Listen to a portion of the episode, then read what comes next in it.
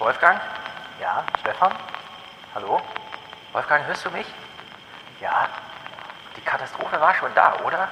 Ich, ich glaube schon, aber wir haben es geschafft. Okay.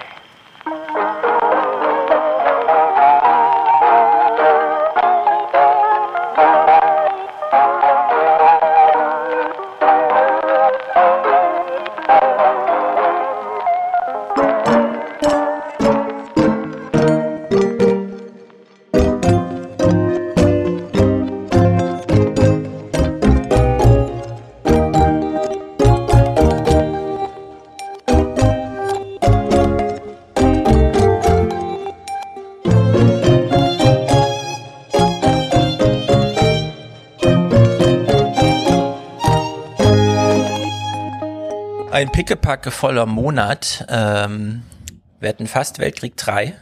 Ja. Der hat am Anfang des Jahres, des Monats getrennt wegen Iran Und wegen TikTok.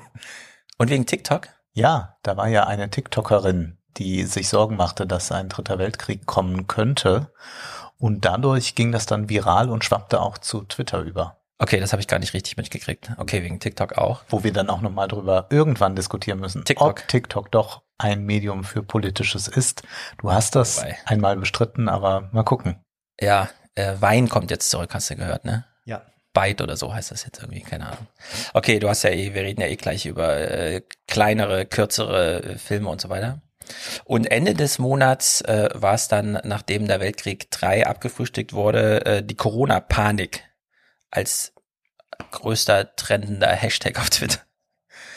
Umso besser, dass wir hier, ähm, wie ihr gehört habt, sehr gute Musik haben. Wir müssen es kurz sagen, das ist Musik von Matthias, unser Musik Matthias. Und wer genau hingehört hat, hat nochmal den kleinen Unterschied zur Nullnummer gehört.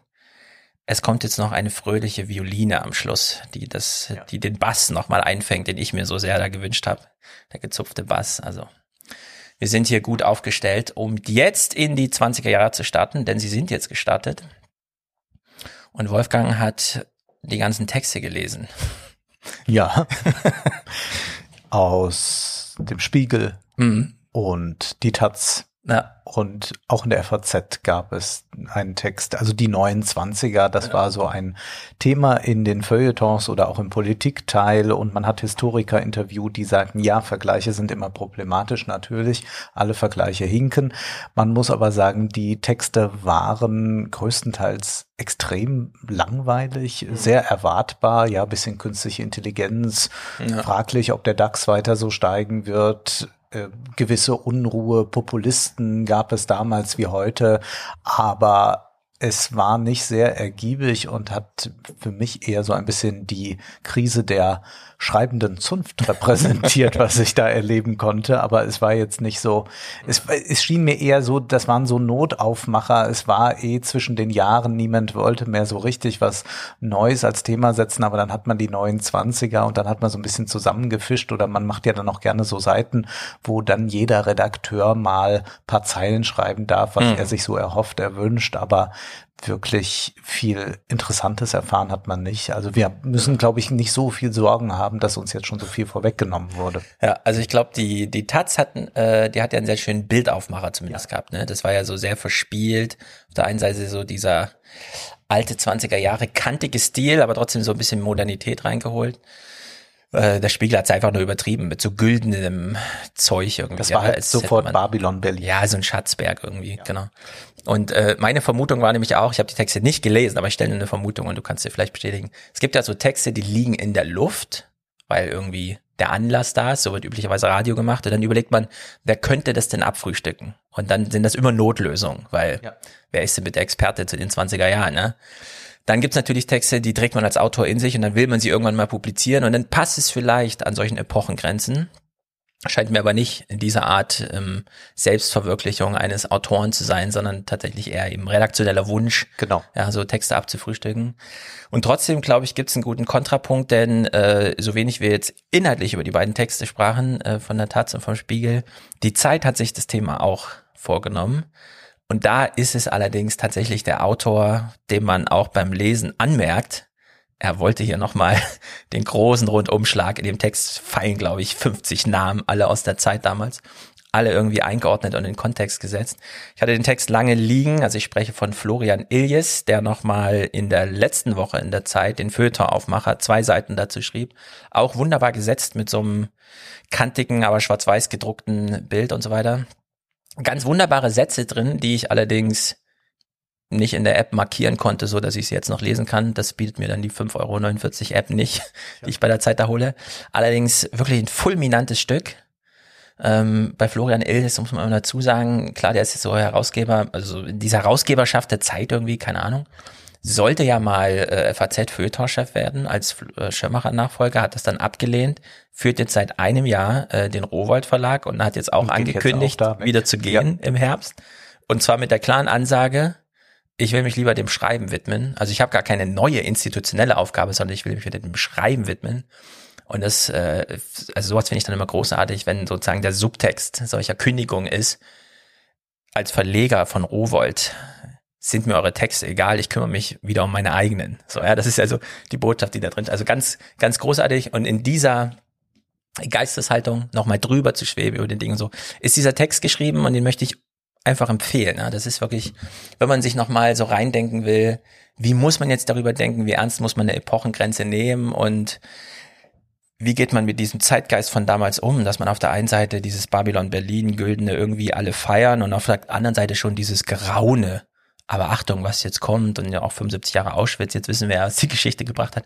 Und da wird das nochmal wunderbar eingefangen. Also da kann man bei Florian Iljes, glaube ich, nochmal äh, ausbessern, was man an Zeitverschwendung in anderen Texten, die du da jetzt genannt hast, äh, drin hatte. Ja, also wir sind äh, gut eingestimmt mit der mit den Journalisten und so weiter, die sich um diese Dinge kümmern und das ist ja auch ziemlich gut. Aber auch unsere Politiker mm. haben ja das neue Jahrzehnt versucht ja. einzuläuten, ja. Damit drängst du schon zum ersten Tagesordnungspunkt Neujahrsansprachen. Und ich möchte mit zwei Hinweisen. Zum einen, ich möchte mich entschuldigen dafür, dass wir das jetzt machen. Also, dass wir jetzt die Neujahrsansprachen gucken. Ich brauche sie als Kulisse für das Argument, was danach kommt, sozusagen. Ja. Denn wir müssen uns kurz darüber verständigen, dass von Politikern wirklich nichts mehr zu erwarten ist. Und wir haben jetzt diesen Moment der Neujahrsansprache. Das heißt, ein Politiker kriegt den Arbeitsauftrag, fülle fünf Minuten Fernsehen. Er kann machen, was er will eigentlich. Und die Formatstarre, in der uns das gleich dargeboten wird, ist beängstigend. Also ist wirklich schlimm. Da ist keine äh, Ideenausbreitung, da ist äh, gar nichts. Also, also da kommt nichts, hören wir gleich. Deswegen zweiter Hinweis für ganz Ungeduldige, die das auch nicht in Dreifachgeschwindigkeit. Wir haben hier Kapitelmarken im Podcast. Also ich nehme es niemanden übel, wenn halt einfach die Neujahrsansprachen, wir fangen mit Volker Bouffier an, den ersten kann man ja noch hören. Im Sinne von, und dann nochmal neu überlegen, ja, überspringe ich jetzt diesen ganzen Teil oder nicht.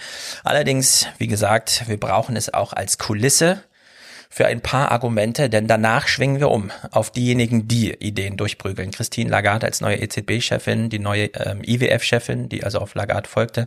Die Europäische Kommission ist neu besetzt. Es ist also ein sehr politischer Monat gewesen. Es ist unglaublich eigentlich. Vielleicht von den ähm, zehn Jahresanfängen, die wir jetzt begleiten, die nächsten zehn Jahre, der politischste überhaupt. Ja? Also so viele neue Ämter, jetzt auch alle auf fünf, sieben und so weiter Jahre äh, besetzt und so. Und da wurde, also da geht's gerade richtig zur Sache. Und deswegen als Kontrast, wo es nicht zur Sache geht, wir steigen mal ganz kalt ein. Volker Bouffier startet ins neue Jahr. Liebe Mitbürgerinnen und Mitbürger, ich begrüße Sie alle sehr herzlich. An diesem letzten Abend des Jahres bewegen uns die unterschiedlichsten Gedanken und Gefühle. Wir erinnern uns noch einmal an die schönen, aber auch an die schwierigen Momente, die hinter uns liegen. Und wir schauen mit all unseren persönlichen Hoffnungen und Wünschen gespannt auf das neue Jahr. In Hessen haben wir allen Grund, zuversichtlich zu sein. Das zeigt nicht zuletzt auch die jährliche Erhebung zum aktuellen Glücksatlas. Danach sind wir Hessen unter allen Bundesbürgern auf dem zweiten Platz. Das ist wunderbar und darüber dürfen wir uns freuen. Ja, hervorragend. Besser hätte Heinz Schenk kaum sagen können. Ich bin ja Hesse. Du bist Hesse. Ich freue mich ja auch so Platz glücklich. Du sitzt so froh ja auch mir gegenüber. Ich als Rheinland-Pfälzer weiß gar nicht, auf welchem Ranking ich, ja. wo, auf welchem Platz ich bin Müssen bei diesem ominösen Ranking. Ja. Aber ja, dieser Glücksatlas, das ist auch immer so was Tolles. Die ja. meisten Menschen wissen ja gar nicht, wie unglücklich sie sind. Die können die Frage auch sehr schwierig beantworten. Sowas kommt dazu. Ich glaube, ich habe nicht jetzt nachrecherchiert, ich fand es nicht für notwendig, weil Ja, es gibt allerdings eine Zufriedenheitsforschung. Da hängen auch die Soziologen so ein bisschen drin.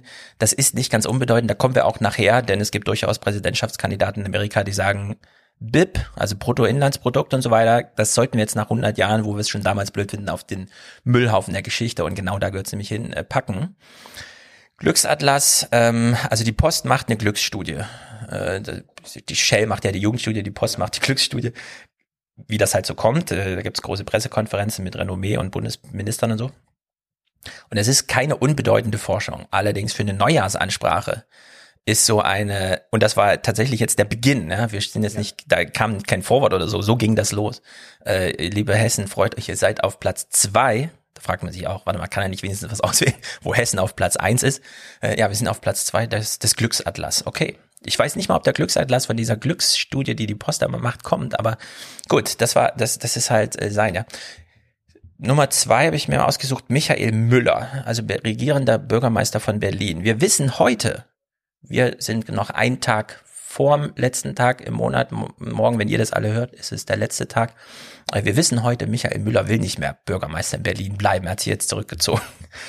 Und jetzt hören wir mal, äh, wie er so dieses, ähm, wir wollen eigentlich einen Aufbruch an ein neues Jahrzehnt wagen, aber eigentlich bin ich inhaltlich schon abgemeldet. Ja, die Entscheidung hat er sich für sich irgendwie schon getroffen, wie wie er das, ja, wie wie er so reingeht in so eine Neujahrsansprache.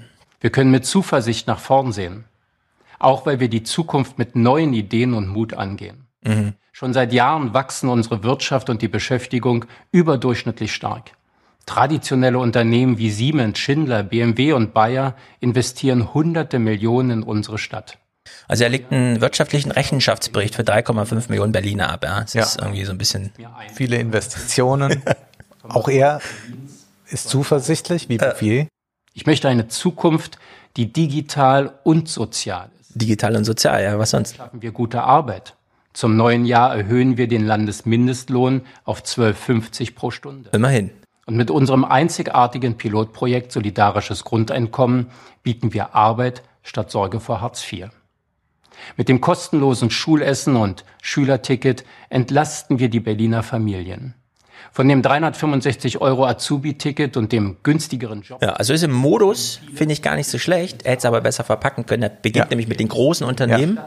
und dann mit den kleinen Schicksalen und versucht da so eine Klammer. Ne? Aber ich muss es auch erst dreimal hören, um diesen Modus so ein bisschen rauszufinden. Ah ja, da hat er sich was bei gedacht.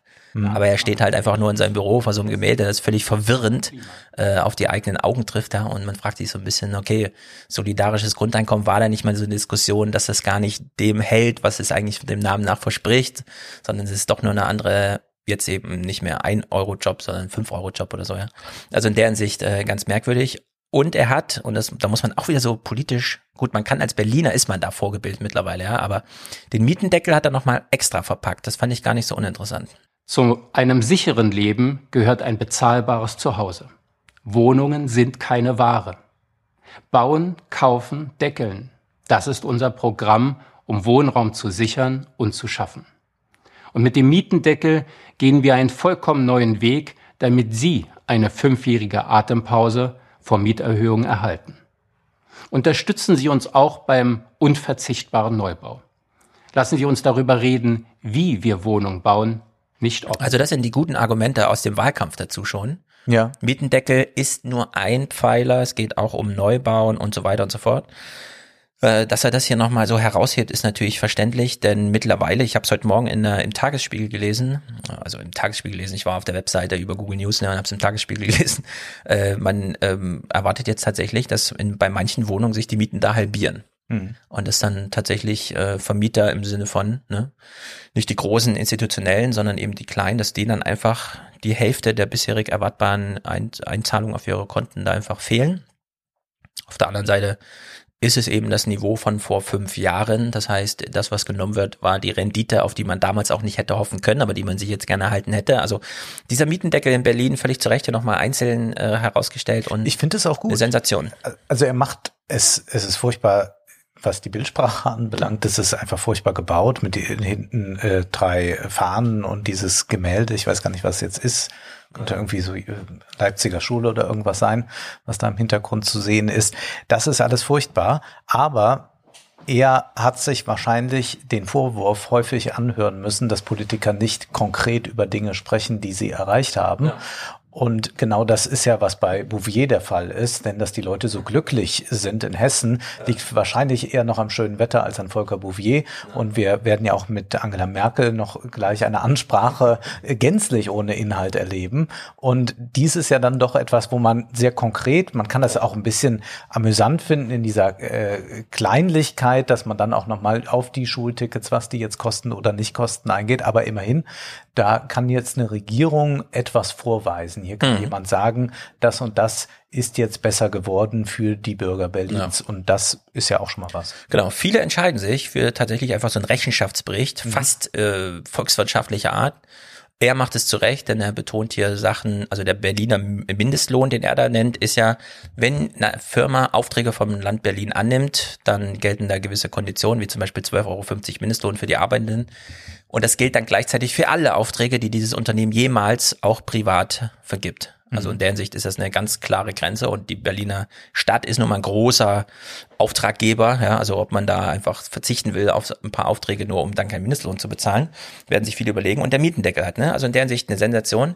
Schade, dass er geht, denn er beginnt hier das Finale nochmal so. Liebe Berlinerinnen und Berliner, wir gehen in ein neues Jahrzehnt mit vielen Chancen. Lassen Sie uns diese Chancen nutzen, um gemeinsam Berlin zur lebenswertesten Stadt Europas zu machen. Ja, also das Wir und das Gemeinsam muss man jetzt rausstreichen, denn er geht. Ja, ja. Er hat jetzt sein Werk voll getan. Umsetzen müssen es jetzt andere, aber gut. Da ist ja die SPD ganz gut aufgestellt mit Giffey, die ja auch vorher Ortsbürgermeisterin in Berlin war und die das jetzt da machen soll. Naja, gut. Einer, der ganz optimistisch rangeht, obwohl die Ausgangslage eine ganz andere ist, Bodo Ramelow. Liebe Mitbürgerinnen und Mitbürger, das kommende Jahr wird spannend. Wenn es nach mir geht, wird das Jahr 2020 ein Fest für die Demokratie. Die Grundlage dafür haben Sie mit der Wahl zum Thüringer Landtag im Oktober gelegt. Ja, dann fehlt so eine Klammer, da müsst ihr sagen, Punkt, Punkt, Punkt, danke für 23,6 Prozent AfD und ja. die Verhinderung jeder konstruktiven Mehrheit. Ja. Ich nehme diese Herausforderung sehr gerne an. Natürlich. Das politische Miteinander wird komplizierter, wenn es keine festen Mehrheiten mehr gibt. Bislang war es ja immer so. Die Regierung hatte die Mehrheit im Parlament und ja, das erklärt also den Modus, finde ich auch ganz gut. Es ist halt jetzt eine Projektregierung, wie eine angeplant. Und mal gucken. Seine Ausführungen zur geistesgeschichtlichen Lage des Parlamentarismus dort. Und es ist ganz amüsant, dass er das jetzt als eine große Chance verkauft. Ja. Ist es ja wahrscheinlich auch. Man muss auf jeden Fall aus der alten Formatstachel ja, das raus. Auf jeden Fall schon, ja. Man kann nicht Opposition äh, ist immer dagegen und das ja.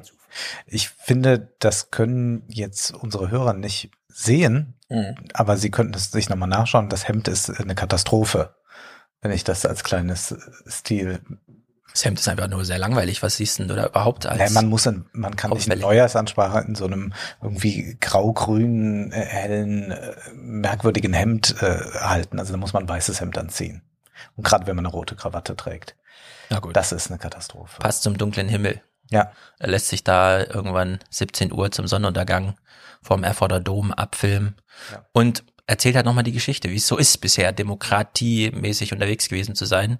Die Oppositionsanträge werden immer abgelehnt und die Regierung besteht aus mehreren Parteien, die in eine Koalition eingehen, wo ein großes Narrativ der Gemeinsamkeit mitläuft, obwohl es unterschiedliche Parteien sind, ja. die auch bis zur Wahl unterschiedlich Wahlkampf gemacht haben. Also in der Hinsicht ist tatsächlich einiges in Bewegung. Ähm, die AfD hat er da längst gar nicht groß erwähnt, ja, sondern für ihn ist es halt eine Herausforderung und Sie wissen ja schon, liebe Zuhörer, um was es hier geht. Allerdings schwenkt auch er nochmal um in diese Rechenschaftsberichterei und diesen einen Punkt, den er hier herausgreift, würde ich sagen, das ist auch ein bisschen Fehlgriff. Wir belegen bei allen wirtschafts- und sozialpolitisch wichtigen Kennziffern die Spitzenplätze unter den ostdeutschen Ländern und müssen den Vergleich mit dem Westen wahrlich nicht scheuen. Die Arbeitslosenquote im Freistaat ist im November erstmals unter die magische 5% Schallmauer gefallen. So, Arbeitslosigkeit unter 5 Prozent, das ist Rentnerrepublik. Mhm. Bei den Abwanderungen und Alterungsverhältnissen gehen halt so viele Leute in Rente und kommen so wenig unten nach, dass es ein Naturgesetz ist, dass man dann unter die magische Schallgrenze von fünf Prozent fällt. Ob da, also ob man das äh, sozusagen in die eigene Leistungsbilanz zum Jahresende reinnehmen kann, bin ich mir unsicher. Ist so ein bisschen mutig, würde ich sagen da es lange immer mitschwebte in der ähm, medialen Berichterstattung, ja, Arbeitslosigkeit und gerade im Osten, so nach der Wende, ist es natürlich irgendwie gerechtfertigt, aber es ist halt auch inhaltlich da nicht gedeckt. Also wenn man da mit zu viel Vorwissen reinguckt, haut einen das ganz schön raus aus so einer Stimmung Neujahrsansprache. Dieter Woidke, das ist unglaublich. Du beschreibst uns gleich das Bild, ja. Sowohl die Wahl des Hintergrundbildes als auch grundsätzlich ja. diese Komposition. Es ist unfassbar. Die Landesregierung investiert in Infrastruktur, Zukunftstechnologien und das in allen Regionen unseres Landes. Es ist unser Ziel, Brandenburgs Ruf als eine innovative und dynamische Wirtschaftsregion weiter zu festigen. Eine magisch angeleuchtete Brücke sehen wir im Hintergrund. Aber was für eine Brücke, die ist einfach nur aus Stahl. Die einfach aus Stahl ist, also die nicht äh, besonders schön ist, die sehr funktional ist. Da wird Güterverkehr vermutlich drüber rollen. Und Davor steht dann ein Mann im Anzug, immerhin mit weißem Hemd, wenn auch vielleicht mit einer etwas problematisch gestreiften Krawatte für die Aufnahme vor der Kamera und redet mit heiligem Ernst da. Und man könnte aber auch meinen, dass er jetzt einfach diese Brücke einweihen will oder was auch immer. Also das hat mit ja. Neujahrsansprache, also vermutlich war die Idee, Brücken bauen, die Brücke von einem ins andere Jahr, Politik mm, baut Brücken. Das kann natürlich sein. Sowas. Ein Lied kann eine Brücke sein, Joy Fleming, auch Hessen. Aber ich vermute, nee, ist sie gar nicht, Pfälzerin ist sie. Ähm, aber ich ja, das sieht sehr entsetzlich aus. Und wir müssen auch überlegen, wir sind jetzt im Jahr 2020, wir waren da 2019. Man kann jetzt inzwischen mit iPhones großartige Filme drehen, die im Kino laufen können. Ja. Und wenn man sich das ansieht, sieht das so aus wie offener Kanal 1994. Das stimmt, das sieht aus wie Studentenradio, als die Technik eigentlich noch nicht so weit war, es allen zu ermöglichen. Vor allem die Brücke die sieht aus wie Baujahr 1830. Also ja. das ist nicht mal letztes Jahrhundert so, ja, sondern das ist wirklich super alt. Wenn man jetzt angenommen, diese Neujahrsansprache viele auf nur ein interessiertes Augenpaar, man müsste bei Google eingeben, Neujahrsansprache Brücke ja. als Recherche-Ausgangspunkt. Man null Anhaltspunkte, was das für eine Brücke ist, ja. Also völlig Banane. Und dann eben dieses, dieses Rechenschaftsberichtartige. Es könnte auch ein ist, Hochwasserbericht sein. Also so kenne ich das noch auch, aus ja. dem SWR. Wenn Hochwasser war, genau. dann standen die auch immer an so Brücken und haben gesagt, ja, hier ist der Pegel nochmal gestiegen. Und da würde man auch tolerieren, dass man nur kurz mit der GoPro ja. hinfährt, ja. Also da wäre das Setting sozusagen. Also es ist ganz merkwürdig. Noch schlimmer. Rainer Hasselhoff. Wirklich, ich bin fast vom Stuhl gefallen. Liebe Mitbürgerinnen und Mitbürger. Im zurückliegenden Jahr konnten wir mit dem 100. Bauhausjubiläum Gäste aus aller Welt in Sachsen-Anhalt begrüßen. Das unterstreicht, Sachsen-Anhalt kann sich international sehen lassen. Er stellt sich neben die Kanzel ja. oder das Rednerpult, weil er natürlich keine Predigt halten will und will Nein. ein bisschen locker davor stehen und steht vollkommen verkrampft, daher wäre ja. besser hinter das Pult gegangen. Und er ist dort wo? Er ist wahrscheinlich im Eingangssaal seiner Landeskanzlei oder des ja. Plenarsaalvorbaus oder ja. keine Ahnung. Es ist wirklich merkwürdig. Äh, es ist der Könnte Raum, aber irgendwie Hall. auch auf dem Weg, mit dem meisten Hall irgendwie auf dem Weg zur Abendmesse oder so aufgezeichnet ja. sein. Zur Frage, wo ist das? Kann man noch mal, ich habe extra noch mal nachgegoogelt, weil hier gab es, glaube ich, einen Rechercheauftrag. Wenn er beginnt mit liebe Mitbürger und Mitbürgerinnen, ähm, wir haben das Bauhausjahr gehabt, schön und gut. Das zeigt, ähm, wir können hier Gäste aus aller Welt in Sachsen-Anhalt begrüßen. Was wir auf jeden Fall wissen, dieser Ort der Aufnahme ist Halle. Wenn es im Landtag war, sind es 23 Minuten zu Fuß bis zur Synagoge, mhm. bei der ähm, es einen Anschlag gab und äh, der mutmaßliche Täter 70 Menschen erschießen wollte an Yom Kippur, ja. Mhm. Und er öffnet die Neujahrsansprache so mit, ähm, wir sind ein weltoffenes Land, vor allem wir hier in Halle, wo ich gerade stehe und so. Das finde ja. ich, das geht dann gar nicht. Ja? Also nee. da ist einfach zu viel Nachrichtenlage präsent. Da will man dann einfach auch ein ehrliches Wort haben und nicht sowas. Und wie das weitergeht, das ist wirklich schlimm. Er erklärt nochmal so ein bisschen und dann ähm, hat er so einen Kameraschwenk, also blickt dann plötzlich in eine andere Kamera und diese Rechenschaftsartigkeit der, wie soll man sagen, Berichterstattung, ja, ist wirklich erschreckend.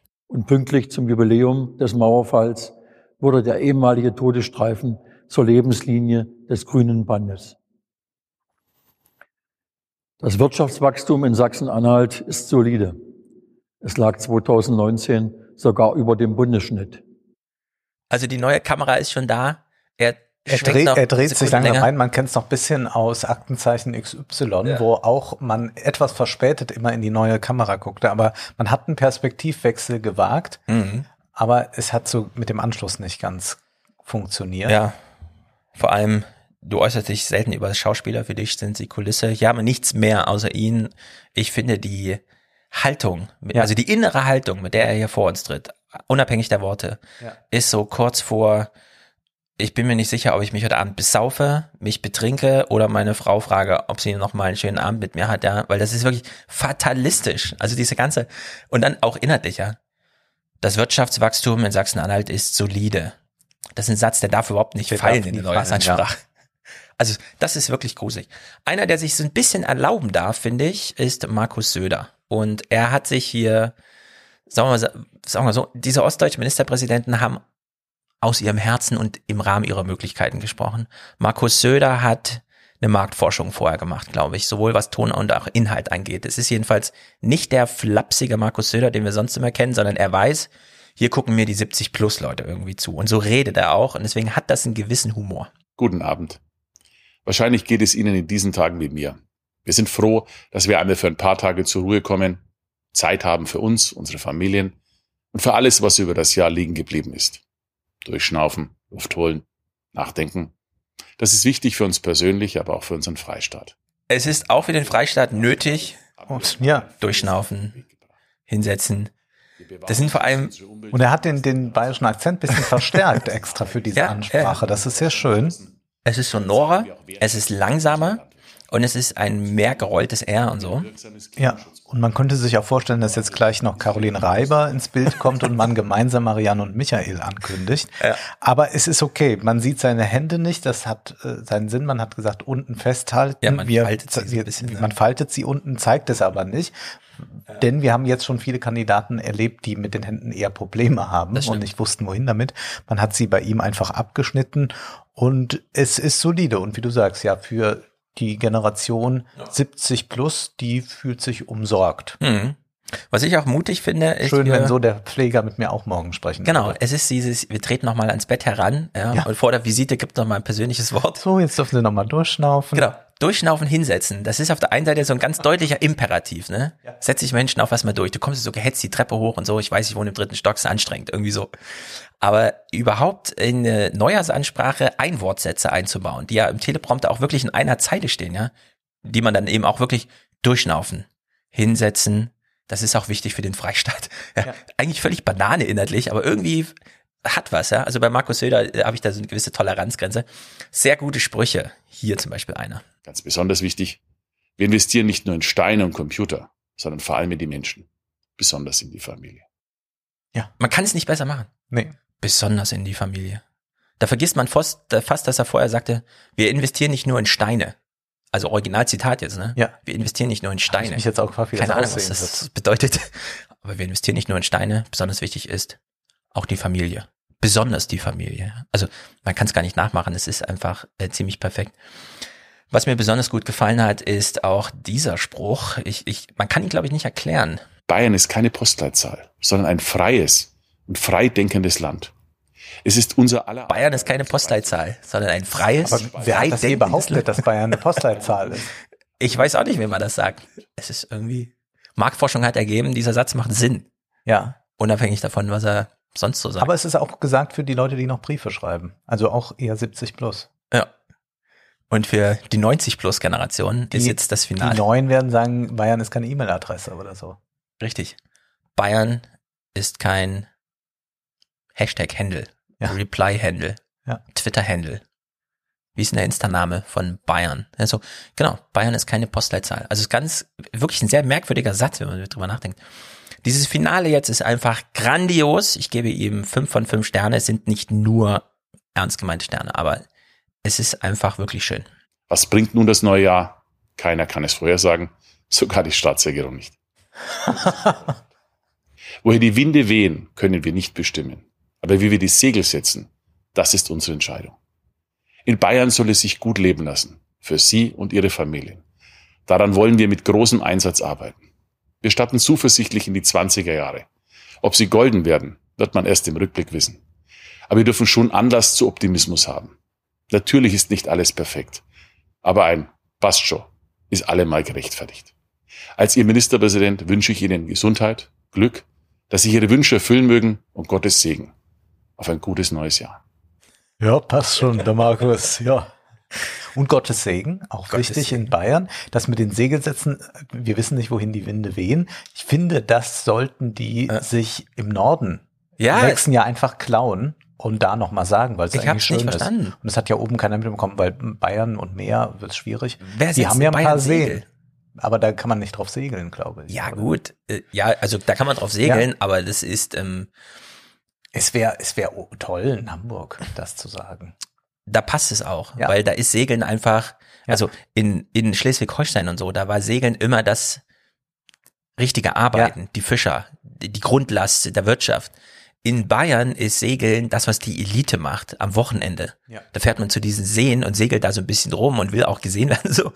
Aber damit kann man eigentlich nicht eine Masse ansprechen. Ja. Es gibt keine Segel-DNA in Bayern. Also völlig Ja. merkwürdig, irgendwie das so zu machen. Hätte er irgendwie was mit Lokomotive oder so gewählt, ja.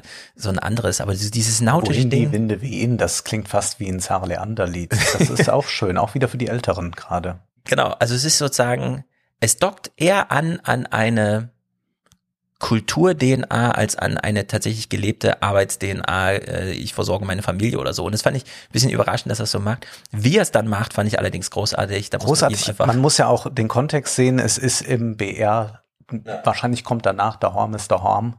Und dann geht das gleich so weiter in diesem Ton. Ja, also es ist ähm, gute Arbeit, Markus, würde ich sagen. Mhm. Für so einen, der als noch besonders jung gilt, hat er das besonders gut gemacht, die Alten nochmal abzuholen. Einer, der ein echter Politiker Arbeiter ist, weil er im ähm, letzten Jahr einen harten, harten, harten Wahlkampf, für den ihn viele gelobt haben, gemacht haben, ist Michael Kretschmer. Und dieses Setting, was er sich hier ausgewählt hat, das wirst du uns gleich beschreiben.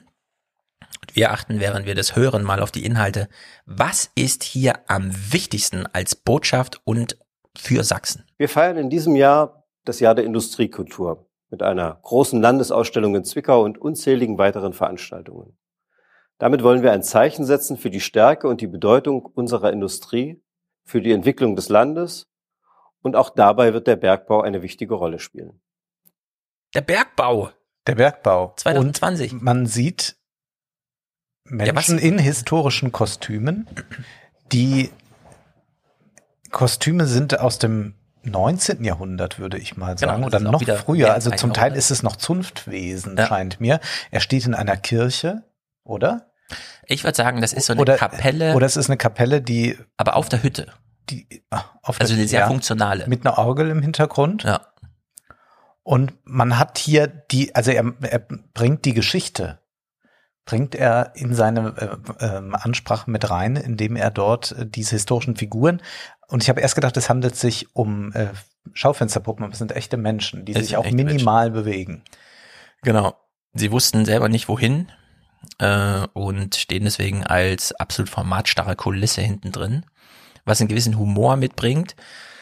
Allerdings hat Kretschmer hier die Marktforschung richtig gemacht im Sinne von hätte ähm, Markus Söder wäre ähm, in Schleswig-Holstein Ministerpräsident, würde dort über Segeln und so weiter sprechen, würde das passen. Ja, in Bayern hat es nicht gepasst. Dass er hier in Sachsen steht und mit dem Bergbau redet, und auch diese sakrale, fast liturgische, ähm, ich halte jetzt hier eine Predigt in so einer, wie gesagt, wahrscheinlich sehr funktionalen Kapelle, weil im Nebenraum hat man sich schon umgezogen und ist dann runter ins Untertage gefahren. Ja. Äh, passt in der Hinsicht ganz gut. Allerdings 2020, wenn man einen Aufbruch markieren will und so, ja, dann kann man nicht nochmal auf den Bergbau zurückschauen und ihn retten wollen. Das ist irgendwie als Themenwahl, finde ich, sehr skurril. Gerade für den Fall, dass man eben nicht äh, der 80-jährige Sachse ist, der immer noch darunter leidet, dass ähm, das eigene Bundesland ein ums andere Mal ähm, entindustrialisiert wurde und man äh, das Manchester von Ost von Deutschland nur der Legende nach ist, aber nicht tatsächlich. Also in der Hinsicht, äh, ja, wenn man einfach so wie ich äh, ein unter 40-jähriger Wahlhesse ist, der das guckt, dann ist das einfach skurril und passt allerdings in die ganze Drucksituation, die jetzt aufgebaut wird. Wir wollen jetzt das Kohlegeld auch wirklich haben. Ja? Also da ist Ja. ja immer noch viel in Bewegung. Und es soll auch nochmal signalisieren, wir sind immer noch die Alten. Wir haben uns nicht verändert. Wir schauen zwar in die Zukunft, aber das ist unsere Tradition, aus der wir kommen. Die steht in, Genau. im Hintergrund und die ist auch immer noch präsent und die prägt uns. Und deswegen können wir auch auf die Kohle gar nicht verzichten. Das ist Teil unserer Identität. Genau, also es ist ähm, identitätsmäßig sehr scharf formuliert, auch in der Bildsprache. Und so schließt er dann eben auch diese Neujahrsansprache. Wir alle sind Sachsen und wir alle entscheiden gemeinsam, wie es mit unserem Heimatland weitergeht. Auch in den kommenden Jahren werden wir als Staatsregierung zu Ihnen in Ihre Stadt und Landkreise kommen und gemeinsam über die Zukunft sprechen. Nutzen Sie diese Möglichkeit, mit uns ins Gespräch zu kommen. Es ist immer besser, miteinander als übereinander zu sprechen. Für das neue Jahr wünsche ich mir, dass wir geschlossen und mit Mut auf das zugehen, was uns das Leben als Überraschung bereithält. Bleiben wir stark, Ja. Wir sind wir, wir kümmern uns um uns und das Mittel der Wahl ist das echte Gespräch und nicht das Gespräch übereinander Ja. als Tratsch Ja. unter Abwesenheit derjenigen, über die wir eigentlich äh, gerade reden.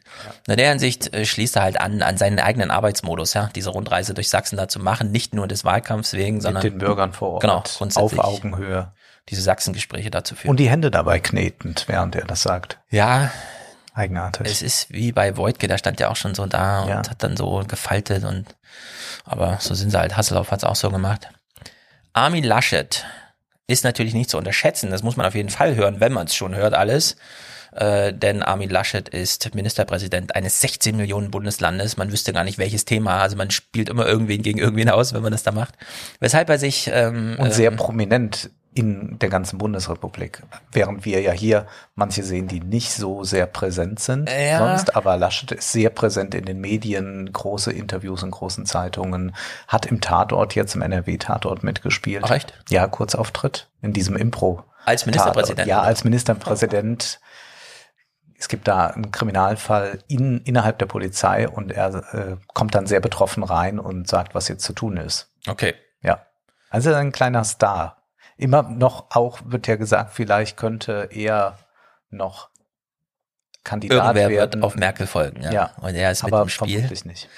Ja. Auf der anderen Seite Kretschmer, kleines Bundesland, vier Millionen Einwohner, also ein Viertel von NRW, trotzdem irgendwie die gleiche Präsenz. 2019 wird sich jetzt sehr abschwachen, äh, zumindest für 2019 gleiche Präsenz.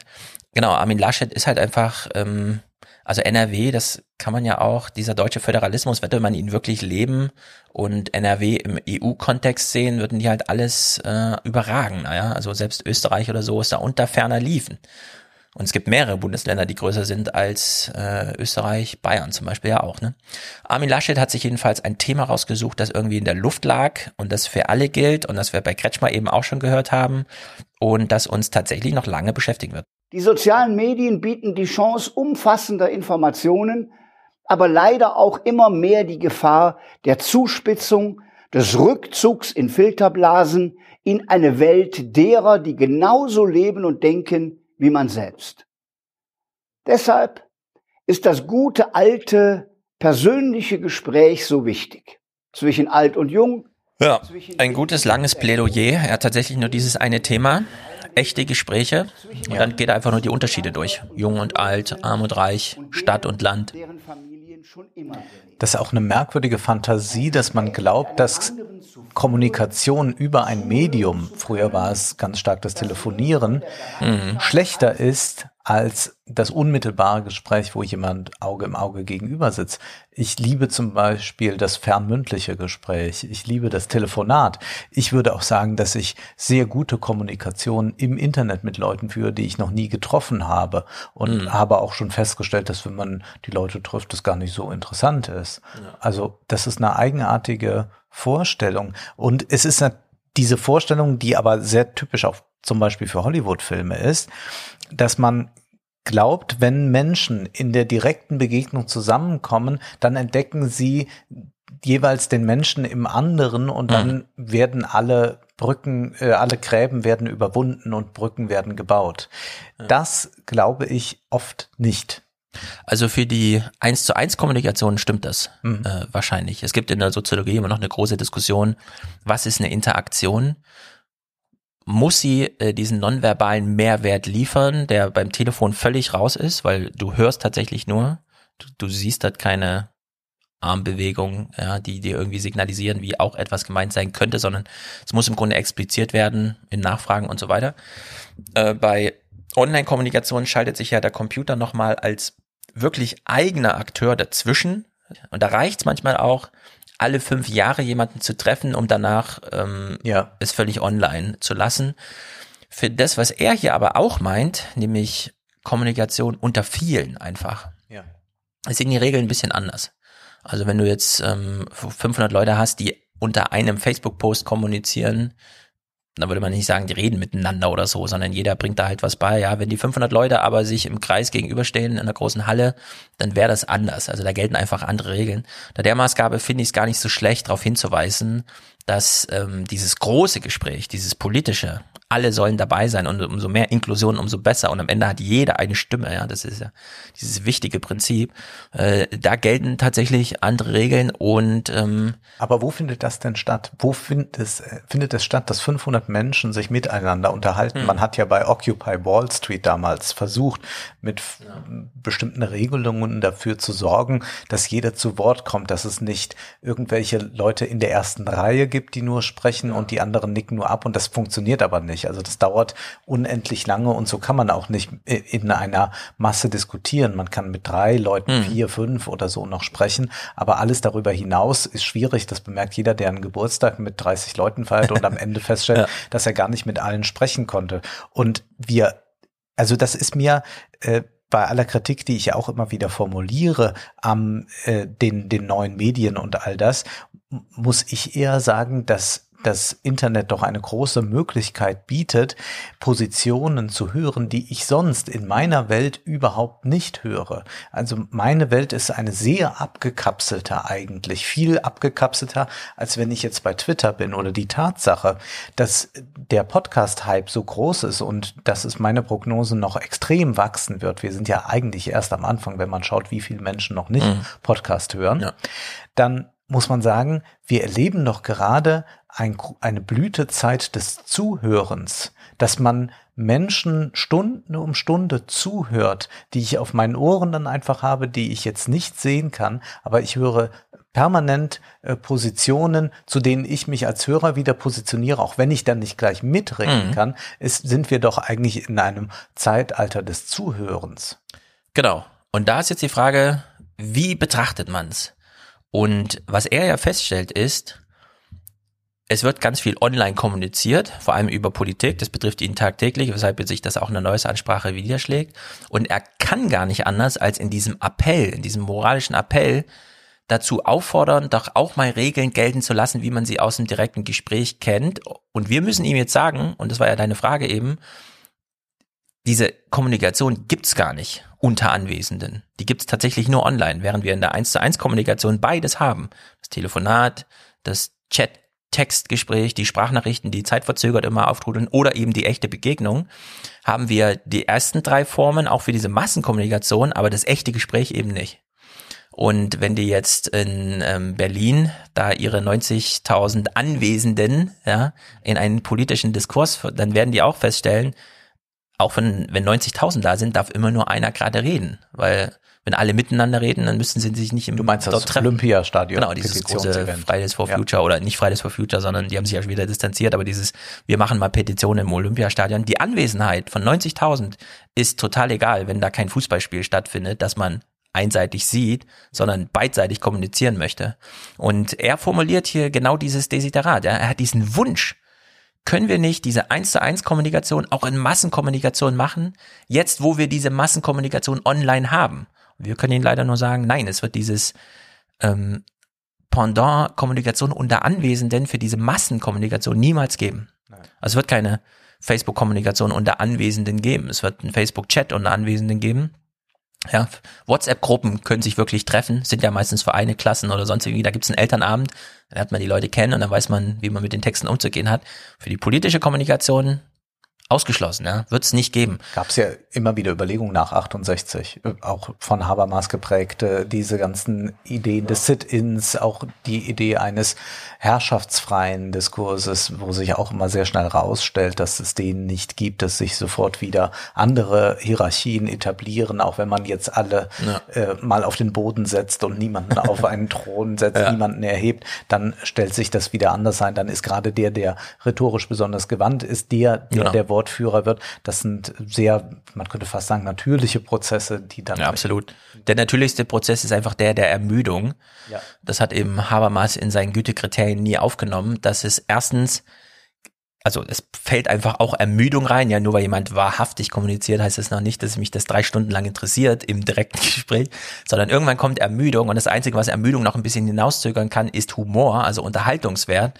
Aber auch das findet in dieser theoretischen Auseinandersetzung, wie man denn kommunizieren sollte, ganz normativ formuliert, nie statt. Ja? Also wenn man eines nicht behaupten kann, dass äh, Habermas ein humorvoller Autor ist. Ja, Ja, also Humor findet in den Texten nicht statt. Pointenfrei. Genau. Und erst recht nicht im Imperativ, der da Ja. formuliert wird, ja. Malu Dreyer, deine Ministerpräsidentin. Meine Landesmutter, ja. Deine Landesmutter nimmt sich genau das gleiche Thema. Liebe Rheinland-Pfälzer und Rheinland-Pfälzerinnen, hinter mir sehen Sie einen der ältesten Marktplätze unseres Landes. Auf Märkten wie in Trier wurde früher um Waren und Preise gerungen. Man versammelte sich und tauschte Neuigkeiten aus. Der Marktplatz war auch der Platz, an dem Konflikte ausgetragen Sehr schön. Es gibt ja einen Konflikt, einen Streit zwischen Mainz und Trier. Hm.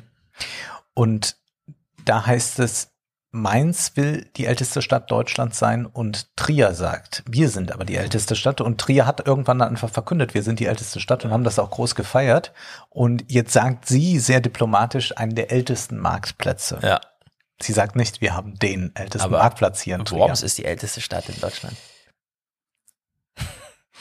Naja, das sind halt so die Kleinigkeiten, mit denen man sich in diesen Ländern da rumschlägt. Ja, Aber sie betont den Die Marktplatz. ja. Marktplatz-Idee, also äh, Agora, dort wo jetzt Ja. äh, der, der öffentliche Raum, ist ein bisschen Hannah Arendt geschult wahrscheinlich, Malu Dreyer, oder? Dass sie so diese Art des öffentlichen Raums als Idee hat, wo äh, Also- politische Positionen zusammenkommen, könnte ich mir vorstellen, dass sie so sozialisiert sein, ist. Aber das kennt man nur aus der Geschichte. Denn Mhm. dieser Marktplatz, wie er da ist, Der ist durchkommerzialisiert bis zum geht nicht mehr. Ja, also das ist so, der ist jetzt hier leer geräumt. Wahrscheinlich hat man die Menschen, die dort sind, rausretuschiert oder hat wirklich nachts abgewartet, ist dass ein man so ein Foto, Bild aufnehmen nehmen kann. Ja, ist ein, ist ein Foto. Aber das ist äh, genau die äh, Innenstadthölle, die man in ganz vielen sehr schönen Städten erleben kann. Denn die Innenstadt von Trier ist wirklich herrlich. Ich habe da ja auch studiert in Trier. Und das ist aber so eine Stadt, die zugleich vollkommen gesichtslos dort unten geworden ist, dadurch, dass es ein Franchise nach Ja. dem anderen dort ist und dort äh, Touristengruppen hin und her rennen mit großen Tüten und irgendwas gekauft haben, was man Genau. meistens nicht braucht. Das wollte ich gerade sagen. Also historisch kann man immer so einen Marktplatz als, das ist der Ort und so weiter, ne? Aber wenn die Leute Netflix zu Hause haben und zum Studieren dort leben und eigentlich nur zur Uni wollen, dann ist man nie auf dem Marktplatz außer zum Weihnachtsmarkt. Genau. Und beim Weihnachtsmarkt stellt man fest, naja, hier wird gerade nicht irgendeine politische Diskussion geführt oder so, die wäre hier auch nicht möglich, sondern da stehen alle rum und man hofft, dass man noch so ein bisschen durchkommt. Ja? Also das Also wenn es einen Ort in Trier gibt, wo garantiert keine politische äh, Diskussion stattfindet, dann auf diesem Marktplatz. Also in der Hinsicht, Malu Dreyer, gute Idee, allerdings Ja. verflüchtigt sich sofort mal da Ja, ein bisschen also hier ist der Reflexion Bürger nur noch Konsument, nichts Ja, anderes. genau. So, dann schalten wir doch mal in die Schweiz. Das fand ich nämlich wirklich interessant. Schweiz. Ja, wir haben jetzt hier eine sehr formatstarre, man stellt sich vor irgendeinem Bild, das Bild soll irgendwas aussagekräftiges für das Bundesland liefern und dann gibt man so einen Rechenschaftsbericht. Entweder man sagt, das Wirtschaftswachstum ist solide oder man appelliert irgendwie an den äh, Geist, an die kulturelle DNA und erzählt nochmal irgendwas von Segelsätzen und so, ne? Wo man der kleinste mögliche Nenner, um nochmal so einen Punkt zu machen. In der Schweiz läuft es ein bisschen anders. Simonetta Somoragu heißt sie, die Bundesrats, die Bundesratsrätin, keine Ahnung, ob das da, ob die, ich weiß nicht mal, ob der Bundesrat dort das Gremium ist, dem sie vorsteht, oder ob sie einfach der Bundesrat ist. Aber sie ist Bundesrat. Sie ist Bundesrat und wir hören jetzt mal, und ihr könnt ja selber überlegen, wann, ab wann höre ich eigentlich, wo sie ist? Weil sie ist nicht im Fernsehstudio, sondern sie ist woanders. Und es wird dann relativ zügig aufgeklärt. Schönen Tag, bitte schauen. Grüß dich, Maruka. Grüß dich. nehme jetzt mit Saltamura gern. Gern.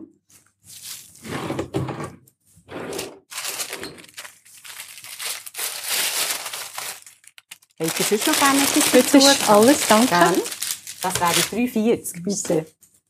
So, sie ist ein Bäcker. Sie ist beim Bäcker und sie bezahlt noch schnell. Sie ist also nach Grüezi der. Arbeit. Grüezi Genau. miteinander, ja. Sie macht die neueste Ansprache nach der Arbeit, bezahlt noch schnell ihr Brot und wendet sich jetzt zur Kamera. Genial. An Neujahr wünschen wir einander ein gutes Neues. Auch ich wünsche Ihnen ein gutes neues Jahr. Aber was ist das eigentlich, ein gutes Jahr? Wahnsinn. So. Sie steht in der Bäckerei. Man hat ihr aber neben der Theke einen Stuhl hingestellt, damit sie dort ihre Handtasche mit den Einkäufen abstellen kann. Und dann dreht sie sich in die Kamera und begrüßt die Eidgenossen. Und in dem Moment, wo sie sich umdreht, wo die Kamera umschwenkt, ist auch plötzlich die Verkäuferin nicht mehr an ihrem Platz. Es ist ganz spooky irgendwie in der Schweiz. Aber sie hat eine Frage gestellt. Wir wünschen uns ein gutes Jahr, wie immer. Aber was, was- ist denn das eigentlich? Jetzt können wir alle über drüber nachdenken. Was ist denn das eigentlich? Ist das, wenn das Wirtschaftswachstum solide ist? Oder wenn die Winde richtig wehen? Oder wenn wir uns einigen, es ist nicht nur eine Postleitzahl, wo wir hier leben, sondern der Freistaat atmet oder sowas, ja? Keine Ahnung. Und äh, sie beantwortet jetzt mal die Frage und da fällt, also sie gibt mehrere Antworten und eine davon markiert uns mal, sie redet hier nicht nur mit Hundertjährigen wie die Deutschen. Und im Kontrast zu diesen Deutschen, was wir eben gehört haben, ist es wirklich äh, bemerkenswert. Wenn uns und unseren Liebsten nichts Schlimmes passiert, wenn wir gesund sind und glücklich. Wir haben dann noch ein paar Wünsche darüber hinaus. Erfolg im Beruf, gute Noten in der Schule und dass das Lieblingsbrot in der Bäckerei auch kurz vor Feierabend noch da ist. Gute Noten in der Schule. Ja. Sie redet hier auch zu den Kindern. Ja.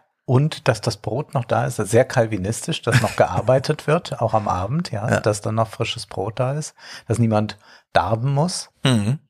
Ja gut, sie ist ja beim Bäcker. Sie ist beim Bäcker, sie klar. Schlägt also diese Brücken. Sie schafft das übrigens alles auch in weniger als drei Minuten. Mhm. Äh, also es ist doppelt so schnell oder mehr als doppelt so schnell wie die ganzen äh, deutschen Ansprachen. In der Hinsicht kurz und knapp, allerdings schon mit einem sehr größeren Fokus. Ja, es geht plötzlich auch um die Kinder. Sie redet auch mit den Kindern. Und dieses Finale, okay, es ist immer noch eine Ansprache in die Kamera, es ist immer noch irgendeine Kulisse. Okay, es ist nicht das Fernsehstudio, sie ist nicht auf der Arbeit, sondern sie ist quasi schon im Feierabend. So wie viele andere auch, geht sie dann zum Bäcker. Jetzt öffnet sie aber tatsächlich nochmal den Fokus inhaltlich und macht so ein globales Argument. Und das fand ich sehr gelungen. Meine Bäckerei weiß, wie es geht. Ich komme regelmäßig hierher, ich kaufe Brot und die feinen hausgemachten Amaretti, aber ich bekomme jedes Mal noch viel mehr. Schon nur, dass es hier so gut riecht. Die Brote und Kuchen sind liebevoll ausgestellt, alle Kundinnen und Kunden werden freundlich begrüßt, viele mit ihrem Namen. Manchmal gibt's einen Schwatz. Meine Bäckerei lebt jeden Tag vor, wie man das Leben auch für die anderen gut machen kann. Man schaut einander in die Augen. Brot ist ein Grundnahrungsmittel. Viele Menschen haben nicht einmal das. Ich bin froh, dass sich bei uns alle Brot leisten können. Und ich möchte, dass der Preis auch für diejenigen gut ist, die das Getreide aussäen und ernten. Ein Preis, der auch zur Erde und zum Leben auf unserem Planeten Sorge trägt. Wir möchten ja, dass auch unsere Großkinder sich noch ein gutes Neues wünschen können. Und auch die Großkinder auf anderen Kontinenten. Eigentlich wissen wir es alle. Damit es uns wirklich gut gehen kann, muss es auch den anderen gut gehen. Ich wünsche Ihnen von Herzen es gutes Neues. Ist kurz Neues. Ja.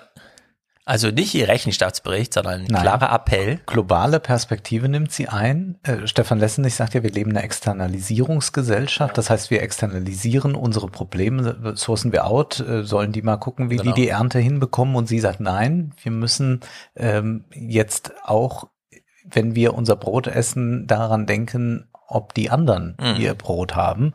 Macht sie eigentlich ganz schön. Ja, ich finde es auch gut. Ist sicherlich eine Verschleierung von dem, wie heute Brot hergestellt wird, mit den ganzen Backfabriken, Mhm. wie Konzerne dafür sorgen, dass eben nicht gesät und geerntet wird wie vor 100 Jahren.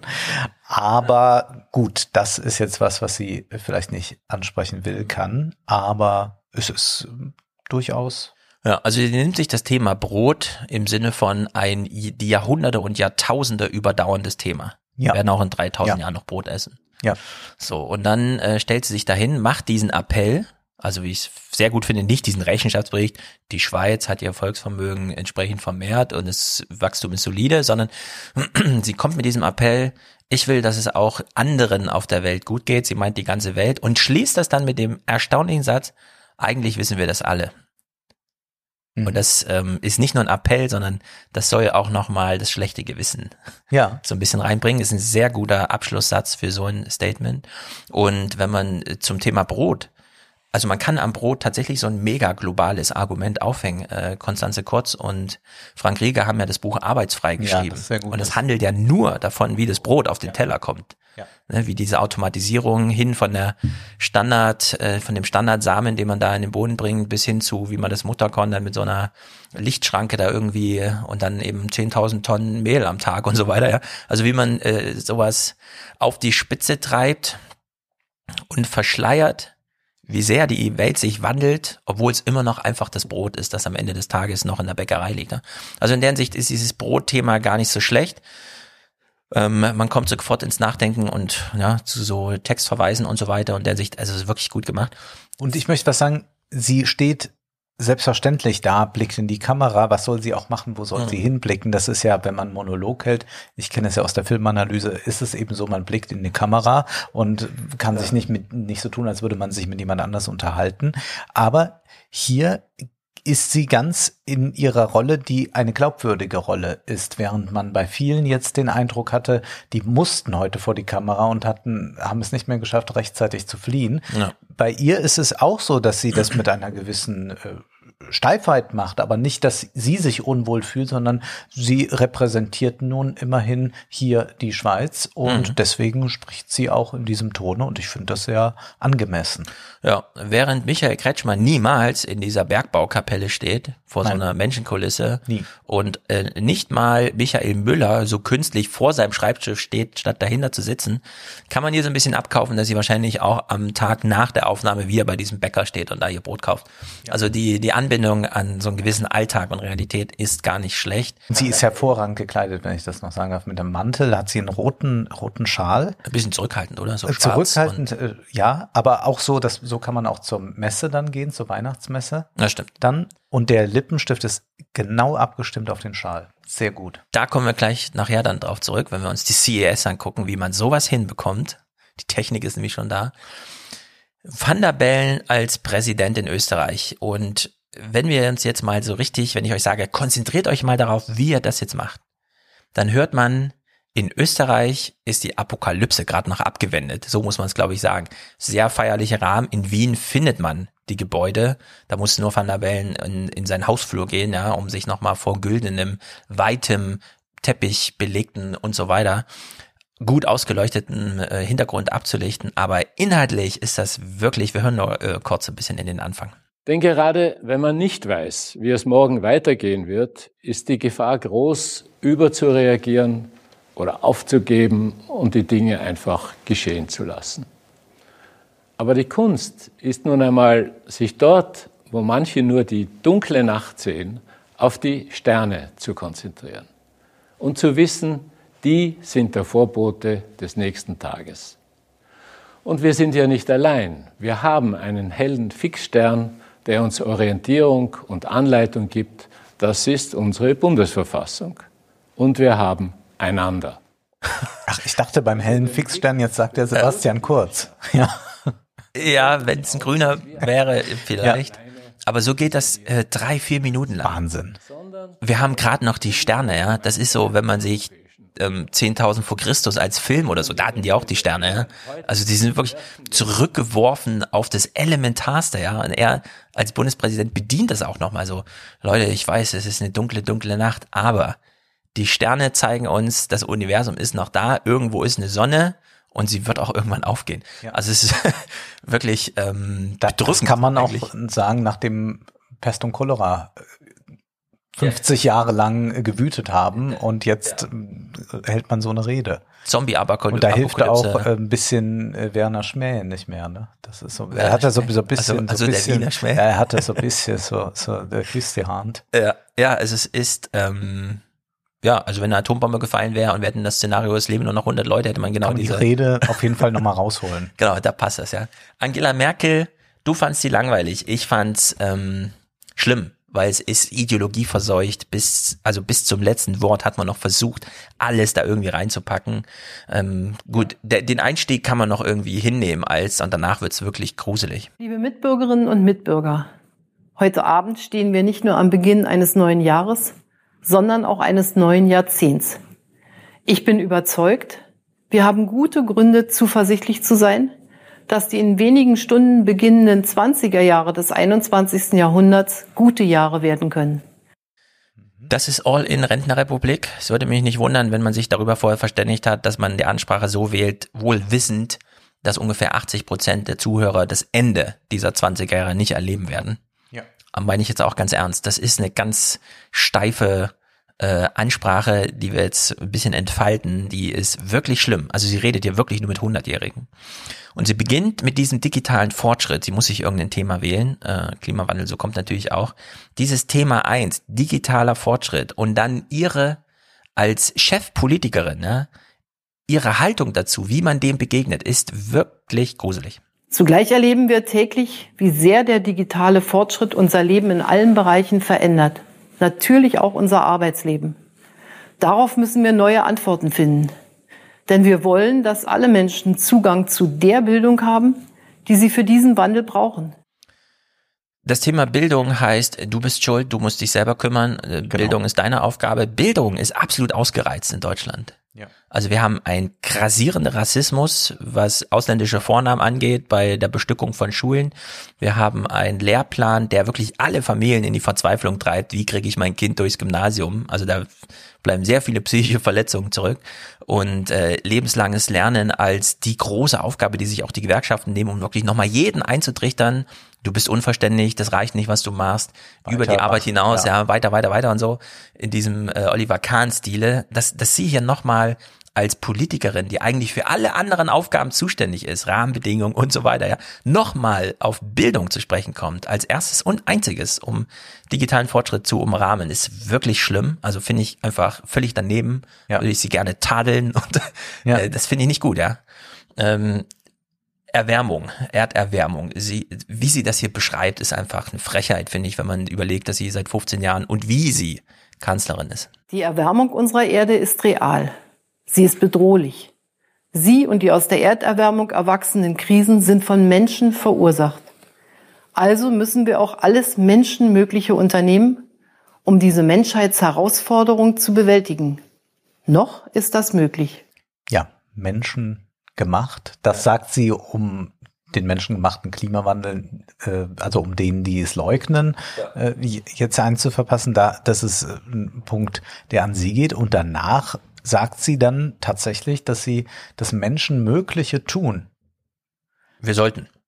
Wir sollten. Ah, stimmt, sie sagt ja nur, wir sollten, weil getan haben sie genau das ja nicht, das Menschenmögliche. Ja, vor allem, äh, es gibt den einen schönen Spruch, du kannst das Zitat vielleicht zuordnen, wer Menschheit sagt, lügt. Ja, das sagt Karl Schmidt. Der redet sich raus. Genau. Also wer Menschheit Ja. sagt, redet sich raus. Der meint eigentlich sich. Ja. Aber sagt, soll man die anderen, ja. Dass sie vorher beim Thema Fortschritt, äh, digitaler Fortschritt meint, macht ihr das mal, Thema Bildung, du bist schuld, ja. Und dann kommt sie hier mit menschengemachten Klimawandel und wir sollten mal. Und die einzige, die wirklich mal sollte, ist sie selber. Ja. Und sie kommt hier so mit, ja, die Menschheit sollte mal, ja. Und das finde ich, also sie ist in dem Sinne die politische Vertretung der deutschen Menschheit. Ja. Und ich finde, sie sollte mal jetzt, ja. Aber es, ja, sie wählt halt diesen Zuschnitt, finde ich wirklich krass.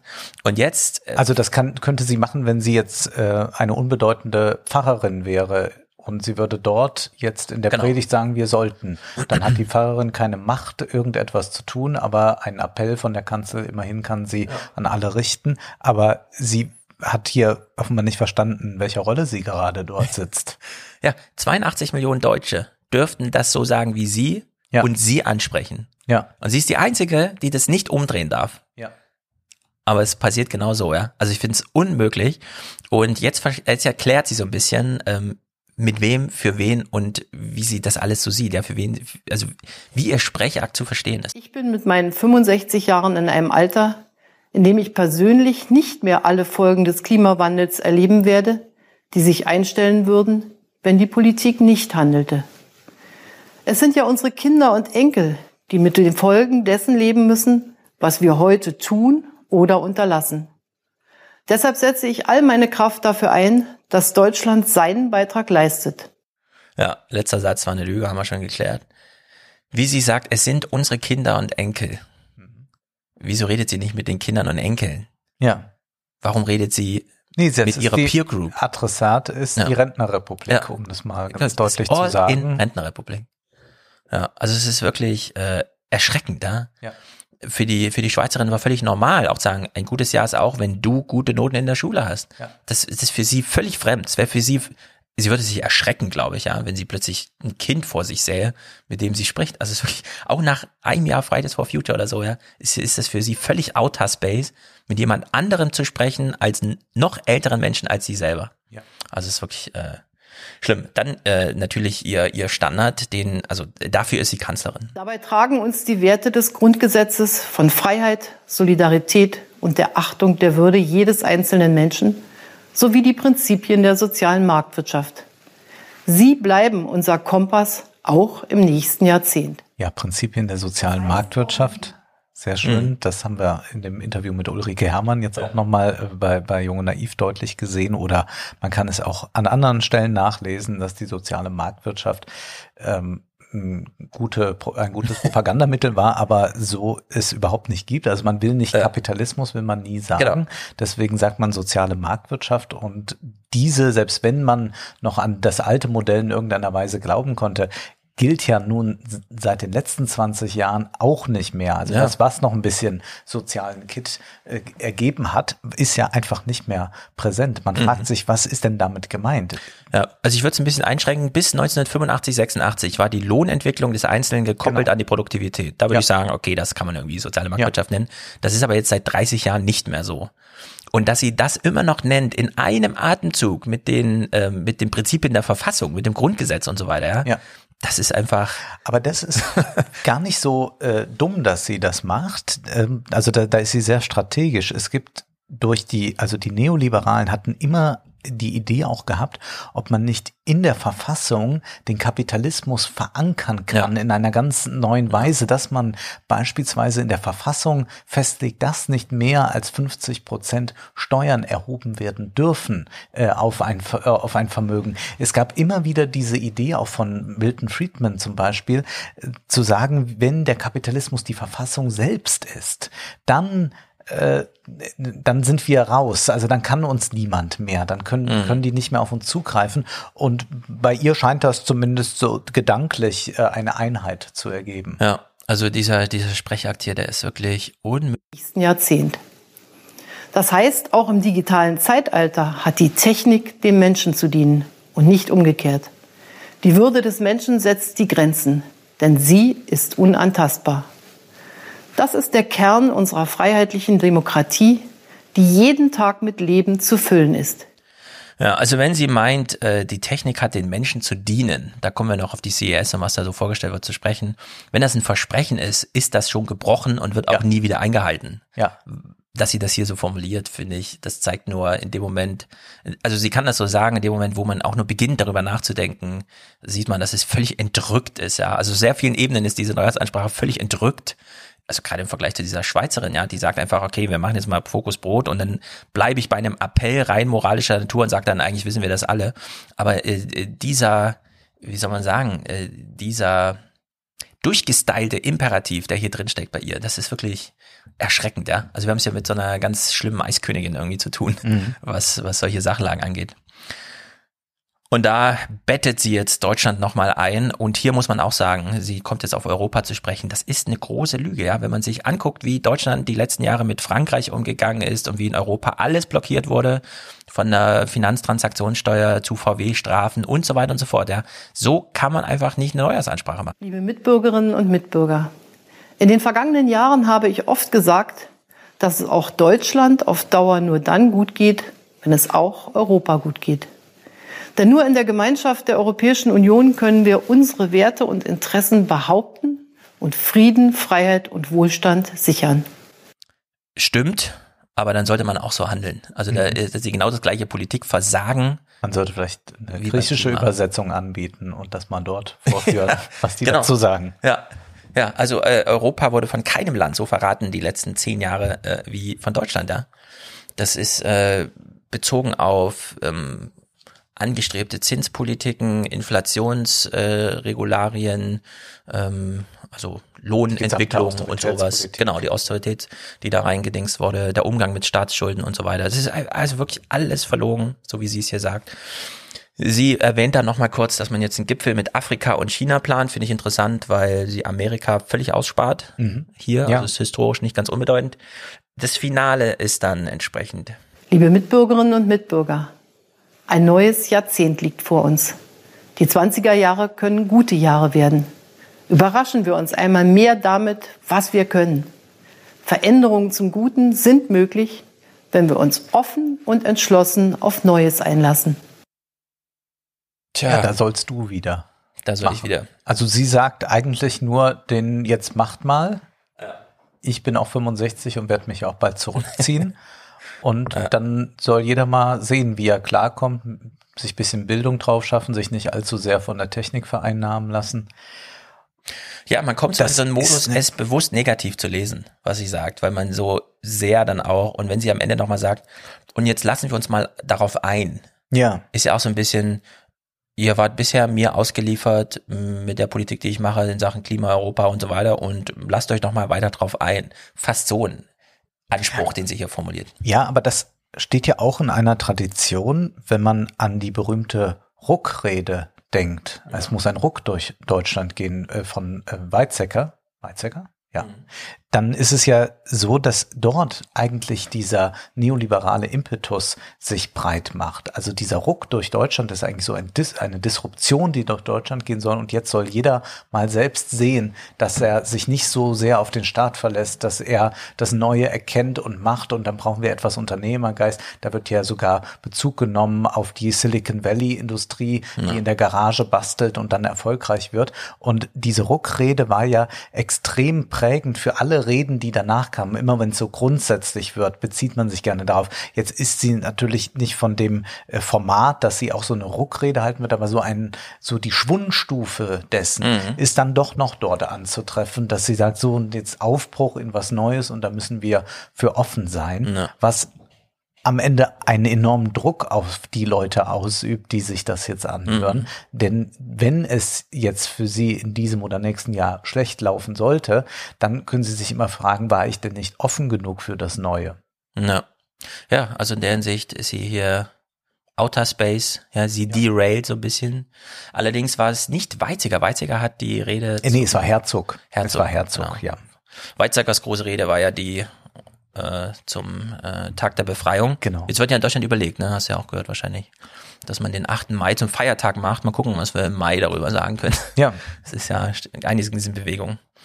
So, damit haben wir jetzt einen Grundstein gelegt für, man könnte depressiv sein und sagen, warte mal, diese Politiker regieren uns. Ja. Und wir können aber sagen, nee, es regiert hier ganz anders. Sind natürlich die großen Technikkonzerne, aber auch in Europa gibt es Institutionen, die wirklich einen Aufbruch wagen. Ja. Und es sind nicht diese Politiker.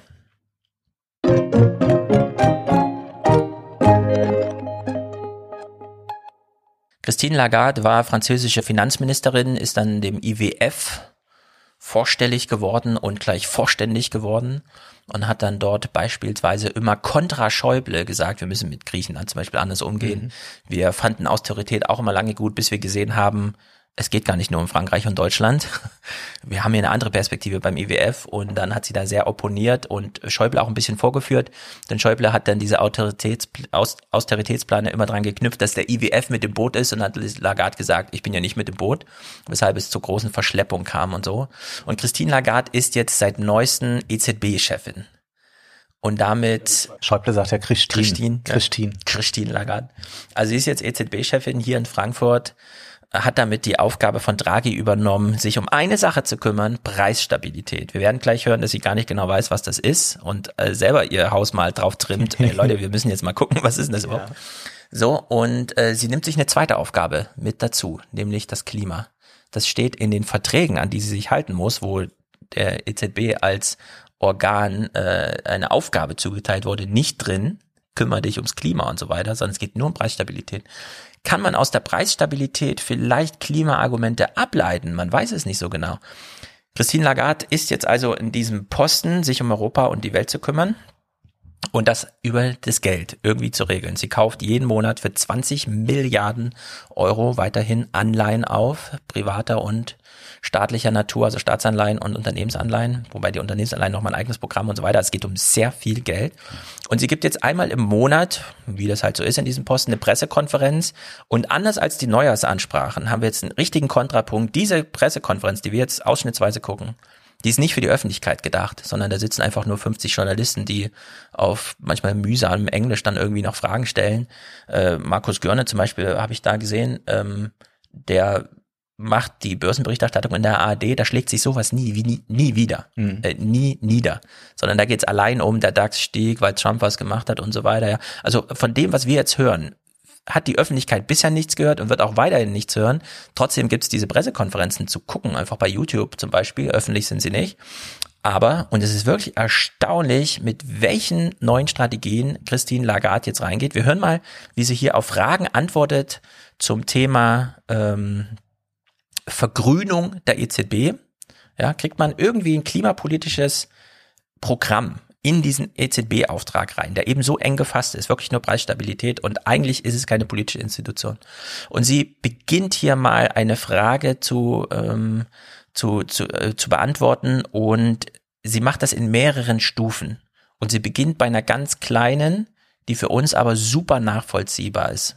On climate change, what I said, I say, and will continue to say is that it is everybody's responsibility wherever he or she is uh, to see what he or she can actually do to fight climate change and protect biodiversity. I, I insist on the two components.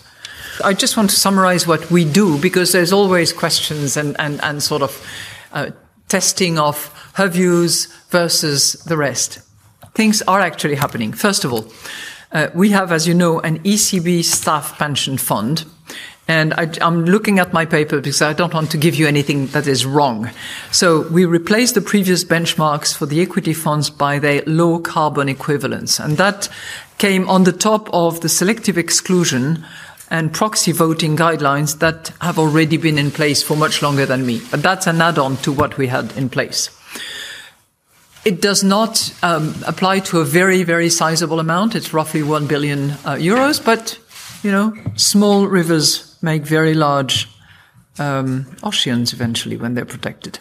Die EZB gibt sich über Christine Lagarde jetzt selber den Auftrag, grün zu werden. Ja. Kann man beispielsweise bei dem Anleihkäufen unterscheiden zwischen die machen irgendwie die Natur kaputt und die nicht so sehr, deswegen ähm, investieren wir, kaufen wir lieber von denen die Anleihen auf, um so die Märkte und entsprechend liquide zu halten. Ne? Also trocknen wir gewisse Märkte vielleicht ein bisschen bewusst aus klar, sie steht dann immer eine Kritik, äh, da politisch zu handeln. Und sie nennt jetzt als allererste Stufe die eigenen Pensionsfonds des Hauses. Also die Mitarbeiter dort haben einen Pensionsfonds. Wie sie dann so sagt, der ist nur eine Milliarde groß, ne? Muss man sich mal überlegen. Also so ein Pensionsfonds für so ein, ist ja jetzt auch nicht ein besonders riesiges Nein. Ding, diese EZB, aber gut. So, und diese eine Milliarde werden jetzt radikal gegrünt, vergrünt. Ja. Und die gucken dann selber intern erstmal, was bedeutet denn das eigentlich? Für die Stimmrechte, die wir da haben. Wir sind ja auch irgendwo investiert. Hm, kriegen wir da die gleiche Risikoaversität hin oder müssen wir uns plötzlich mit Dunkelflauten und sowas auseinandersetzen, wenn wir nicht mehr in Kohle, sondern in Windkraftenergie und so weiter da unser Geld stecken? Und daraus lernen die jetzt. Auch für das größere Programm, deswegen hat sie am Ende diesen schönen Satz gemacht. Aus kleinen Flüssen werden ja auch große Ozeane dann. Die münden ja einen großen Ozean. Dies ist ja ein Prozess, den man beobachten kann, ich lese ja eine Zeitung immer noch sehr regelmäßig, das ist das Handelsblatt. Und dort gibt es fast jeden zweiten Tag inzwischen ein Interview mit irgendeinem Fondsmanager, der wesentlich größere Fonds betreut als jetzt dieser von Lagarde genannte. Und die alle machen sich jetzt Sorgen darüber, wie sie jetzt auf der grünen Welle mitschwimmen können, wie Mhm. das von ihren äh, Leuten, die sie betreuen, aufgefasst wird. Und es gibt aber auch einen enormen Druck auf diese Fondsmanager, dass eben sehr viele, die, die äh, dort investiert haben, sagen, ja, ich möchte aber ab sofort nicht mehr in Energien oder in Unternehmen investieren, die besonders schädlich sind. Und ich sehe da eine globale Verantwortung. Und die managen jetzt auch ihre Fonds neu. Nicht alle machen das. Bei BlackRock äh, werden wir auch sehen, dass das dort sehr wenig stattfindet. Während ähm, größere Fonds oder auch Länder, die Pensionsfonds haben, jetzt schon einen enormen Druck ausüben können.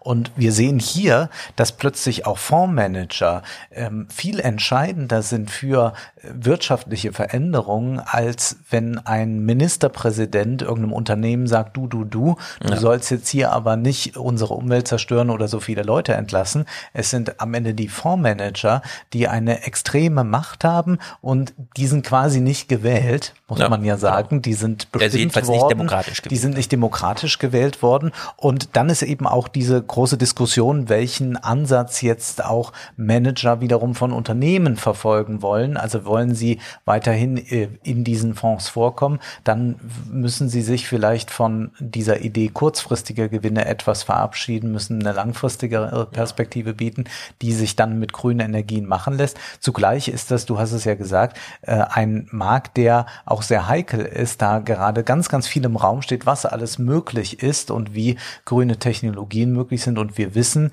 dass es, äh, es wird wahrscheinlich sein wie bei der äh, Dotcom-Blase oder so, dass es wieder eine große Marktbereinigung auch geben wird, wo ganz viel eingehen wird. Und dann bedeutet das auch, dass die, die äh, investiert haben in solche Fonds, mit herben Verlusten zu rechnen haben, wenn das nicht extrem gut diversifiziert ist, aber je diversifizierter es ist, Ja. so schwieriger wird es auch ordentliche Renditen zu bekommen. Und das ist eine, äh, eine, eine große Herausforderung, aber ich glaube auch, dass das Politische momentan sehr stark äh, im, zu beobachten ist, wenn man den Finanzteil einer Zeitung aufschlägt. Ja, also das ist Handelsblatt ist noch die beste Quelle, denn die sitzen zum Beispiel hier und sind das einzige Medium, das einen Live-Blog Ja. zum äh, Lagarde-Presse-Dings macht. Ne? Also da kann man so ein bisschen live nachlesen und die Stichpunkte zumindest rausholen.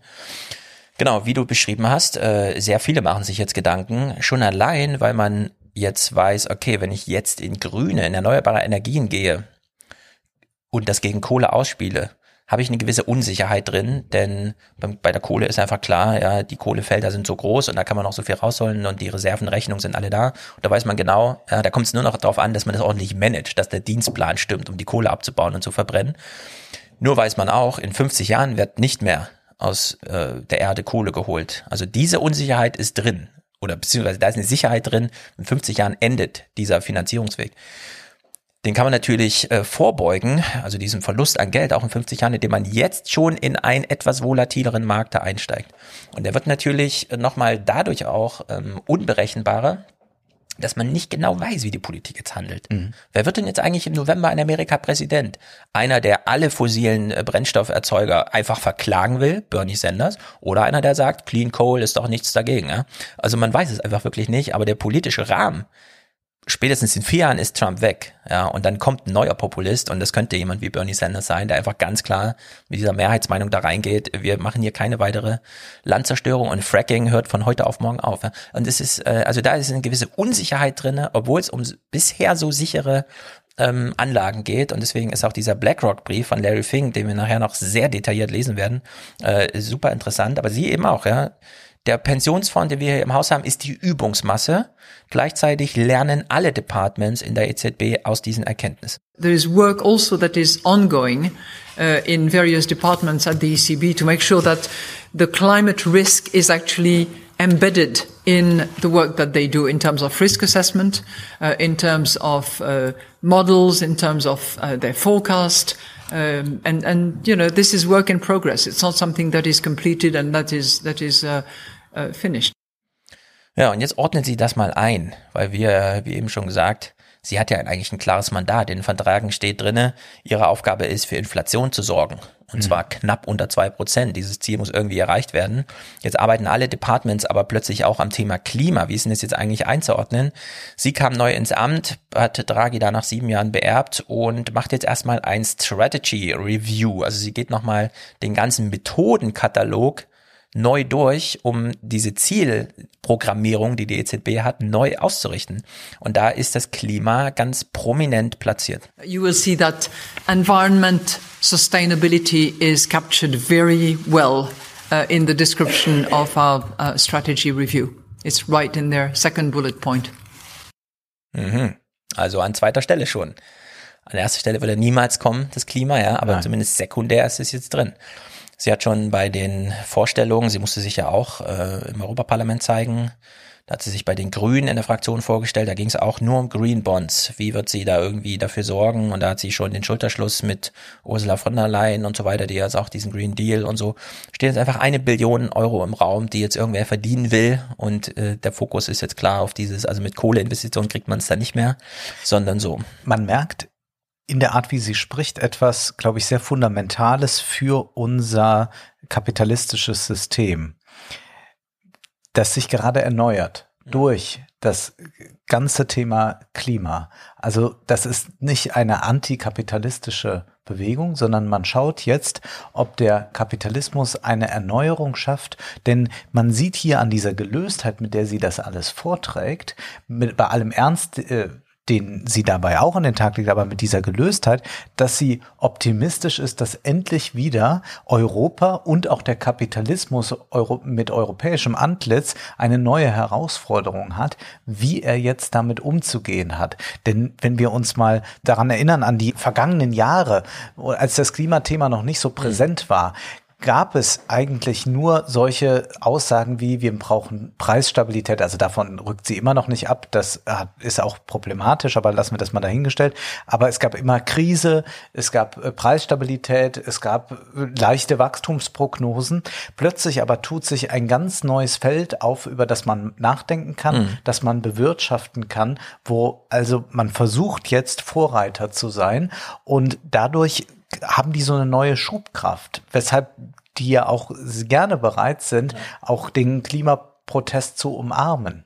Genau, der die Zäsur, die historische Zäsur des Problems, das du gerade beschreibst, ist tatsächlich 2008. Das ist jetzt schon zwölf Jahre her, dass wir eine Zinslage haben, bei der sich alle fragen, äh, wie soll das eigentlich funktionieren? Also Null- oder Negativzinsen, wie geht denn das eigentlich? In Schweden versucht man jetzt so langsam die Negativzinsphase zu beenden und wieder zumindest null Prozent zu machen. Und Lagarde wurde darauf angesprochen, wenn so, ja, ich habe, ich sehe das schon, dass die das versuchen. Ich hoffe, es hat damit zu tun, dass sie jetzt wieder richtige Wirtschaft haben und sich das leisten können, wohl wissend, fügt sie so in Klammern an, diese normale Wirtschaft, in der das geht, mit Zinsen da reinzugehen, mit Leitzinsen, die ist eigentlich nicht mehr da. Und das ist schon seit zehn Jahren so. Und es gibt jetzt schon die ersten großen Studien, das habe ich dann in der Rentenrepublik auch, da werde ich es groß machen, deswegen habe ich es jetzt nicht so präsent, aber die Ökonomen gucken sich gerade die letzten 800 Jahre an und sehen, ja, die Zinsen sind 2000, im Jahr 2000 bei Null. Hm. Das kann man, äh, in, also wenn man die Entwicklung zwischen äh, dem 12. Jahrhundert, wo die ganzen Städte gegründet werden und man noch reingeht mit, ich leih dir einen Taler und gebe dir dafür drei zurück, ja, das war damals, das waren so die Verhältnisse, oder in Ziegen gerechnet, keine Ahnung, ja, aber diese Verzinsung, dass die bei Null ankommt, jetzt in diesem historischen Moment, ist einfach so gegeben.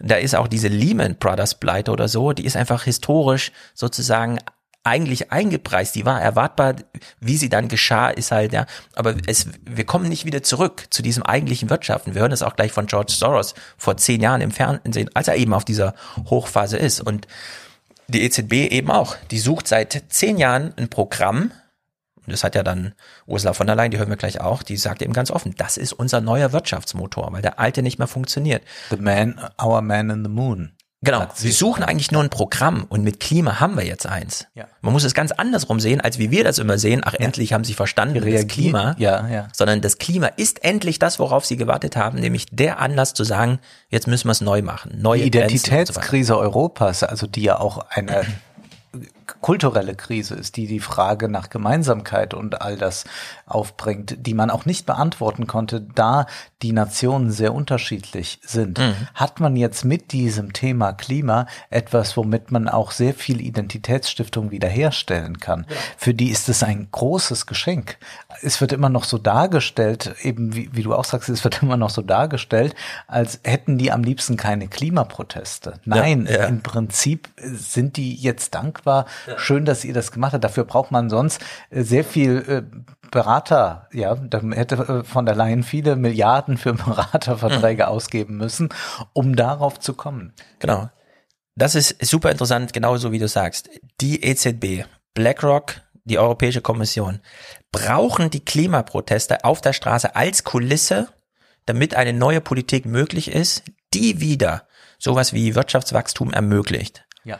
Die Frage ist jetzt, welche Kennziffern legen wir an? Es wird ganz grundsätzlich und ähm, also Fridays for Future wird nicht instrumentalisiert. Nein. Aber Greta ist ähm, in einem historischen Moment da, wo auf sie, also sie trifft auf eine Welt in Resonanz. Das muss, so muss man sagen. Genau, und wir dürfen auch nicht vergessen, der Kapitalismus ist das bislang intelligenteste System überhaupt. Ja, das Einzige, was überhaupt Fortschritt ermöglicht. Vorher Und- war es Stagnationsgesellschaft. Und das und der Kapitalismus reagiert nicht nur auf solche Dinge, sondern er er torpediert sie noch. Er lebt davon. Er lebt auch von so etwas wie einer schöpferischen Zerstörung, wie Schumpeter das nennt. Und er lebt eben auch davon, dass man ihn permanent kritisiert, weil er nur dann sich optimieren kann. Und wie sie das jetzt auch in so einem Trial- und Error-Verfahren schildert, wie man also diesen Fonds managen könnte und das ist ein langer Weg und das Mhm. ist Work in Progress. Das ist die Funktionsweise des Kapitalismus auch, die sie dazu gleich beschreibt. Genau. Der Kapitalismus ist Trial and Error und damit der eins, das einzige Modell, das wir kennen, das Fortschritt ermöglicht. Alles andere war vorher so Zufall und so ein bisschen, na, da hat sich was durchgesetzt. Also die Menschen sind im 15. Jahrhundert genauso morgens aufgestanden wie im 17. Jahrhundert. Da gab es keine große Unterscheidung. Und selbst im 8. Jahrhundert sind die Unterschiede jetzt nicht so mega, dass man irgendwie sagt, okay und so, ja. Gut, es gab halt dann so Städte und Urbanisierung, ähm, aber es ist, ähm, man muss halt wirklich sagen, äh, dieser, diese Umstellung auf Geld, das 12. Jahrhundert, dass man auf den Marktplatz geht und nicht mehr im 1 zu 1 Tausch, ihr habt ja jetzt auch bei der äh, in Wohlstand für alle das mal thematisiert, ja. Geld ist ein symbolisch generalisiertes Kommunikationsmedium, das Zukunft zur Verfügung stellt über den Zins.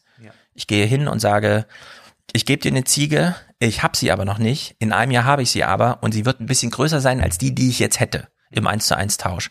Und dieses zur Verfügung stellen von Zukunft braucht Zinsen und diese Zinsen brauchen Inflation. Jetzt, jetzt geht sie wirklich ins Eingemachte. Jetzt stellt sie sich nochmal selbst die Frage, was ist eigentlich mein Punkt eins und warum ist Klimaschutz jetzt eigentlich auch meine Aufgabe? Why should it be the role of central banks?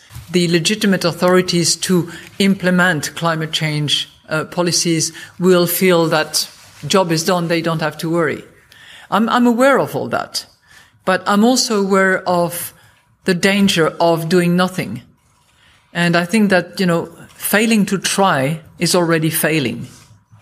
So we should at least try to explore every area where we can actually participate in a determination that is now the determination of the European Commission, of many of the euro area leaders, and which is now also creeping into the private sector. So that's my, my personal take on that. And I was very pleased to see that the environmental sustainability has found its right space uh, in the uh, in the monetary policy review that we are embarking upon. So, also sie rechtfertigt nochmal, warum sie sich jetzt auch ums Klima kümmert, wohl wissen, dass es eigentlich die politischen und so weiter, aber da haben wir von die Neuestansprache gehört, von denen ist da wenig zu erwarten. Ja, warum es auch ihre Aufgabe ist. Und jetzt wissen wir aber, ihre eigentliche Aufgabe ist ja diese. One thing that I know is central and anchored in our considerations will be the mandate that we are given under the treaty, which is that of price stability. Ja, so. Die Preisstabilität. Das Preisstabilität. So eine heilige Kuh. Genau. Und. Aber was ist Preisstabilität? Preisstabilität ist eine Inflationsrate, die äh, unter knapp unter zwei. Unter zwei. Laut den ja. Verträgen. Aber wie kommt, wie kommen die Vertragsautoren Also dazu Maastrichter? Ver- Vertrag Genau, ist das. Fall. Und der auch, ähm, das ist eine, wenn man so möchte, eine recht willkürliche Festlegung, ähm, die sich auch zeigt, also diese Angst, es ist ja immer, besteht ja diese Angst vor der Hyperinflation. Mhm. Ähm, Gerade in Deutschland kann man damit ja Leuten sehr gut Angst machen, wie nach 45, als wir alles verloren hatten. Und dann sagt man immer, ja, wir können nicht als Staat oder jetzt auch, äh, nun ist es ein bisschen schwieriger, da wir nicht eine eigene Nationalwährung mehr haben, Mhm. sondern europäisch sind, aber man könnte es anders regeln. Also wir können nicht jetzt einfach sagen, wir drucken nur noch Geld, äh, weil, wie, wie wir es brauchen. Also das Geld selbst wird immer noch von den Nationalbanken gedruckt, Ja. allerdings unter ähm, Beobachtung der EZB. unter ist Beobachtung. Die haben nicht eine. Nationalwährung, also in Amerika ist es jetzt einfacher. Ja. Die haben in den USA haben die eben einfach ihre Nationalwährung und der Kongress braucht Geld und dann bekommen die das dann auch Mhm. äh, von der Fed. Und dann gibt es eben von dem Maastricht-Vertrag ja gewisse Grenzen, die einzuhalten sind. Also wenn ein äh, Land ähm, ein, äh, äh, also wirtschaftlich gut aufgestellt ist, dann darf eigentlich nicht mehr ähm, Staatsverschuldung sein als 60 Prozent im Verhältnis zum äh, Bruttoinlandsprodukt. Bei Griechenland, wenn man das mal sieht, da waren mal 120, war man da mal an, bei, bei der großen Krisenphase. Und man sagt eigentlich dann nach diesem Maastrichter Vertrag schon bei über 90 im Verhältnis Ja. zum Bruttoinlandsprodukt, bricht alles zusammen. Und da gibt's jetzt sehr viele, wir werden vielleicht auch nochmal, wenn wir beim März, äh, wenn wir über Friedrich Merz sprechen, drauf kommen, äh, da gibt es jetzt inzwischen aber Ökonomen, die dem widersprechen, zum Beispiel Ökonomen der Modern Monetary Theory, Mhm. die sagen, na, blicken wir doch mal nach Japan. Dort haben wir seit Jahren, seit mehr als zehn Jahren im Verhältnis zum Bruttoinlandsprodukt äh, äh, sprechen wir da nicht von 60 oder 90, sondern von dra- 230. Ist Japan zusammengebrochen? Nein. Genau, ja, das habe ich bei euch auch gehört, ist Japan zusammengebrochen. Also wenn man sich die Lage der Jugend in Japan anguckt, muss man sagen, ja, Japan ist zusammengebrochen. Aber das liegt aber nicht an, an, äh, an der Inflation. Genau, man könnte es politisch anders steuern. In der Maske muss man auch sagen, ja, in, in Japan fahren die Züge pünktlich und da fehlen halt Arbeitskräfte im Krankenhaus, aber das Krankenhaus selbst ist da und da liegt es nicht an 260 Prozent äh, BIP Staatsverschuldung. Und wir müssen auch sagen, bei diesem Beispiel Druckerpresse in Deutschland angeschmissen worden während des Zweiten Weltkrieges, wo Mhm. das auch geschah, war in Großbritannien und in den USA. Da hat man auch Geld gedruckt, um diesen Krieg zu finanzieren. Man hatte nur ähm, erstmal das Glück, auf der Seite der Sieger zu stehen. Man war aber auch das stabilere Land. Man Mhm. hatte nicht einen irren Diktator. Ja. Und die Beispiele, die von Inflation immer kommen, von Ländern, die eine zu hohe Inflation haben, wo das, äh, wo man das Brot eben für das Geld, was man gestern noch bezahlt hat, Mhm. am nächsten Tag nicht mehr bekommt und man braucht plötzlich das Zehnfache. Das sind Länder, sagen diese Leute der Modern Monetary Theory, die ohnehin sehr, sehr instabil sind. Und da kommt das dann noch hinzu. Aber bei stabilen Ländern ist Inflation gar nicht so ein großes Problem. Und man sieht ja auch, dass wir ähm, trotz einer lockeren Geldpolitik ja auch jetzt keine äh, hohe Inflation haben. Wir gehen ja fast auf eine Deflation zu. Ja, genau. Das ist ein großer Kampf gegen die Inflation. Inflation heißt äh, Verteuerung. Äh, wir, vor 40 Jahren, wenn man sich da Grund und Boden gekauft hat, war völlig klar, dass der Zinssatz da 8, 9 Prozent ist und so weiter. Ja? Das musste aufgefangen werden durch, ja, dann brauche ich auch als Arbeiter alle zwei Jahre eine 8% Steigerung. Das haben die Gewerkschaften durchgesetzt. Jetzt sind wir, wie gesagt, in dieser Niedrigzinsphase. Und nochmal angeschlossen an vorhin, um sich die Zukunft verfügbar zu machen, braucht man Zinsen.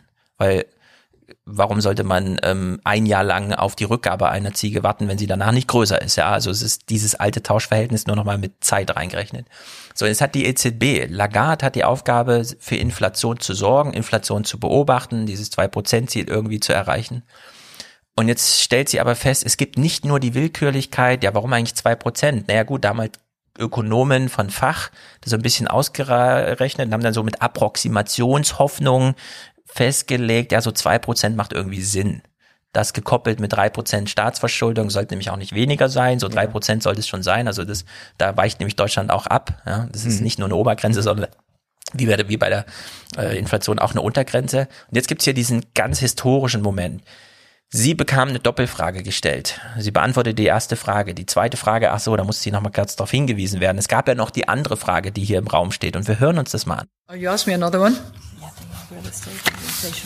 Oh, yes. Real estate. As I said, we will not um, leave any stone unturned. and how we measure inflation is clearly something that we need to look at. Are we going to resolve the issues? I doubt it. Um, you know, clearly the issue of housing and the distinction between the home owner occupancy versus the non-owner occupancy. Uh, the reality and the perception, the difference between uh, large urban centers and uh, and rural areas, all of that is is infinitely difficult to apprehend and to and to calculate. But we need to look at it and we need to understand. So, sie bekommt die Frage, was ist denn jetzt mit den Hauspreisen? Und dann sagt sie, Real Estate, richtig. Inflation ist unglaublich schwer zu messen. Wir müssen das nochmal auf den Prüfstand stellen. Wir Mhm. wissen gar nicht genau, wie wir Inflation, das ist ungeheuerlich eigentlich, ja, was sie hier sagt. Ja. Die EZB weiß gerade nicht, wie man inflationsrichtig misst. Und dieses Problem, was sie hier beschreibt, betrifft, also sie kann aus der EZB rausgehen, zehn Fußminuten ist sie entfernt von einem Wohnturm, der gerade in Frankfurt entsteht. In dem werden Wohnungen für Quadratmeterpreise von 25.000 Euro verkauft. Also 100 Quadratmeter Wohnung für zweieinhalb Millionen Euro. Dies nennt man Vermögenspreisinflation. Das sind unerhöhte, also wirklich unerhörte Preise. Die bezahlt auch niemand, der die Wohnung braucht zum Wohnen, Nein. sondern, und da macht sie eben diesen Unterschied. Es gibt jetzt, Inf also Immobilien, da ist der Owner drin und benutzt sie und dann gibt's eben diese Immobilien, die für 25.000 den Quadratmeter, die werden nur als Anlage gekauft. Also in diesen Wohnturm wird in den obersten zehn Etagen, wir haben in Frankfurt noch so einen anderen, den Hängerturm, da zieht niemand ein. Man kennt das aus London, da gibt's auch so schöne Fotos, wenn man dann äh, eigentlich eine beleuchtete Stadt hat, es ist abends halb zehn Genau. und dann gibt es aber Ja. äh, ganze Stockwerke, die komplett leer sind. Man denkt, oh, die sind aber alle früh ins Bett gegangen. Nein, da wohnt einfach Genau, da niemand wohnt drin. keiner. Da ist irgendein chinesischer Pensionsfonds oder so, der investiert da 100 Millionen, kauft 10 Wohnungen, die stehen leer. Für die nächsten acht Jahre, da wird keiner einziehen, da kümmert sich keiner drum. So, und jetzt ist die Frage, und deswegen stellt sie die, koppelt sie das so an das, an das Real Estate. Was ist eigentlich, also erreichen wir eigentlich das 2% Ziel Inflation, wenn 2% ähm, Preissteigerung bedeutet, die Wohnungen sind einfach 300 mal so teuer wie vorher. Ja, das rechnen wir mit rein, dann kommen wir im Durchschnitt auf zwei Prozent. Gleichzeitig ist aber die ganze restliche Wirtschaft völlig abgeschmiert und der Inflationswert wird einfach nur aufgefangen durch, ja, die Wohnung ist halt so teuer. Ja, wenn man jetzt die Wohnung rausrechnet, aus, also wenn man den Inflationswarenkorb, den man da immer so nimmt und sagt, wir nehmen mal das Wohnen raus, dann haben wir eine ganz andere Inflationsrate und dann sind wir ja wirklich schon in der Deflation, weil das, was an Inflation noch übrig bleibt, wird ja allein vom Hauspreis aufgesaugt und alles andere und deswegen ihr großes äh, Ding hier, ja, wir müssen uns jetzt mal Gedanken machen, wie wir das, also wie wir Inflation überhaupt neu berechnen. Wir brauchen hier ein ganz, eine ganz neue Kennziffer für, das, für, für die wichtigste Kennziffer unseres Mandats. Und man könnte auch selbst fragen, inwieweit das, was bei den äh, Aktienmärkten stattfindet, auch inflationär ist. Also auch dort haben wir Preisentwicklungen, wir haben äh, DAX-Steigerungen, der hat sich ja seit der Krise verdreifacht inzwischen. Ähm, also wir leben, äh, und das ist ja von der Realwirtschaft abgekoppelt, was dort stattfindet. Wir haben auch gerade beim Risikokapital äh, verrückteste Investitionen, also wo sehr viel Geld einfach da ist, also auch Stichwort Vermögenspreisinflation, wo auch investiert wird, genauso wie solche Projekte wie dieser Wohnturm dort investiert werden. Ein äh, sehr spezialistisches Feld und ein kleines Feld, sicherlich nicht so relevant jetzt im Gesamten gesehen, aber wo sich es auch nochmal dran zeigt, ist der Kunstmarkt, der auch vollkommen überhitzt Ja. ist, wo auch äh, man jede Woche in der DPA irgendwelche neue Rekorde angeliefert bekommt, dass ein Gemälde, das noch 10 Millionen wert war, fünf Jahre später eben für 30 Millionen verkauft wird, plus dann eben die ganze moderne Kunst, die für, äh, die quasi als Spekulationsobjekt gleich hergestellt wird. Genau. So, das läuft alles in diesen Warenkorb ein. Äh, Sie hat am Anfang das Inflations, also der aktuelle Inflationswert ist 1,4 Prozent im Vergleich, also des Monats im Vergleich zum Vorjahr. Kann man sagen, okay, 1,4 Prozent ist jetzt nicht knapp unter 2 Prozent, aber unter 2 Prozent und auch nicht null, also irgendwo zwischen 1 und 2 kann man eigentlich zufrieden sein, aber es gibt eben diese krassen Turbulenzen durch. Es ist einfach zu viel Geld da, das fließt aber nicht in die Wirtschaft, sondern in den Kunstmarkt, ja, also die Bilder werden jetzt wie Geldscheine selbst als Geld behandelt. Das ist gar nicht mehr Kunst im eigentlichen Sinne, sondern es ist wirklich fast eine Währung. Äh, diese Wohnungen ganz genauso, die da irgendwo rumstehen und gebaut werden. Ja, da wird irgendwer baut halt irgendwas, aber diese Werte, die sind halt nur noch Buchwerte irgendwo, ja, die stehen in irgendwelchen Fonds und so wird niedergeschrieben. Und 2020, Januar, ist halt der Monat, in dem äh, sie dann einfach da sind und sagt, ja, also wir haben dieses Mandat, wir haben eigentlich noch eine zweite Aufgabe, Klima, aber schon bei der ersten wissen wir gar nicht mehr genau, was ist, woran orientieren wir uns eigentlich. Und da gab es eine sehr schöne Begegnung von Lagarde, damals noch als IWF-Chefin, 2018, da hat sie Yuval Noah Harari äh, eingeladen Mhm. und das ist wieder so ein wunderschöner Moment von sprechendem Denken, wo sie also wieder überrascht wird. Ach, es gab noch eine Frage, stand noch eine Frage im Raum. Na gut, ja, und sie wird hier mal kurz in ihrer Anmoderation dieses Gesprächs von Harari selbst unterbrochen. In various uh, writings of yours, we seem to understand that the future is not necessarily for economists. The future is more likely to be for poets, for philosophers, uh, for ethical experts, but economists, maybe not, but maybe yes. so you'll have to tell us about that. Um, I'll just say that the, the distance between economists and poets is much smaller than people tend to assume. I, I, I often say that the best storytellers in the world are the economists. because they are the one who tell the only stories that everybody believes. Und da hat er vollkommen recht. Ja. Die ganze klassische Ökonomie ist im Prinzip eine Märchenerzählung, kann man sagen. Ja. Und das, was sie. Aber nicht im negativen Sinne, sondern es ist ja, bei halt- der klassischen Ökonomie, also wenn Hans-Werner Sinn spricht, dann ist das in gut, etwa so aber- wahr wie äh, irgendwas von den Gebrüdern Grimm. Ja, aber diese moralische Komponente der deutschen Ökonomie-Diskussion mal ausgeklammert, in, wenn wir ARD abends gucken, Tagesthemen Ja. und es wird die Inflationsrate ja, von, Ja. es war jetzt 1,4 Prozent, dann ist das eine Erzählung, der wir glauben. Genau. Während wir nicht erfahren, wie Lagarde da sitzt und sagt, Inflation, hm, ich setze mal meine klugen Leute dran, damit wir das mal wieder ordentlich berechnen können. Ja? Und in der Hinsicht hat er natürlich da, also auf der Ebene, ne, Ja. das ist nochmal Ja. diese populistische Ökonomie, die so an die Wissenschaft, an die Öffentlichkeit daran ausgetragen wird. Da ist es ja geschenkt sozusagen. Das ist, da haben wir mit Hans Werner Sinn in Deutschland genau den richtigen. So, aber dass er eben hier nochmal sagt, ja, also wenn Sie beim IWF oder danach ne, bei der EZB, wenn Sie was von Inflationsrate erzählen, ist das halt einfach nur eine Story, die alle glauben. Ja. Aber es ist, bleibt halt trotzdem eine Story. Und die Frage ist jetzt, kann man sie anders schreiben? Kann man sie anders schreiben, gerade wenn man eine große Herausforderung wie die Klimakrise hat?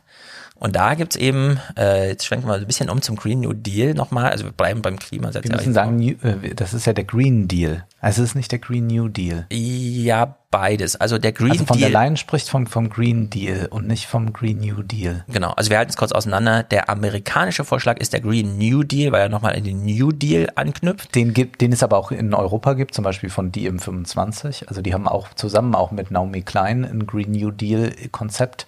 Es gibt noch ein paar andere, Ja. die, die Green, also ein paar intellektuelle Gruppen oder auch politische Genau. Gruppen, Aber- die einen Green New Deal ähm, ähm, haben wollen und anknüpfen an das, was eben in Amerika gedacht wird, vor allem auch von Bernie Sanders und äh, Ja, Alexander- also das ist nochmal eine dritte Komponente dann.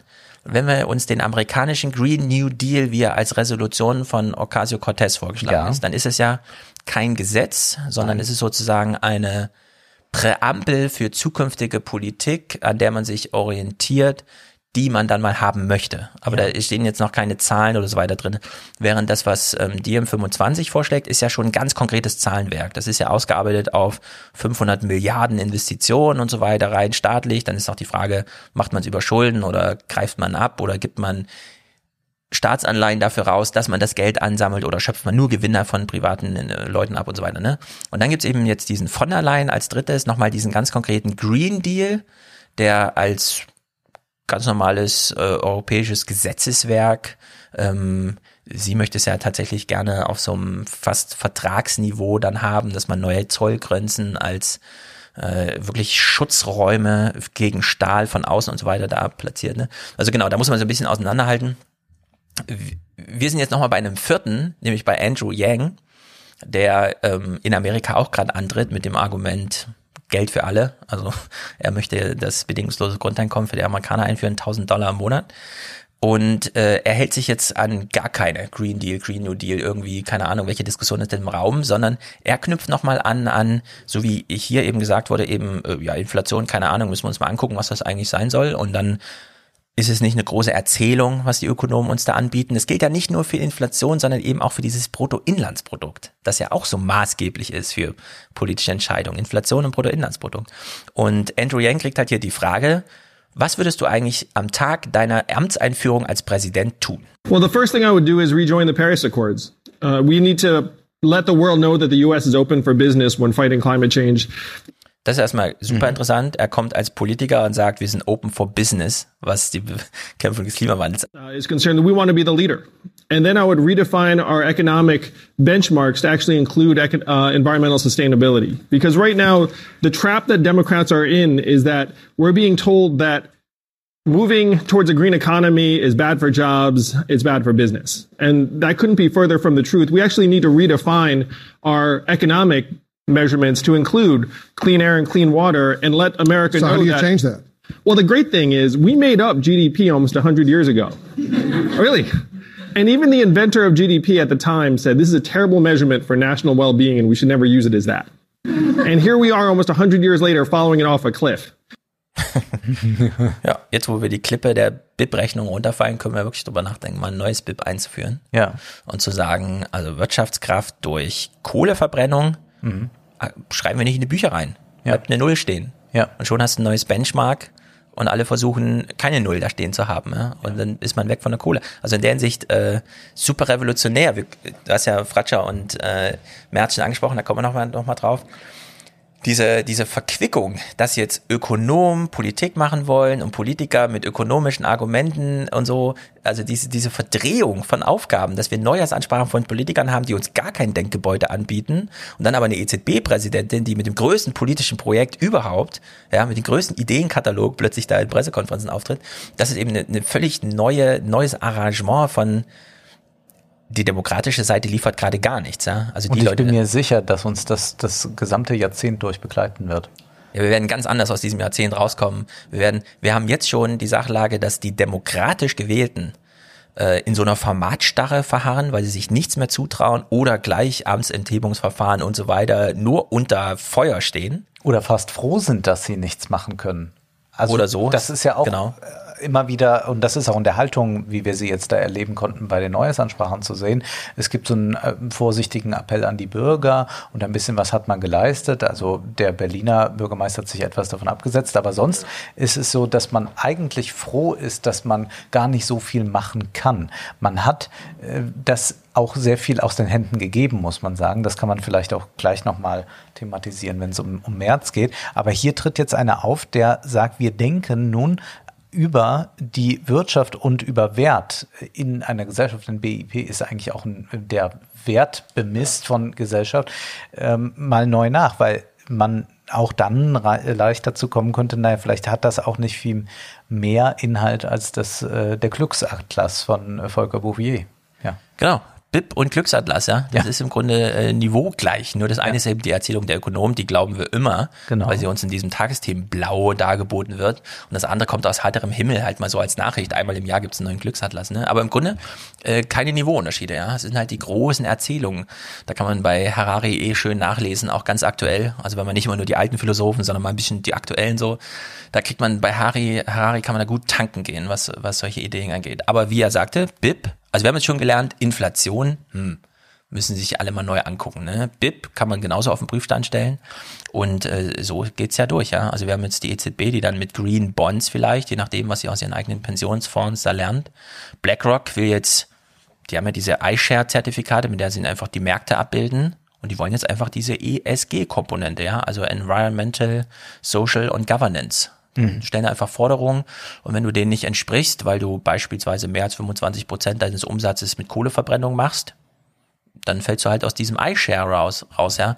Und das heißt aber gleich, dass dein Unternehmen gleich mal zwei Prozent oder so an Aktieneigentümern verliert. Also die kommen dann neu auf den Aktienmarkt und eine Investitionsentscheidung gegen den Trend, den BlackRock setzt, zu, also zu treffen, das muss man sich dann auch erstmal trauen als Konkurrent auf Mhm. Wir sehen auch hier wieder, wo die eigentliche Macht sitzt. Also die einen viel größeren Druck ausüben Ja, ja. können auf Unternehmen. Ja, und also- BlackRock gehört zu Genau. den mächtigen fünf, äh, was Fonds anbelangt. Und Ja, ich würde die da völlig rausheben. Es gibt halt mächtige vier und dann gibt's BlackRock Ja. oben drüber. So. So könnte man auch sagen, ja.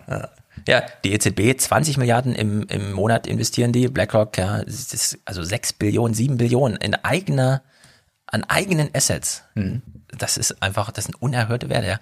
Also damit können die äh, wirklich da die Märkte ähm, ummodeln. Jetzt ist die Frage, wie kommt man jetzt? dazu? Also wann würde Oma Erna akzeptieren, dass man jetzt ähm, BIP neu berechnet? Ja, wann haben wir ein neues Modell? Vielleicht, wenn man sie fragt, was es eigentlich bedeutet. Und sie müssen Genau, man das erklären.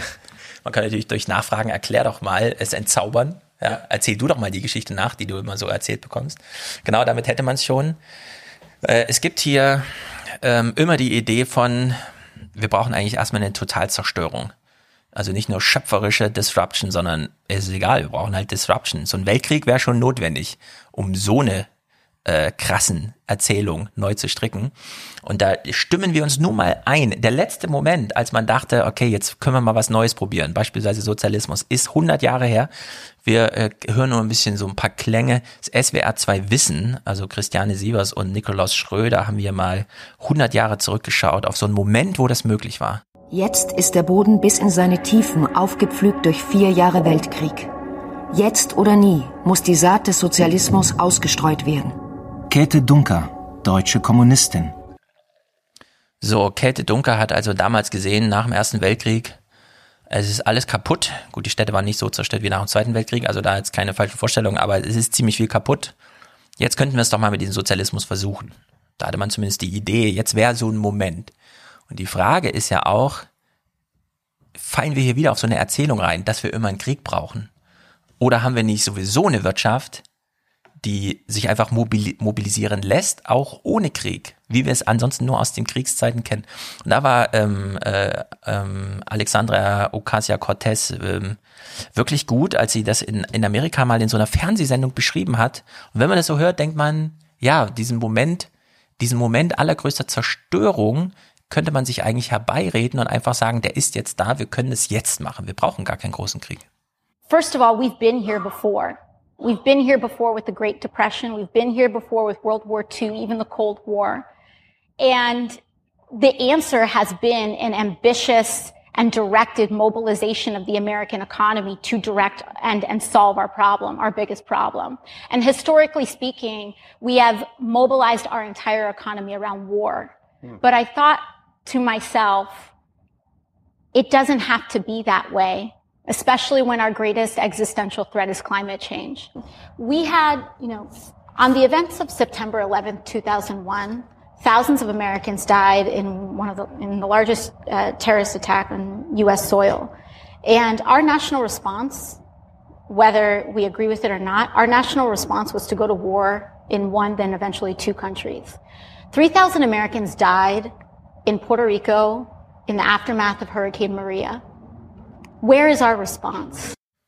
Das heißt, die Katastrophe ist eigentlich da. Ja. Man muss jetzt nicht nochmal auf ein Ereignis warten. Das ist sicherlich sehr merkwürdig, dass wir so ereigniszentriert sind in unserer Wahrnehmung. Wir schalten Atomkraftwerke ab, wenn Fukushima passiert, aber wir wussten ja, Ja. vorher äh, über, wir waren Ja. über alle Gefahren informiert. Also man hätte nach Fukushima auch genauso gut sagen können, ja, macht ja nichts, wir machen trotzdem weiter. Die Gefahren sind äh, die, uns ja alle bekannt, aber wir sind eben sehr ereignisfokussiert und reagieren dann auf etwas. Und das ist etwas, was man beim Green New Deal finden kann. Also der New Deal von Roosevelt bestand ja, ähm, war ja eine Reaktion auf die Wirtschaftskrise und man hat äh, den sich natürlich einverleibt, diesen Namen, aber zugleich sind viele ähm, Green New Deal-Verfechter auch welche, die sagen, ja, man hat ja damals bei der Kriegswirtschaft in den USA und Großbritannien die Katastrophe zum Anlass genommen, jetzt anders zu wirtschaften und hat sehr schnell äh, eine Entscheidung treffen können. Also was wir da eigentlich haben, ist so eine Idee vom Ausnahmezustand, in dem dann sehr viel möglich ist, wenn es einen Souverän gibt, der dann ähm, die, die, die entscheidenden Dinge tut. Das ist auch immer sehr gefährlich. Also diese Spre das Sprechen von, vom Ausnahmezustand, das ist etwas, was in den 20er Jahren ganz virulent wird durch Karl Schmidt, der dann ja auch später, äh, Anfang der 30er, zu dieser berühmten Definition kommt, souverän ist, wer über den Ausnahmezustand entscheidet. Das heißt, das hat auch etwas mitunter Undemokratisches, weil dann auch das Parlamentarische nicht mehr so gefragt ist, sondern dann braucht es große Köpfe, die entscheiden. Und das könnte dann auch eine Alexandra, äh, Alexandria Ocasio-Cortez sein. Aber was deutlich wird, ist, dass wir unsere Wirklichkeit immer so als einen als Normalität, als einen Nullpunkt wahrnehmen, aber das ist nicht so. Also wir sind nie in einem, äh, in, einer, in einem neutralen Verhältnis, das dann gestört wird durch ein Ereignis, auf das wir reagieren müssen, sondern wir sind eigentlich in einer permanenten Situation, wo wir uns positionieren müssen und wo wir uns ähm, in Relation zu etwas Vergangenem oder Zukünftigen setzen müssen. Und da setzt eigentlich eine kluge Politik an, die nicht wartet auf die nächste Katastrophe, auf die sie dann reagieren kann. Das ist ja Merkel-Methode, also nicht nur bei Fukushima, sondern auch, naja gut, dann kommt jetzt diese Abstimmung, dann äh, wird halt dann dadurch die äh, Ehe für alle eingeführt, statt sie selbst auf den Weg zu bringen. Ja, es war immer so dieser Modus, naja, und dann haben wir das gemacht und so war das dann auch 2015 eben sehr stark. Dann hat man eben auf äh, die Migrationsentwicklung äh, reagiert, äh, die man vorher weitgehend ignoriert hat und Ocasio-Cortez ist jetzt jemand, die das äh, ähm, begreift als auch ein Work in Progress, weil sie erkennt, dass wir in einer permanenten Situation der mhm. Unsicherheit sind und dass wir nicht auf einem äh, Punkt sind, wie uns jetzt eben diese Neujahrsansprachen noch suggeriert haben. Ja. Es läuft eigentlich alles ganz gut. Ja, also man kann es nur immer wieder sagen, Cortez macht im Grunde Politik so, wie wir diesen Podcast mit einem im Modus der Soforthistorisierung. Da, sie käme, glaube ich, nie auf den Gedanken, eine Neujahrsansprache zu halten in dem Modus, meine Uhr sagt 31. Dezember, also machen wir jetzt hier mal einen Schnitt. Ja. Blicken zwölf Monate zurück und dann überlege ich nochmal, was ich kurz zur Zukunft sage, ja. Sondern nein, es wird natürlich alles eingebettet, so wie wir auch jetzt schon verstehen können. Die äh, amerikanischen äh, Präsidentenkandidaten, die wir jetzt gerade haben, sind alle irgendwie 70 oder älter, also die von Relevanz. Und da kommt sehr drauf an, was haben sie vor 30, 40 Jahren gemacht. Ja. Waren sie konsistent in ihrem Handeln und so weiter, wie bei Hillary damals. Sie hat sich schon vor 20 Jahren für die äh, Krankenversicherung interessiert. Bei äh, Cortez können wir jetzt schon erahnen, wie das in 20 Jahren ist, wenn sie so dann sagt, okay, ich könnte jetzt auch mal Präsidentin werden. Dann blickt man natürlich zurück auf diesen Moment, genauso wie sie jetzt wahrscheinlich schon darüber nachdenkt, mit welcher Legacy will ich eigentlich später dann mal für die höheren Ämter und deswegen lege ich jetzt schon mal die Foundation, ja. Und ich gehe halt rein und sage, äh, also das ist sozusagen Politik, die sich extrem von dieser Neujahrsansprachen, Moduspolitik, dieses Merkelsche morgens aufstehen und mal gucken, in welche Richtung der Wind weht, damit man am Abend vielleicht, ah nee, dann lässt man es doch und wartet noch drei Monate, bis man mal wieder irgendwie was zu irgendeinem Thema sagt und so, ja. Nee, das ist einfach mittendrin und inhaltlich eben genau auf den Punkt, weil wir können uns ja fragen. Du hast Fukushima angesprochen, ähm, das war eine Naturgewalt, ein Erdbeben. In Amerika gab es zum Beispiel dieses Erdbeben von Haiti, äh, Teil Amerikas und so weiter, wo man sich auch fragte, warum handelt Amerika da nicht? Das sind doch so viele Tote zu beklagen. Na gut, war halt ein Erdbeben. Was will man machen? Ist halt ein Erdbeben irgendwie, ne? Auf der anderen Seite hat man dann eben diesen Moment wie ähm, dieses, was sie da angesprochen hat, in Puerto Rico, den Wirbelsturm. Ist er jetzt menschengemacht oder nicht? Und anders als ein Erdbeben würde ich sagen, ja, da kann man durchaus wie Sie in dem Modus rangehen zu sagen, dieser Wirbelsturm war menschengemacht. Also hier haben Menschen 3000 andere Menschen getötet. Zwar nicht in diesem direkten, wir können jetzt eine Schulderklärung personalisieren, aber hier sind Menschen dafür verantwortlich. Es ist ein menschengemachter Klimawandel, der diesen Wirbelsturm mit verursacht hat. Warum handeln wir nicht? Als Pearl Harbor angegriffen wurde, haben wir doch auch gehandelt, ja? Also eine ganz legitime Frage, gar nicht so Outer Space, wie man so glaubt, sondern eine ganz legitime Frage, warum handeln wir jetzt eigentlich nicht? Und wir könnten doch jetzt handeln und es gäbe doch genug Rahmen zu handeln. Und jetzt ist dieses Klimathema eben wirklich da, weil wir eben auch solche neuen Politiker, so eine neue Politikergeneration haben. Und jetzt müssen wir es aber trotzdem nochmal umdrehen.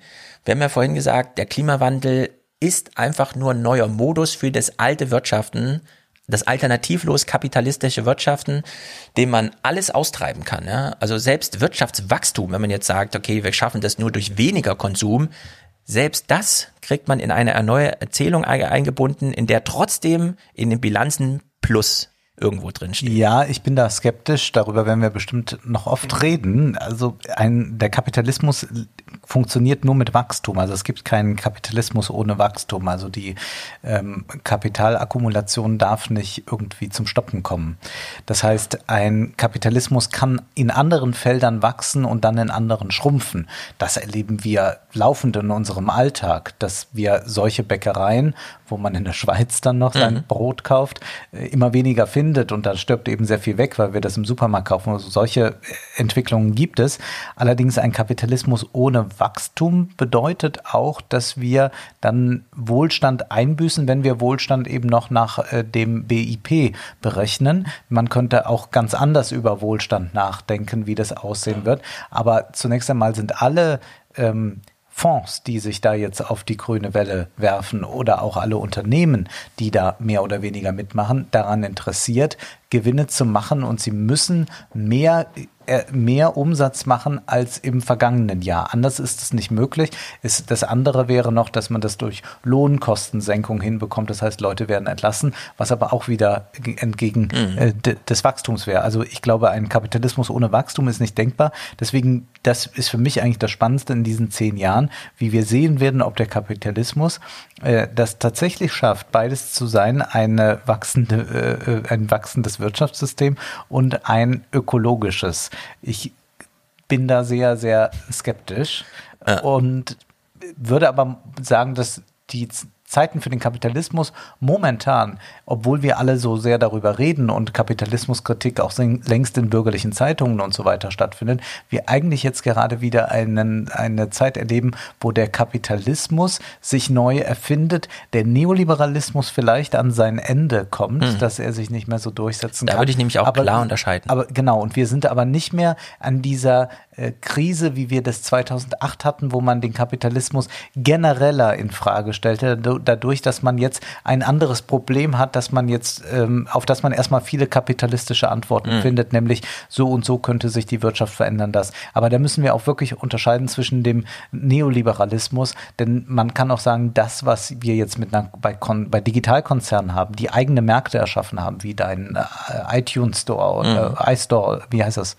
Wie heißt der Apple, Apple Store. Store. Apple Store. Ähm, da haben wir nicht mehr den neoliberalen Markt oder so, da haben wir halt einen mhm. großen Platzhirsch und da haben wir ganz viele Entwicklungen, die davon weggehen, von dieser neoliberalen Erzählung. Das Ende des Neoliberalismus werden wir in diesen zehn Jahren, so möchte ich hoffnungsfroh prognostizieren, erleben. Wir werden aber nicht, glaube ich, das Ende des Kapitalismus erleben. Nein, und ja. man weiß, es könnte noch viel schlimmer werden als der Neoliberalismus. Ja. Auch das ist noch denkbar. Also das Ende des Kapitalismus wäre tatsächlich das Ende der Welt, denn ähm, für dich ja. Naja, also die Alternative zu, äh, ich unterscheide nicht Kapitalismus von Sozialismus, sondern Sozialismus. Ah, das ist interessant. Der politischer Sozialismus ist eine andere Form von Kapitalismus. Aber Kapitalismus heißt, solange es mit Geld funktioniert, ist es kapitalistisch. Die Frage ist nur tatsächlich, erstens, was ist die Geldquelle? Das war natürlich jetzt über 200 Jahre der fossile Brennstoff. Denn da war sehr viel, also man brauchte drei Menschen, um Kohle auszubuddeln, ein Menschen, um die Dampfmaschine zu betreiben und dann konnten zehn Menschen mit dieser Energie etwas machen. Das war genau diese Rechnung. Und die Frage ist jetzt, kriegt man es anders hin? Muss die Geldquelle das Ausbeuten der fossilen Brennstoffe sein oder, und deswegen auch hier Wohlstand für alle, also die Modern äh, Monetary Theory, kann man nicht andere politisch klug eingesetzte Geldquellen haben, wenn man weiß, wie man die Inflation berechnet und wann man die Geldquelle auch mal zurückdrehen muss. Reicht es dann nicht zu sagen, liebe Banken, haut das Geld raus. Ja, wir garantieren euch einen 2% Zins bei uns, solange ihr es in die Wirtschaft weitergibt. Da ist auch die Frage, braucht man dafür nach Hausbanken oder schaffen wir das demnächst mit einer App, die wir an die EZB koppeln, dass die uns direkt das Geld gibt. Da haben wir gleich noch einen Bannon-Clip, das ist sehr interessant. Nochmal in den Modus von vorhin. Seit 2008 sucht die Wirtschaft händeringend ein neues Wirtschaftsmodell. Und wir haben jetzt rausgefunden, die letzten zehn Jahre hatten wir ein Wirtschaftsmodell, wo die, die schon was hatten, also Kapitaleigner, ihr Geld vermehrt haben. Gleichzeitig ist eine junge Generation nachgewachsen, die überhaupt gar keine Vermögenswerte aufgebaut hat. Und das zeigt auch allen schon, die beispielsweise Kreditkarten betreuen oder ähm, Schulden aus Bildung in Amerika, ja, dieses Geld wird nie eingetrieben werden können, weil es einfach nicht vorhanden ist. Diesen jungen Menschen kann man keine Häuser pfänden, das Auto nicht wegnehmen, die kann man den Fernseher nehmen, ja, dann kriegt man 50 Dollar für äh, ein Studium oder so. Ja, also da gibt's gar keine Geldquellen mehr. Und wir brauchen aber für diesen Kapitalismus neue Geldquellen. Und da war das so interessant, dass George Soros eben vor, also 2008 schon diesen Modus beschrieb, in den wir heute, würde ich sagen, endlich so ein bisschen übergehen. So let's leave them something to think about as they go home. Let them go home and say, Mr. Soros said, here are three things we can do. Simply. One, work on a better world order where we work together. Dieser Halbsatz hat ihm natürlich das Genick gebrochen, ja. Work on a Better World Order, da sind gleich alle aufgesprungen und so. Ja. Wir ignorieren das und hören trotzdem weiter zu, was wir mit dieser World Order meint. To de- resolve problems that confront humanity, like global warming. And I think, I think that uh, dealing with global warming will require a lot of investment. You see, for the last 25 years, the world economy, the motor of the world economy that has been driving it was consumption by the American consumer who has been spending more than he's been saving all right, uh, uh, than he's been producing. So that motor is now switched off. It's finished. It's run out of, uh, uh, can't continue. You need a new motor. And we have a big problem. Global warming It requires big investment. And that could be the motor of, of, of the world economy in the years to come. Putting more And then- money in, building infrastructure, converting to green Ins- technology. in- Instead of consuming, uh, uh, building a electricity grid, saving on energy, or, uh, rewiring the houses, adjusting uh, your lifestyle, where energy is is got to cost more until it you introduce those new things. So it, will be painful. So, in, in Frankfurt hast du die letzten zehn Jahre eine Umwandlung der Stadt gehabt. Durch große Urbanisierung war die Nachfrage da, riesige Gebäude hinzusetzen. Acht Stockwerke, 100 äh, Parteien in einem Mietshaus und so weiter. Die sind hier in Niederrad zum Beispiel oder auch im Europaviertel, wo vorher die Leisanlage für die Messe waren.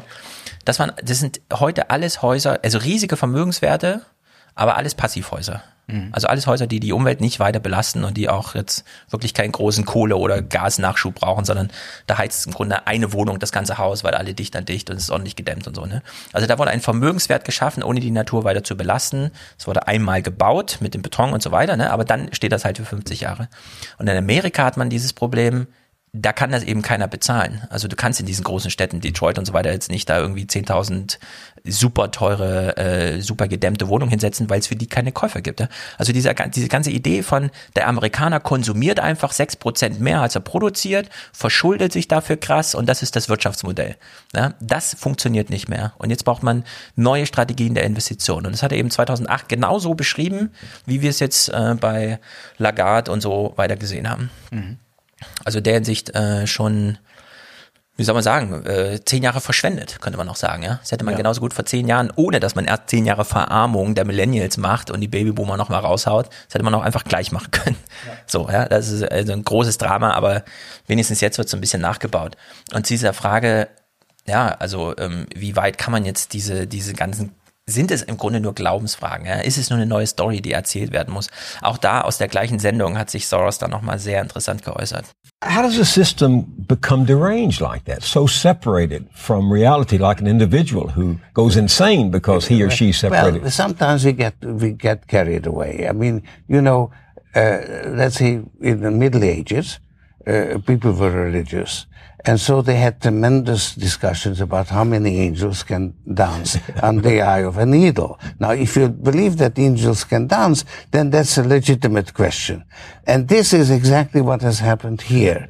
You you you, you thought that you could slice and dice and and enga- engage in this kind of financial engineering, and it became very very sophisticated, uh, and it got carried away. What happened that we lost control? There was a failure of regulations. Uh, because these they couldn't understand these new instruments, but they said, "Oh well, the banks have very good uh, risk management techniques, so we leave it to them to calculate their own risks." And you see, this it wasn't only in the housing market. There were all kinds of other financial instruments. So there was not just one bubble. I describe in my book. Uh, there is the housing bubble, but this housing bubble, when that burst, that was only the detonator that that that exploded the bigger bubble, the super bubble, which which is this 25 years of constant credit expansion using greater and greater leverage. The, the amount of credit in the economy has been growing at, I don't know, uh, I don't know the exact figure, but maybe at least twice as fast as the economy itself. I think it's more like three. And now suddenly you have a contraction. Ja. Extreme Ansammlung von Buchgeld, das in irgendwelchen Bilanzen steht, aufgrund Antworten von Fragen wie, und es ist witzig, wie das auf eine Ebene stellt, also wie viel Engel auf einer Nadelspitze tanzen oder wie viel Kamele durch ein Nadelöhr tanzen, ist auf der gleichen Ebene wie warum zwei Prozent Inflation und warum ist das BIP eigentlich Ja. so gut, wenn es ein Ja. bisschen im Plus ist, ja, bei 1%. Glaubensfragen sind ganz entscheidend für die Ökonomie. Also in dem Wort Kredit steckt auch schon das Wort Glauben Ja. äh, drin. Ja, äh, äh, Kredite. Ähm, ich glaube, ich krieg's zurück wahrscheinlich. Ja, ja, genau. Ich, ähm, Hoffen, und wünschen. Da, da steckt der, der, das, Glauben, das Glaubensbekenntnis ist also in der Wirtschaft eines, dass man glaubt, äh, dass man sein Geld zurückbekommt. Und da kommt hinzu, dass eben dadurch, dass wir auch keine Golddeckung mehr haben, ja Banken das Geld per Knopfdruck produzieren können und müssen nicht in irgendeiner Weise Goldreserven da haben. Und das hat dafür natürlich erst gesorgt, dass es diese, ähm, diese Entwicklung der Kredite gibt. Und da hat er natürlich recht, wenn er das sagt, wenngleich, da kommen wir aber noch zu, man unterscheiden muss zwischen den Krediten, die wir jetzt als Bürger haben, weil wir zu viel Ja. konsumieren wollten oder uns ein zu großes Haus gekauft haben und den äh, Krediten, die der Staat hat und ob er die zurückzahlen kann, muss oder wie er das macht. Ja. Ja, genau. Die Golddeckung ist seit 40 Jahren oder so Geschichte. Und trotzdem muss man aber. 50. 50. Fast. Trotzdem muss man sagen, die Kredite, also Hausbanken geben Kredite nicht gegen Gold oder so, oder da liegt auch nicht nirgendwo Gold, aber trotzdem immer gegen Eigentum. Also diese Eigentumsökonomik, äh, hier Gunnar Heinzson und so, super wichtig. Ähm, Banken wollen Sicherheit. Die Frage ist dann, ist die Sicherheit garantiert? Also kann man Beton mit Gold aufwiegen oder so, ja. Auch das Gold so viel Wert hat, ist ja immer noch, weil es halt glänzt und so schön klingt. Das sind die einzigen beiden Sachen, auf die es ankommt, ja. Und weil halt dann eben alle daran glauben, dass man mit Gold immer vorwärts kommt. Aber entsprechend, also so wie er das hier sagt, kann man, also da kann man durchaus die Forderung auch draus stricken. Also in diesen 20er Jahren werden wir erleben, wie die ökonomische Liturgie und Sakralität mal aufgebrochen wird. Mhm. Weil einfach Fragestellungen im Raum stehen, wie zum Beispiel, was ist denn jetzt Inflation? Also wenn Lagarde das fragt, müssen eigentlich alle so ein bisschen alarmiert sein. Aber gut, sie stellt es halt vor Journalisten so die Frage, ne, was ist eigentlich Inflation? Und niemand bekommt es mit. Das ist ja das Erstaunliche. Ja, das ist Eigentlich ne? müsste das dann drei Tage lang der Aufmacher an jeder Zeitung sein. Ja, hätte ich auch gedacht, das Handelsblatt oder so, zumindest, die haben jetzt da kein Feuilleton oder so, aber vielleicht wäre es die Zeit dafür, ja, dass das Handelsblatt mal ein Feuilleton macht, um so dieses, also so wie die Lagarde überrascht war von dieser Frage, ach ja, da war ja noch eine Frage im Raum, könnte ich ja noch mal mich nach Feierabend mal hinsetzen und noch mal kurz ja, drei Absätze dazu schreiben irgendwie fürs morgige Handelsblatt Feuilleton. Was ist denn jetzt eigentlich Inflation? Wir müssen noch den Rahmen vollenden, indem wir nämlich noch kurz auf die aktuelle EU-Kommissionspräsidentin Ursula von der Leyen schauen. Das ist jetzt ein Ausschnitt vom Dezember, der ist aber sonst genauso aktuell, weil genau diesen gleichen Kram hat sie auch in Davos erzählt und bei der Klimakonferenz und so weiter. Äh, Wir hören es in der Übersetzung auf Deutsch, wie ich es bei Phoenix fand. Also es ist sozusagen jetzt, wir hören jetzt einen Mann, obwohl wir ähm, Ursula von der Leyen hören, aber den Anspruch, den sie hier formuliert, den halten wir doch mal so im Januar 2020 fest. Es kann nicht angehen, dass sie dann vor unlauteren Wettbewerb stehen von Seiten von wirklich verschmutzenden Unternehmen. Und deswegen werden wir hier einen Grenzanpassungsmechanismus wählen.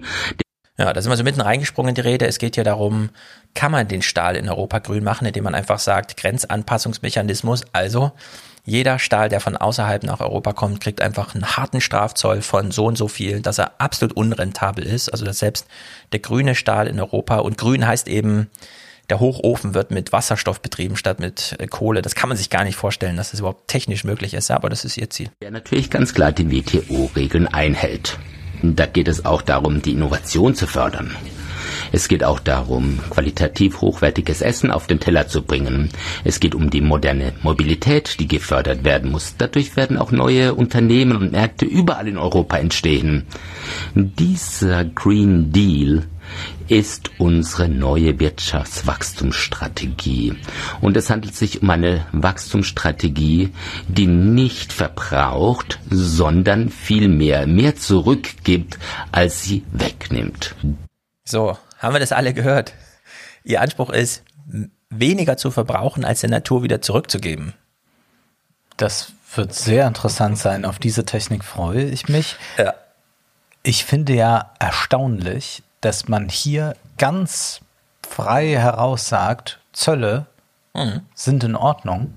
Also ich erinnere mich, als Trump Präsident ganz wurde genau. und der mit Zöllen kam, haben alle gesagt, um Gottes Willen und dahin wollen wir doch nie wieder zurück. War so ein bisschen durchwachsen. Es gab immer die Texte Es gab von Anfang die- an, die so, eigentlich hat Trump recht bei China und so. Die gab's immer. Also es gab diese, die, die, aber diese, sagen wir, diese Freihandelsleute. Ja, ja. Und das ist so schön zu lesen in dem äh, letzten Roman von Michel Mhm. äh, Serotonin, wo es darum geht, dass dort auch ähm, Landwirte rebellieren in Frankreich und die versuchen so einen Protest und dann äh, werden, wird der Protagonist des Romans gefragt, ob er glaubt, dass der wirksam sein soll. Und dann sagt er, nee, es ist alles im Arsch. Ich habe mein ganzes Leben lang mit Menschen zusammengearbeitet, die ähm, an den, den Freihandel wie an eine Religion geglaubt haben. Und das war noch sehr, sehr stark zu spüren, als dann Trump Präsident wurde, diese Haltung. Plötzlich aber, wenn man das verknüpft mit einem Ziel Weltrettung, nenne ich es einfach mal, Mhm. dann sind Zölle plötzlich in Ordnung. Und dann wird auch da hier, wir haben es in dem Ausschnitt gesehen, auch von der grünen Seite applaudiert. Ja. Der Grenzanpassungsmechanismus, so heißt das. Grenzeanpassungsmechanismus. Ja, ganz großes Ding. Dieser grüne Übergang wird zu neuen Chancen für Unternehmen führen. Wir müssen daher in das europäische Potenzial für Innovation investieren. Vor 70 Jahren haben die Europäer investiert in Kohle und Stahl. Und es war auch eine historische Versöhnung, die dadurch möglich wurde und auch ein Wirtschaftswunder. Die Lebensqualität für die Europäer wird wieder zunehmen. Aber dieser Übergang benötigt Zeit, Unterstützung und Solidarität. Ja, seit sie das so sagt, und sie wiederholt es ja immer, äh, das, also das resoniert sehr stark mit mir und ich weiß noch nicht genau, was ich davon halten muss. Aber bisher war ja auch in Deutschland immer so dieses, die EU haben wir, um einen Weltkrieg zu verhindern. Die EU ist eine, die Antwort auf einen Weltkrieg, ne? Also immer dieses ganz große Bild. Und jetzt sagt sie, der Gründungsmoment, und es ist eben nicht nur ein Mythos, sondern es ist ein echter faktischer Moment, der Gründungsmoment Europas war diese Kohle- und Stahlunion. Mhm. Kohle und Stahl. Mhm. Und kriegt man das nochmal wiederholt, aber nicht mit Kohle und Stahl, sondern mit dem gleichen Anliegen, Energie, um etwas herstellen zu können, also Kohle als Energielieferant und dann Stahl, um was zu bauen, aber eben ohne Kohle und ohne Stahl. Also mit, was weiß ich, Wind und Holz, ja.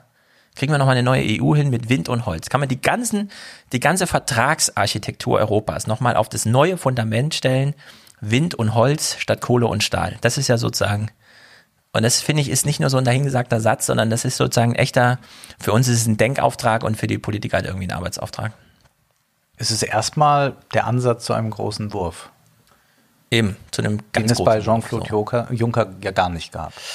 Ja, er hatte so ein Investitionsprogramm von 350 Milliarden, aber mehr, um so die Krise abzuwenden. Ja, aber, er hat es auch überhaupt nicht als sowas verkauft. Naja, genau. Also das Ja. hier ist ja nochmal eine neue Gründungsrede, die sie hier fast anhebt. Ganz genau. Und sie macht halt so dieses Kohle und Stahl, wir brauchen was Neues. Und sie stellt halt diese auch als Signalwort so starke eine Billion Euro in den Raum. Ne? Mhm. Also in der Hinsicht äh, finde ich das äh, wirklich äh, bedeutsam. Zwei kleine Clips noch. Äh, die IWF-Chefin, die wollen wir nur kurz abhandeln, denn sie hat was gesagt, in dem das, die 1920er vorkommen. Deswegen gucken wir da nur kurz nachrichtlich rein. Bemerkenswert die Einschätzung der neuen IWF-Chefin Georgieva zu möglichen Risiken der Weltwirtschaft. Sie ermunterte heute in Davos die Staaten, schwachem Wirtschaftswachstum rechtzeitig mit Ausgabenprogrammen, sprich Konjunkturpaketen zu begegnen. Das gerade beginnende Jahrzehnt erinnere in mancher Weise an die 1920er Jahre, hohe Ungleichheit, rasante Ausbreitung neuer Technologien und Risiken im Finanzsystem. Ja, gehen wir jetzt nicht im Detail nach, aber bei ihr auch eine große Alarmiertheit, offenbar. Und um so eine Klammer zu schließen, wir haben vorhin die äh, Neujahrsansprachen gehört. Wie ist es jetzt mit, wir gehen mal noch zum Ende zurück zu einem Politiker, Donald Trump in Davos, also da, wo ja angeblich die großen Fragen durchgeprügelt werden. Wir müssen es aber aus dem Blickwinkel der Comedians, die sich das angucken, äh, auch angucken. Ich habe es also, mir komplett hier angesehen. dass ihr die Trump-Rede angeguckt Ja, ja, komplett. Also der Ausschnitt, den Jimmy Kimmel gewählt hat, den fand ich irgendwie äh, super witzig. The president is in Switzerland for the World Economic Forum, and uh, the president isn't letting the impeachment get him down. Today, he used his time at the podium to tell his fellow world leaders just what they wanted to hear that America is winning like never before. We're continuing to work on things that you'll be hearing about in the near future. that even today, sitting here right now, you wouldn't believe it's possible that we have found the answers. You'll be hearing about it, but we have found answers to things that people said would not be possible. Right, I know. Wunderschön. Das ist einfach, also wenn man mal vergleicht, wie Politiker über den Sachstand reden und Journalisten, das ist doch wirklich bezeichnend. Deswegen schließen wir hier mal mit einem Clip. Darf ich eine Sache sagen? Ich habe mir diese Trump-Rede angeguckt und die ist selbstverständlich komisch und man kann dann wie Habeck sagen, das ist ein Desaster. Und dennoch ist es ja so, dass es tatsächlich einen Aufschwung in den USA gibt. Es ist auch so, dass äh, die USA eine große Unabhängigkeit vom Öl Mhm. aus äh, arabischen Ländern hat, sondern äh, es eben geschafft hat, sich da eine Souveränität, was die Ressourcen anbelangt, zu schaffen, Die- die sie auch davor. Genau, die sie auch davor schützt, ständig ähm, die Weltpolizei spielen zu müssen, weil solche Ölinteressen äh, sie leiten.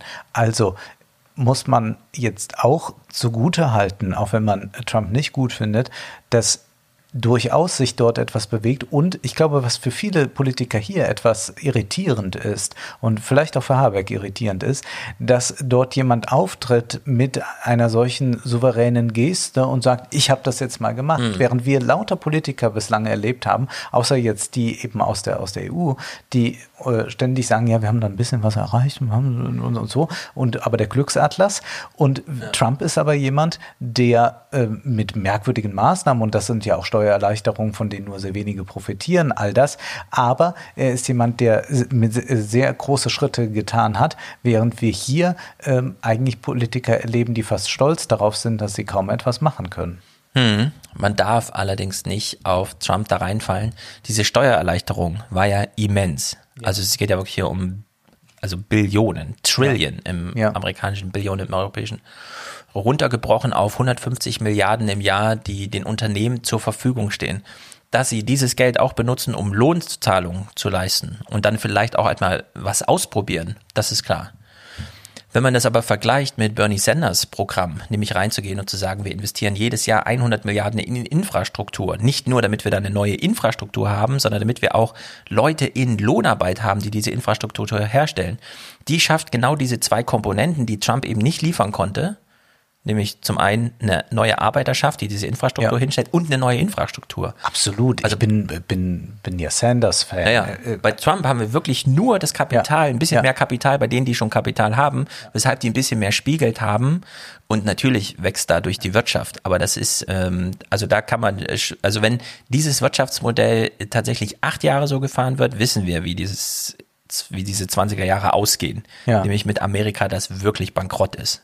Also das kann man sich dann nicht leisten, nur in diesen Finanzbereich zu investieren, indem man Geld aus dem Staat rausholt, also sozusagen Handlungsmöglichkeiten der Regierung nimmt, ja. und keine neuen Arbeiter in eigene Arbeit bringt, sondern nur sozusagen in dieses Gönner-Trickle-Down-Modell. Deswegen würde ich da sagen, ja, ähm, Trump hat sich jetzt gerettet, Allerdings äh, haben viele schon die Befürchtung, dass es nicht mal bis zum Wahltag reicht, also nicht mal dieses Jahr bis November reicht, bevor da dann tatsächlich auffällt. Ich würde sagen, die ein paar Pluspunkte gibt es bei Trump mehr an so Themen, die ja ihm auch vorher wichtig waren, beispielsweise beim Umgang mit diesen Legal Highs, also Betäubungsmitteln und so weiter, äh, Arzneimittelmissbrauch, der in Amerika unfassbare Ausmaße angenommen hat. Also 80 Prozent aller Schmerzmittel werden, in Amerika verabreicht, ohne dass Ärzte nochmal groß Diagnostik machen, sondern die geben dir einfach direkt das Rezept und dann bist du halt abhängig. Ja? Mhm.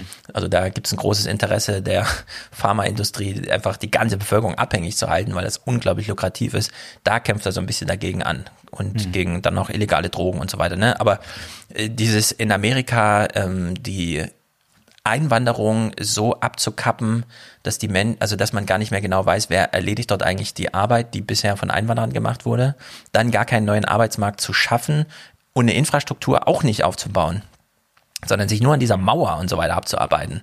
Das ist äh, also das ist im Grunde dieses Blasending, ne? Seit 2008 werden da die Blasen aufgepumpt und Trump hatte da jetzt mit dieser Trickle-Down, wir geben den oben mal ein bisschen mehr Steuererleichterungen. Und da, klar, kommt ein bisschen was unten an jetzt, aber Zugleich ist es ja sehr transparent, was er in Davos gemacht hat. Also man Ja, kann das sich ja stimmt. nicht äh, Er ist halt darüber empören, ehrlich, dass ja. er, ja, Ja. Das, ich weiß das ja durchaus zu schätzen. Weil Ehrlichkeit. man, man, ja, man hört Da so bist du dir mit Till Schweiger einer Meinung, hast du das gewusst? Nee, man, man hört, man hörte eben äh, so viel falsche Rede ja dort in Davos. Also da, da geht's immer um die Menschheitsfamilie und was weiß ich alles. Das stimmt ja alles nie. Ja. Und dann tritt dort jemand auf und sagt, ja, ich vertrete amerikanische Interessen und äh, ihr werdet noch sehen, Ja. wie toll das ist. Es ist ja in Ordnung, das so zu tun. Äh, grundsätzlich war die amerikanische Politik in den letzten Jahrzehnten nicht viel anders als das, was Trump dann dort verbalisiert. Also wo ist das Problem? Äh, denn das das verstehe ich nicht. Man möchte eigentlich zurück zu, zu so einem diplomatischen Sprechen. Also das ist irgendwie äh, Habeck zu unanständig, wie Trump das formuliert. Aber an sich ist das äh, nicht, a- also das weicht nicht stark ab von der Agenda, wie sie eine Hillary Clinton vertreten würde. Genau, und was, also Till Schweiger saß bei Markus Lanz und hat genau dieses Argument gemacht. Äh, Trump mag zwar ein Blödjan sein, aber er ist wenigstens ehrlich. Er sagt America first, also dieses ganz einfache Argument. Mhm. Ja. Mhm. So, ähm, man muss aber dazu sagen, äh, in Davos sehen wir immer nur, was, da, was auf der Bühne passiert. Und die Bühne war immer klar, dass da guckt die Weltöffentlichkeit zu. Das heißt, äh, der eigentliche Flurfunk in Davos findet jetzt auch auf der Bühne statt, wenn auch erstmal nur Mhm. bei Trump. Aber die Kommunikationsart, also die Leute, die da hinfahren nach Davos, die wissen schon eigentlich, die sind jetzt nur ein bisschen überrascht, dass es auch auf der Bühne Ja. so gesagt wird. Ja, ja, das genau. ist eigentlich die, die Neuerung. In der Hinsicht gar nicht so viel Verschiebung, wie man immer glaubt, aber für uns, für uns Fußfolger, die so da mitgucken von außen, ist natürlich gut. Zum Abschluss äh, Bannon. Bannon, es gab eine große, ähm, ähm, eine große Reportage bei PBS. PBS Frontline macht immer irgendwie so große Reportagen und äh, da ging es um das ähm, zerrüttete Amerika und Steve Bannon wurde für dieses ähm, für diesen Film vier Stunden lang interviewt, dreieinhalb Stunden oder so. Und wir gucken uns die allerletzten Sekunden aus diesem Gespräch an. Also Bannon ist zweimal da, einmal redet er zweieinhalb Stunden, ist absolut im Redefluss, will unbedingt seine Botschaft loswerden und so weiter. Und das zweite Gespräch endet dann, dass Bannon nochmal diese, diese Sachlage, ähm, Wahlkampf in Amerika und so, wie folgt einschätzt. And what we see today, let's leave the cultural issues aside. The, the division is between populist nationalism and populist socialism, right? What is the ultimate solution? But at least the one thing I do like about it, because there's an awful lot Elizabeth Warren says I like, right? Because quite frankly, she's, she's, she's taken it from Donald Trump's playbook. Um, that at least we're now back to how do citizens get a fair shake, right? How do, how do we stop taking care of the elites in this country and how's the middle class? I mean, essentially, what a lot of what they're saying on the left, particularly about the budget, except this thing called modern, modern monetary theory, is just hey, we had quantitative easing for the elites to bail them out. How about a quantitative easing for the little guy? And so that's why I think, even though we're still divided, right, and culturally we're divided, because Trump's, I think, trying to put through a system of solutions that uh, Obama was divisive for the simple reason is he gave up on all his populist, and, and particularly on the war stuff, he gave up all his populist tendencies and basically became, you know, Barack Obama is a very establishment figure. Sehr interessant, dass er auch hier die Modern Monetary Ja. Theory anspricht. Also er ist da up to date und merkt äh, sehr genau, wie wichtig die auch sein wird. Es wäre vielleicht sogar doch schon der Zeitpunkt, wo wir noch Stephanie Kelton ganz kurz dazu spielen können, die ja auch was zu Trumps äh, Modern Monetary Theory sagt. Können wir gerne noch Und einbauen, es, es gibt ähm, da doch eine interessante Parallele, die er zieht. Und das ist, glaube ich, auch so schön, wenn man über diese wirtschaftlichen Zusammenhänge redet, dann ähm, sieht man plötzlich ganz andere Bündnisse, die sich auftun oder ähm, Verbindungslinien zumindest, die sich auftun, die man sonst nicht so hat, wenn man sich zum Beispiel nur auf dieses äh, kulturelle, identitätspolitische konzentriert. Dann sind die Lager immer alle ganz klar und, Mhm. und eindeutig zu trennen. Ja, also die Botschaft, die er hier so drin hat, dieser allerletzte Satz, muss man sich echt vorstellen, er redet da zweieinhalb, dreieinhalb Stunden, ne? Und der allerletzte Satz ist, Obama ähm, war ein sehr, war eine Establishment-Figur. Mhm. Wo man ja sagen muss, ja, Obama ist hier so eine Chiffre für, er war der letzte Präsident, der diese Art von Politik machen konnte. Also er regt sich ja Bannon wahnsinnig darüber auf, beziehungsweise das ist ja dieser Anlass, dass man so einen Präsident hat, der ins Amt kommt und plötzlich aufhört zu twittern. Ja, im Wahlkampf total nahbar und plötzlich ausgetauscht, im Establishment angekommen. Und dann beginnt der plötzlich die Wall Street Elite rauszuhauen. Durch diese Erpressung. Ja? Also entweder wir haben jetzt eine Trillion Dollar bis heute Abend oder die ganze Wirtschaft ist bankrott. Und in dieser Stimmung, in der alle sehen, die Elite wurde mal wieder rausgehauen und ich wurde vergessen, beginnt er mit so einer Gesundheitsreform und knüpft das wichtigste Thema der Amerikaner, ihre Gesundheit, an den Staat auf eine Art und Weise, wie es vorher nicht da war. Und ja, kriegt das Argument aber gar nicht hin. Es geht ja gar nicht um den Staat, sondern es geht eigentlich um dich. Das Ding äh, ja, geht halt so durch, aber wir sehen ja bis heute, was das für Nachwirkungen hat. Und Bannon sitzt jetzt da und sagt, ich bin wahnsinnig froh, dass erstens Clinton die Wahl nicht gewonnen hat, sondern Trump, weil das auch bedeutet, auf Trump folgt auch bei den Demokraten nicht eine Clinton, sondern ein Populist. Er mag, was Elizabeth Warren sagt und äh, gegen Bernie also zu Bernie sagt er gar nichts und das mhm. sagt im Grunde alles. Ja, er mhm. wünscht sich hier so einen Typ wie Bernie, der einfach mhm. mal ordentlich aufräumt und jetzt auch an die kleinen Leute denkt, mhm. weil er eben, also dieses Argument, die Millennials, ähm, they own anything, ja, das ist von ihm. Das kann man bei ihm. Die ganzen drei Stunden geht es nur darum, mhm. dass die letzten zehn Jahre die Millennials überhaupt nichts abbekommen haben und man so aber keine Wirtschaft bauen kann, weil die Alten mit ihrem Vermögen sterben. Ja, dann gibt's ein bisschen Erbe, äh, Erbe ja. und so, ja, aber äh, da ist nichts Konstruktives mehr halt drin in dieser Wirtschaft und er will das halt mit, mit so einem populistischen Hebel Hebel aufbrechen. Und ihm ist völlig egal, ob das jetzt Trump oder Bernie macht, ja, ist so mein Eindruck gewesen. Ja. Also in der Hinsicht, dieses Gespräch. Äh, War mein Eindruck schon häufiger. Ja. Eben, dass das ja, ja, das, nicht, dieses Gespräch führt ganz wunderbar ein in diese 20er Jahre, die wir da jetzt haben. Ja. Welchen Clip wolltest du da äh, spielen? Von Stephanie Kelton. Also Stephanie Kelton ist jetzt ein Star in der Ökonomie. Inzwischen wird sehr viel interviewt und sie wird, äh, sie ist Vertreterin der Modern Monetary Theory äh, seit ein paar Jahren, hat auch schon Interviews in der Süddeutschen, in der Zeit und so weiter gegeben und wird jetzt hier befragt äh, zu gewissen ökonomischen Mythen und auch zu Trump, wie das dann bei ihm aussieht. Denn vielleicht werden sich da manche erinnern, Trump hat während des Wahlkampfs immer gesagt, ja, die Staatsverschuldung ist so hoch. Inzwischen hat er sie viel, viel höher noch getrieben. äh, Hillary Clinton nennt ihn den König der Schulden, aber äh, er äh, ist da äh, inzwischen stolz drauf und hat dann auch mal in einer Fernsehsendung gesagt, we print the money, I hate to tell you, we print the money. Mhm.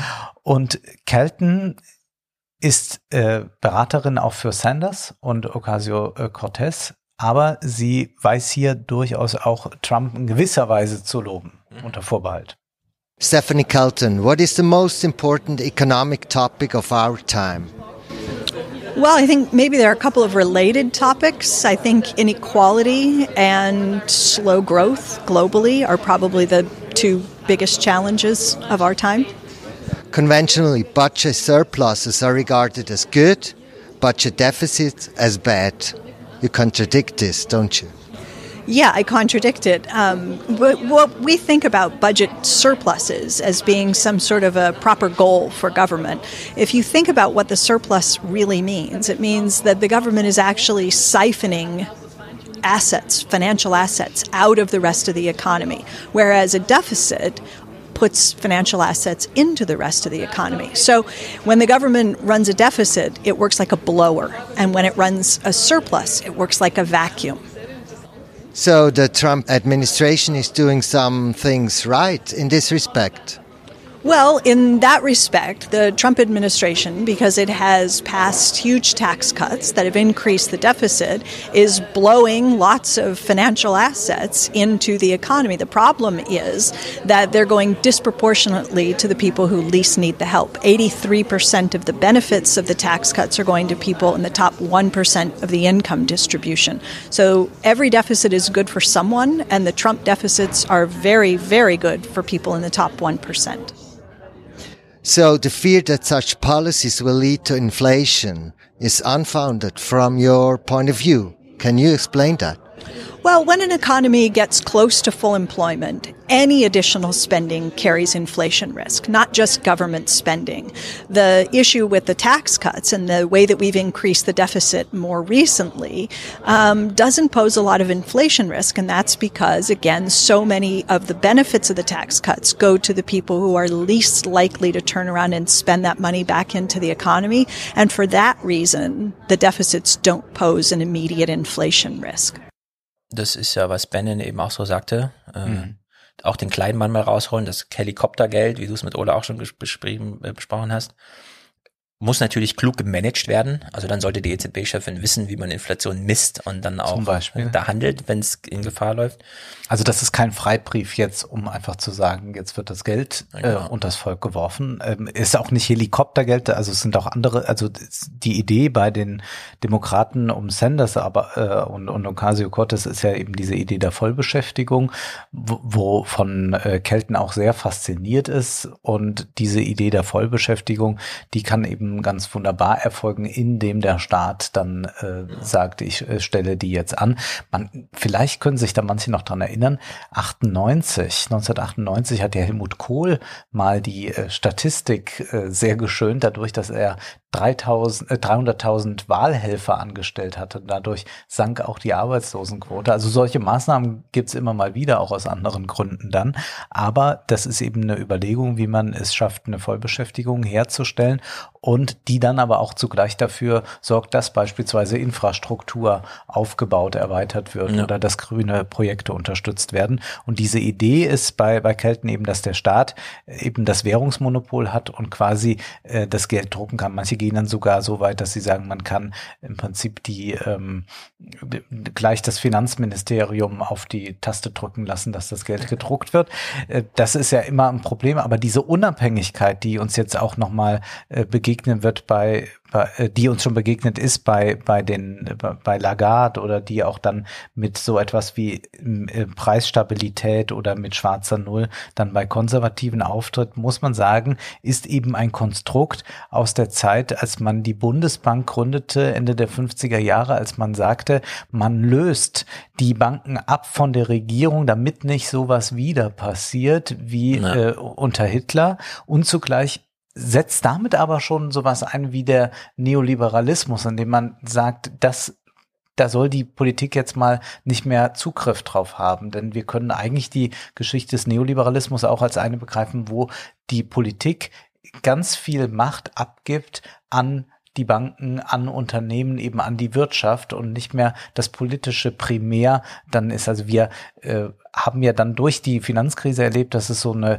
Idee gibt von einer Rückkehr der politischen Ökonomie. Und Mhm. ich glaube, durch diesen äh, Sa- Sache, und das hat man 2008, vielleicht hat ein Soros das vorausgesehen, aber sonst hat das kaum einer gesehen, durch den Green äh, Deal, durch diese ganze, äh, äh, dieses ganze Thema Klima, glaube ich, erleben wir jetzt eine politische Ökonomie wieder. Aber die ist eben ganz stark angetrieben von den Fragen des Klimaschutzes. Genau, wir erleben sie überall, außer in Deutschland. Ja. Da haben wir leider Das- Hans-Werner Sinn und so. Ja. Gut, ein bisschen Marcel Fratscher natürlich. Aber wenn man mal sich wirklich umschaut, ne, also die Kelten, wie sie heißt, dann Bernie, dann haben wir Andrew Yang mit seinem ähm, Grundeinkommen. Übrigens, äh, das, was du eben beschrieben hast, ne, Michael Müller mit seinem solidarischen Grundeinkommen ist ja auch daraus ausgelegt, die Leute ein bisschen aus der Arbeitslosigkeitsstatistik raus und in so einen, so einen Bezug zu setzen. Äh, Ann Pettiford zum Beispiel macht ja diese grüne, große Green Deal oder Green New Deal, diese, diese äh, Finanzierungsfragen mit Varoufakis da zusammen. Die lehnen ja sowas wie Modern Monetary Theory als politisches Programm völlig ab. Genau, ne? die sind eigentlich sehr traditionelle Keynesianer. Genau. Und dann gibt es natürlich noch Elizabeth Warren, die einfach sagt, ich will den Kapitalismus der 70er Jahre zurück. In der es einfach reichte, wenn der Vater verletzt war und zu Hause bleiben musste, dass die Mutter einen Job annimmt, halbtags, und damit wird dann die Wohnung bezahlt. Ja, dass das einfach reicht, dieses will sie Mhm. wiederherstellen und ist darüber hinaus halt ultra kapitalistisch. Ja. Sie sieht halt einfach das Silicon Valley, das durch Monopole zerstört will, will diese Unternehmen zerschlagen, damit sie dann wieder machen können, was sie wollen, ohne dass die Politik hinschauen muss. Also da darf man jetzt nicht in so eine Falle tappen, wie es die Deutschen gerne machen und äh, sozusagen so eine sozialistische Soße äh, bei den Amerikanern sehen, sondern das ist da, also zwischen Bernie und Elizabeth Warren liegen einfach Welten. Ja. Er ist der Sozialist, er will diesen Green Deal, er will die 100 Milliarden Investitionen über den Staat, also über Verschuldung, er will die Kohleleute verklagen, also da Verträge brechen sozusagen, ja, die haben ja laufende Verträge und gleichzeitig riesig in die Staatsverschuldung gehen, um Infrastruktur aufzubauen. Das ist überhaupt nicht vereinbar mit dem, was Elizabeth Warren will, sondern die will einfach nur den Ultrakapitalismus, aber in einem Rahmen, in einem ganz klaren Rahmen, wie das stattfinden kann, Kopplung von Lohnzahlungen äh, an die Produktivität und so weiter. Ne? Aber du das bist, sind bist du noch Warren-Fan? Absolut, absolut. Du bist immer noch Warren-Fan, ich natürlich nicht. Ja. Ich bin Sanders-Fan. denn ich will das gar nicht hier ideologisch bekunden, sondern ganz du halt ökonomisch, dass Marxist. ich, dass ich nicht daran glaube, dass man äh, diesen Rahmen äh, schaffen kann heute noch. Er ist zu einer Zeit geschaffen worden, wo wir äh, ganz starke Nationalökonomien haben, wo der Freihandel lang nicht so ausgeprägt war, Mhm. wo wir ganz andere Strukturen haben und wie das jetzt wieder äh, funktionieren soll. Also man könnte es schaffen, aber nur mit einem wirklichen Staatssozialismus könnte man äh, ein solches Programm durchziehen. Vielleicht noch auch mit so einem radikalen äh, Keynesianismus. Also äh, Wagenknecht argumentiert auch sehr keynesianisch immer. Aber das, was Warren davor hat, ist äh, in meinen Augen relativ illusionär. Vielleicht ist es auch Augenwischerei, dass sie wirklich glaubt, dass man äh, ähm, die, der, den Kapitalismus so einfach wieder an die Kette gelegt bekommt, beziehungsweise ja dann doch wieder Mhm. ganz den Kapitalismus will und Ja. die machen lässt. Denn das ähm, widerspricht sich eben und der Kapitalismus tendiert zum Monopol. Der Kapitalismus tendiert dazu, äh, die Ungleichheit zu vergrößern, denn nur dann äh, steigen auch die Renditen und das äh, ist gar Aber- nicht denkbar. Aber, und da kommt eben dieses große Aber. Was wäre denn, wenn man sagt, Mindestlohn 15 Dollar landesweit als Untergrenze und Obergrenze ist das Milliardenvermögen und ab 50 Millionen wird eben zwei Prozent pro Jahr rausgezogen aus diesen Vermögen. Das sind zwei Grenzziehungen, mit denen haben wir keine Erfahrung. Die könnte man aber einfach durch einen politischen Handstreich, ja, das könnte man. Glaubst du, dass Warren das will? Ja, das hat sie ja gesagt. Also Mindestlohn 15 Dollar ist die Untergrenze landesweit und dann oben diese ähm, ähm, Reichensteuer für die, also 50 Millionen sind frei und ab dem 50 und ersten Millionsten pauschal zwei Prozent und ab einer Milliarde oder so dann drei Prozent. Jährliche äh, Abschöpfung dieses Vermögens. Die will sie aber abschöpfen, um damit was zu finanzieren. Den ganzen Sozialstaat. Genau, damit alle Unis kostenlos und so äh, weiter. Finanzieren, aber das äh, sorgt ja weiterhin dafür, dass die Ungleichheit wächst. Also nur weil oben zwei oder drei Prozent, wegen mir auch fünf Prozent abgezogen Mhm. werden, wächst, äh, wird dadurch ja die Ungleichheit, ähm, weil oben wachsen die, also proportional, wenn man sich das mal anschaut, wir haben äh, bei den 500 Reichsten auf der Welt, das hat Oxfam jetzt in der Studie veröffentlicht, einen Vermögenszuwachs von 25 Prozent innerhalb eines Jahres. Das heißt, wenn die zwei Prozent oder drei abgeben müssen, ist das nicht weiter tragisch. Und man muss dann auch äh, sehen, dass wenn die Vermögen weiterhin nach oben so schnell wachsen, dann sind auch die 15 äh, Dollar Mindestlohn ganz schnell ähm, null und nichtig, beziehungsweise sind, sind auch wieder nur äh, ein, ein Hungerlohn. Genau.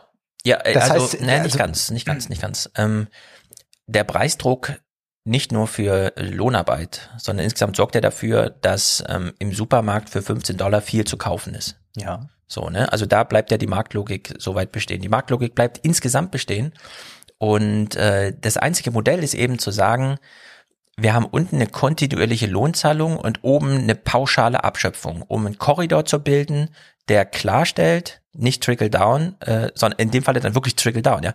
Äh, man schöpft oben ab und steckt es unten als äh, sozusagen garantierte Lohnzahlung. Also im Idealfall käme es ja gar nicht zu diesen großen Vermögensdingern, weil die vorher schon als Lohnzahlung ausgezahlt werden. Wenn es nicht dazu kommt, wird es staatlich organisiert. Also das ist das Modell. Und das finde ich eben so beeindruckend an der Argumentation auch, zu sagen, so ein Modell, also freie Marktkräfte, Ultrakapitalismus, aber in diesen harten Schranken, passt irgendwie zu Amerika. Und zwar viel mehr als dieser Bernie Sanders Sozialismus. Aber das ist ja eine Illusion, dass die Marktkräfte dann frei sind. Also wir haben ja Märkte, die aufgeteilt sind. Ich verstehe auch nicht, warum sie den, das Silicon Valley als einen Feind so stark darstellt.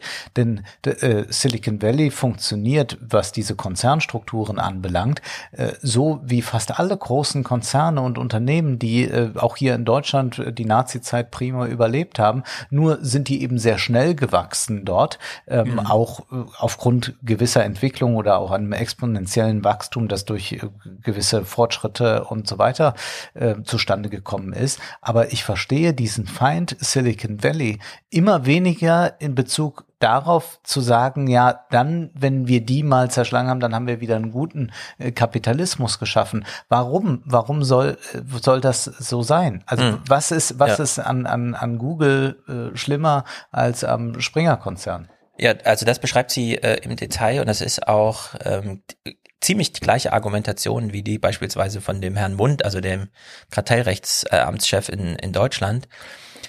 Bei Google ist es nicht allein die Größe, sondern es ist dieser Mechanismus, eine Marktmacht zu nutzen, um damit sofort einen anderen Markt zu übernehmen. Also beispielsweise die Suchergebnisse Mhm. äh, gleichzeitig ähm, zu nutzen, um, und da musste ja Google dann in Deutschland auch diese Milliarden, in Europa diese Milliardenstrafen zahlen, um die Suchergebnisse gleichzeitig zu nutzen, um Produkte zu promoten, auf der eigenen Plattform zu kaufen. Also als Marktplatz und Marktteilnehmer gleichzeitig aufzutreten. Aaron Saar nennt das proprietäre Märkte, die da entstehen. Aaron Saar hat so ein Buch über die Digitalisierung geschrieben, sehr gut bei Surkamp, im, im letzten digitaler Kapitalismus heißt das.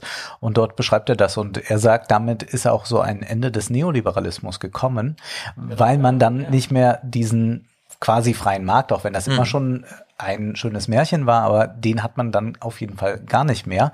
Und das sind aber auch, äh, da, da, da hat sie natürlich recht, aber zu glauben, dass sonst alles gut sei, also Ausbeutung im Kapitalismus gibt es ja immer noch. Also der Kapitalismus lebt ja von der Ausbeutung. Und jetzt zu glauben, nur weil man da zwei Prozent abschöpft, dass damit äh, das also warum sollte das damit so viel besser werden? Also es ist besser als nichts, es ist besser als das, was jetzt passiert. Also derzeit ist der Modus ja wie folgt.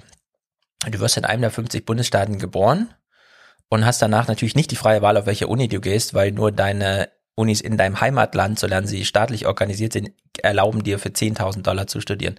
Sobald du den Bundesstaat verlässt und nicht irgendwo anders und so weiter, also auf eigene Faust, ja, kostet sich das 30, 40.000 Dollar im Semester oder im Jahr jeweils. Kommt immer ein bisschen drauf an, in welcher Liga du da mitspielen willst. Und wenn man jetzt sagt, man macht pauschal diesen Ausbildungsbereich kostenlos und das Geld dafür, was man braucht, nimmt man einfach von denjenigen, die mehr als 50 Millionen Vermögen haben, ist das eine ganz eins zu eins Transferierung von Geld. Das ist eine richtige Umverteilung. Da steckt gar keine weitere Komplexität dahinter als das, was ich eben beschrieben habe. Es gibt eine allgemeine Steuerkasse, aus der wird outputmäßig das Bildungssystem bezahlt und inputmäßig einmal im Jahr allein, weil ähm, Vermögensbestände ermittelt werden, abgeschöpft.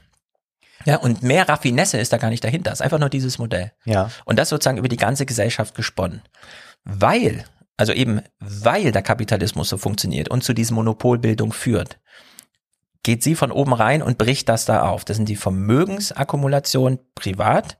Da macht sie es ganz pauschal. Also wenn mehr als 50 Millionen, das ist dann auch egal. Es muss ein Vermögenswert sein. Es muss kein Geld sein, sonst Mhm. reicht genauso Gebäude und notfalls muss man halt zwei Prozent seiner Liegenschaften verkaufen. Ne? Also ganz hart kalkuliert, weil es diese Grenzen braucht, um gegen die Monopolisierung, also die natürliche Tendenz des Kapitalismus anzutreten. Ja, also ihr, ihr Modell ist das zu sagen, es ist im Grunde das am wenigsten revolutionäre Modell. Ja, mich wundert das. Sanders gerade. will die Revolution und sie sagt, nee, ich habe gute Erinnerungen an die 70er Jahre. Ja, sie kommt mit dieser Nostalgie. Sie erklärt ja immer, wie Ja. es damals war, als sie mithörte, wie die Eltern darüber sprachen, wie man das Haus jetzt hält. Und dann äh, kommt ja auch ihre Erzählung.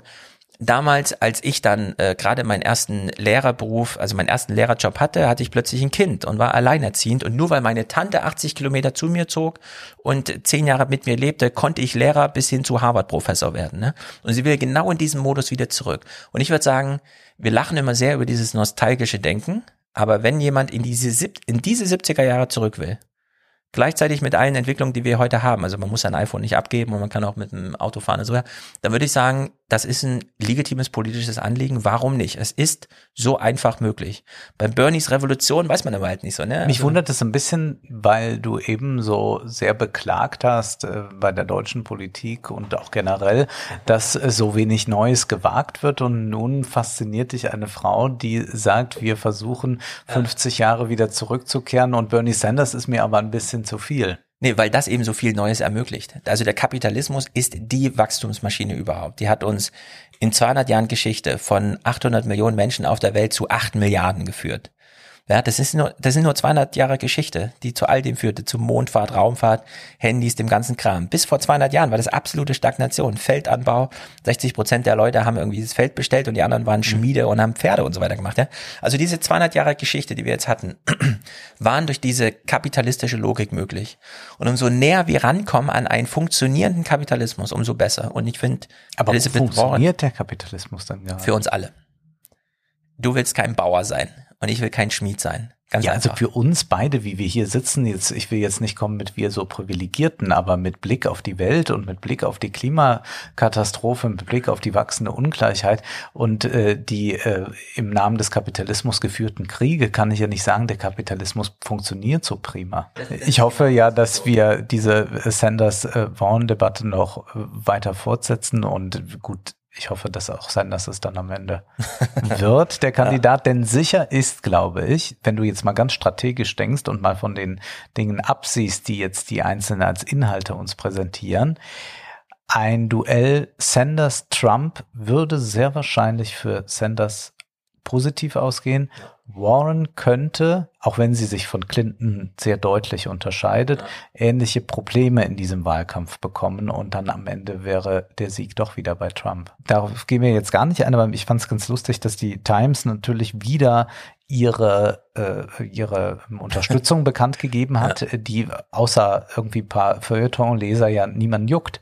Das ist ja auch irgendwie sehr schön zu sehen, äh, wie diese Zeitung sich nochmal aufschwingen, glaubt ganz wichtig zu sein. Über was aber eigentlich geredet war, dass äh, geredet wurde, war, dass Joe Rogan, der diesen sehr, sehr erfolgreichen Podcast in den USA hat, äh, ja, mehr oder weniger für Sanders ist ihn unterstützt. Also es ist so ein bisschen mhm. so, ähm, ein bisschen ja, schwach ausgedrückt, aber doch eigentlich ist er für Sanders und das ist eben ein Mann, dem sieben Millionen Menschen regelmäßig zuhören im Podcast und der extrem einflussreich ist äh, für sehr viele junge Wähler, äh, Na. Leute, auf die Sanders angewiesen sein wird. Und darüber wurde viel mehr gesprochen und das hat mich äh, sehr amüsiert. Da sieht man auch wieder, wie gewisse Gatekeeper immer noch glauben, welche zu sein, aber dann sitzt da so ein Podcaster und sagt, ja, der, der ja Martial Arts Kämpfer ist, der dann sagt, I think Bernie ja, ja, ja vor allem, was eben wirklich kein geplantes Endorsement in dem Sinne, nee. sondern es war halt so, klar, isoliert klingt es dann entsprechend ja. deutlich, aber es war dieses sprechende Überlegen, sprechende Denken, wen würde ich denn wählen, wenn jetzt morgen Wahl wäre? Und dann genau. hat die Option durchgegangen, hat sich hat sie Und sofort hunderte Artikel dazu, während dann es ein paar äh, freundliche oder weniger freundliche Kommentare zu dem äh, Times Endorsements gab. Aber ja. das war interessant. Ja, die, Bei Rogan ist es äh, ja. dann viral gleich. Den, den Modus der New York Times, zwei Frauen also überhaupt zwei Kandidaten vorzuschlagen, dann zwei, zwei Frauen, nämlich Amy Klobuchar und äh, äh, Warren, das hat auch niemand verstanden, weil auch in dem Modus, wie vorhin besprochen, Amy Klobuchar ist Vertreterin des Establishments. Also die kommt da aus dem Senat als, ja, schon sehr auffällig und so weiter, mit klarer Agenda und wirklich beeindruckender Geschichte, aber eben nicht mit, wir brauchen entweder hier Revolution oder Structural mhm. äh, Change und so, ne? Also genau nicht mit dem, also die beiden sind gar nicht vereinbar. Also wenn, dann muss man sich, wenn man Endorsement macht, muss man sich wenigstens zwischen den beiden eigentlich entscheiden. Da kann man nicht beide, äh, ja, so, das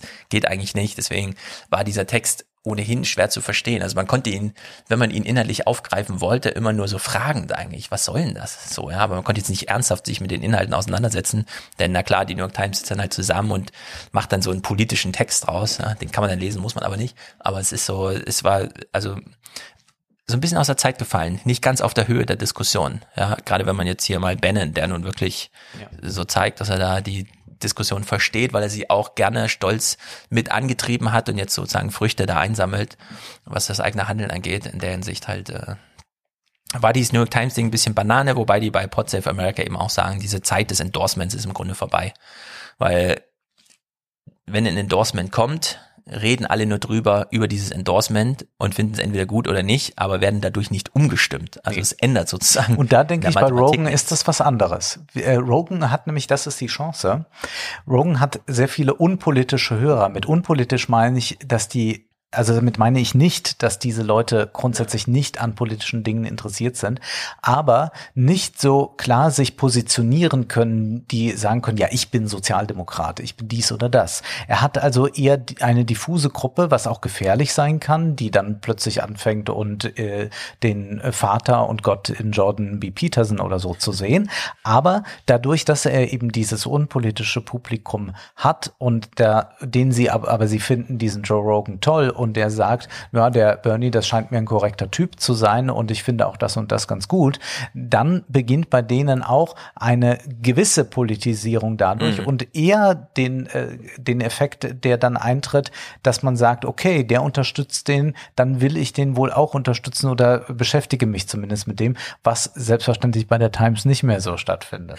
Ja, wer für 30 Euro Dollar im Monat Zeitung liest, hat im Grunde schon eine politische Meinung, würde ich auch sagen. Ja.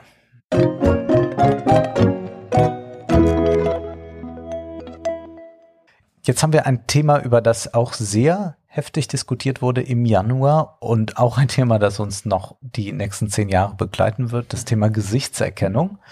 Da gab es eine Anhörung, da werden wir noch Ocasio-Cortez hören, wieder einmal. Aber ich will erstmal an etwas erinnern, das vielleicht manchen noch im Ohr sein könnte. Zeig mir dein Gesicht, Kennst du es noch? Dunkel. Das ist Berger. Das ist der Sohn von Cindy und Bert im Übrigen. Mhm. Und das war der Titelsong zur zweiten Staffel von Ah, Big, Big Brother, Brother. damals. Zeig mir dein Gesicht, zeig mir, wer Genau. du wirklich bist.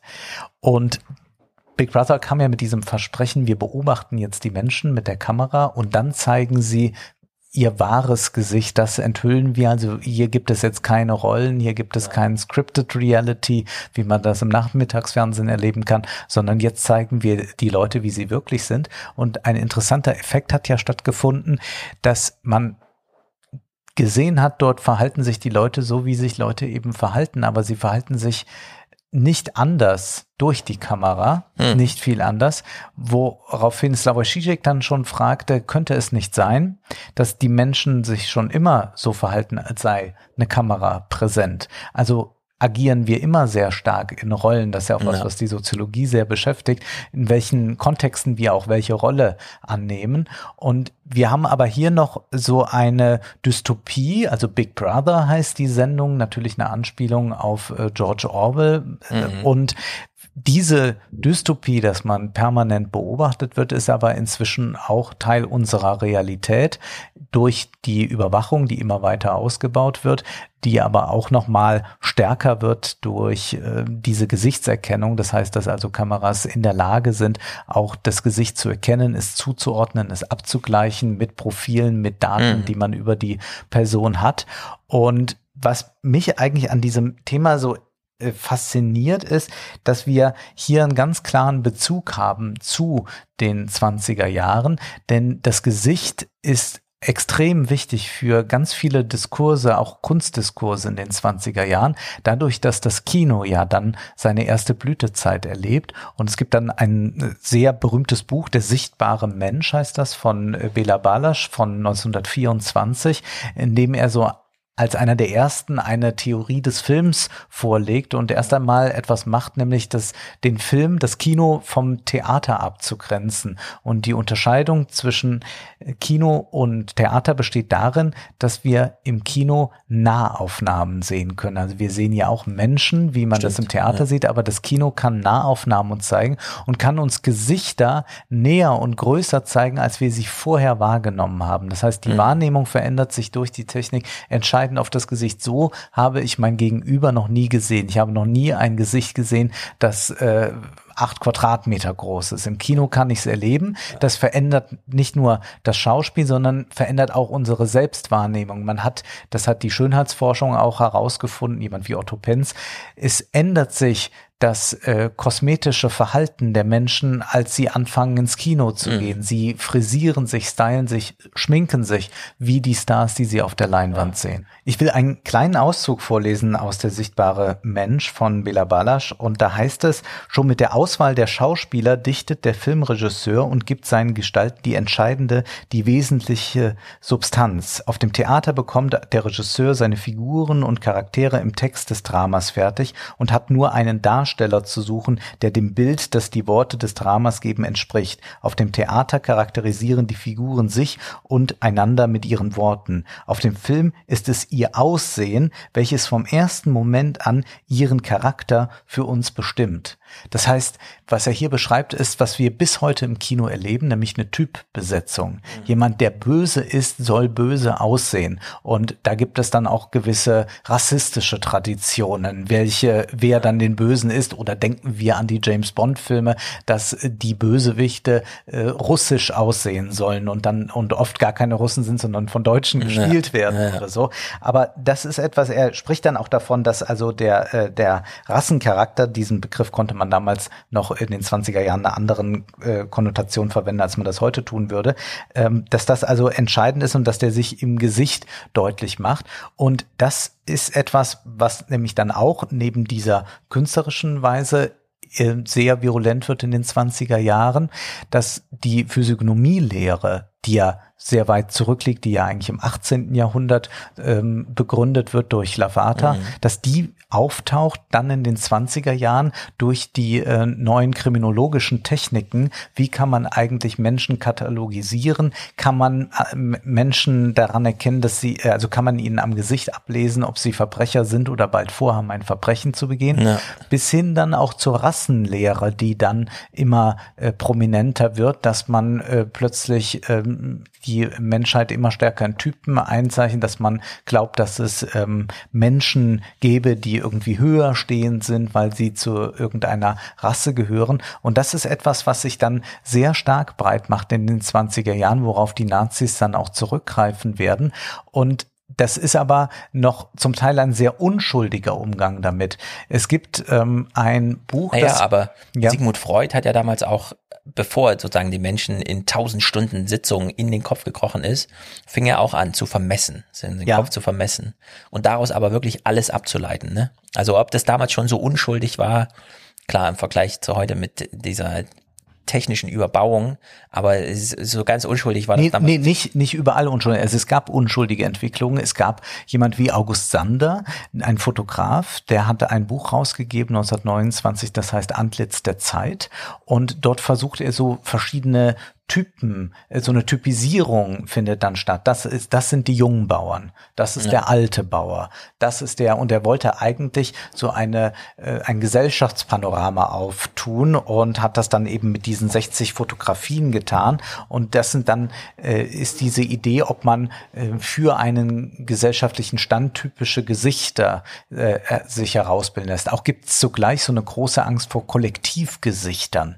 Also man sagt, jetzt in der modernen Welt, in der Großstadt, wo alles durcheinander läuft, da verlieren die Gesichter ihre eigene Charakteristik. Dort gleichen die sich an und man kann sie nicht mehr voneinander unterscheiden. Also das ist so diese kulturkritische Ausprägung. Und Mhm. dann gibt es eben auch die ganz dezidiert rassistische Ausprägung, die sagt, also man sieht an diesem Gesicht äh, eben äh, das und das an und das deutet äh, darauf hin, dass das äh, eine unter der deutschen Rasse stehende Ethnie ist. All das, dieser Diskurs kommt dann da. Es gibt Vor allem schon über Farbe und so, ne? auch, auch das. Und es gibt ein se- sehr, sehr äh, äh, gutes, ähm, äh, sehr, eine sehr gute Studie, die ich nur hier kurz empfehlen will, von Roland Meyer, die heißt Operative Porträts. Und da wird auf 400 Seiten die Geschichte von der Gesichtserkennung und der äh, Typisierung erklärt. Und der fängt an im 18. Jahrhundert bei Lafata, geht dann ins 19. Jahrhundert mit frühen äh, kriminalistischen Studien, die damit arbeiten, dann hin zu den 20er Jahren, weiter in den 60er Jahren, wo Andy Warhol auch so eine Reproduzierbarkeit von Gesichtern dann in seiner Kunst vorführt, bis hin dann zur RAF, die zum Beispiel immer wieder sich verstellt hat, immer wieder sich äh, ein neues Antlitz äh, versuchte anzunehmen. Also auch Meinhof war mal dicker, mal dünner, Schnitt vor der Kamera, wenn sie dann äh, mal in Haft war, Fratzen, damit man ihr Gesicht nicht wiedererkennen kann. Und Horst Herold, der ja äh, damals der, ähm, war das, war der der Bundespolizeipräsident? Ich bin mir gerade, ne, oder BKA-Chef war der. Alexa, wer war Horst Herold? Horst Herold war ein deutscher Jurist und von 1971 bis 1981 Präsident des Bundeskriminalamts. Vielen Dank. In dieser Funktion wurde er zu einer Symbolfigur der Terrorismusbekämpfung in der Bundesrepublik der 1970er Jahre, insbesondere in Alexa, stopp. Also BKA-Chef. Genau, BKA-Chef. Und der eben dann auch versucht hat, ähm, Strategien zu entwickeln, wie man eigentlich dann ähm, Gesichter erkennen kann, beziehungsweise wie man mit Adressen mit Gesichtern verbinden kann. Und dann geht eben äh, Roland Meyer über bis hin zu Facebook, äh, wo Mhm. wir ja auch das Gesicht schon im Namen haben, äh, wo wir eben dann sehen, dass das, und da spricht er dann von operativen Porträts, dass wir also bei Gesichtern sonst immer ganz stark so eine Idee der Repräsentation haben. Ich will ein Beispiel nennen aus der Zauberflöte. Das ist jetzt Porträt als Repräsentation. Ist bezaubernd schön,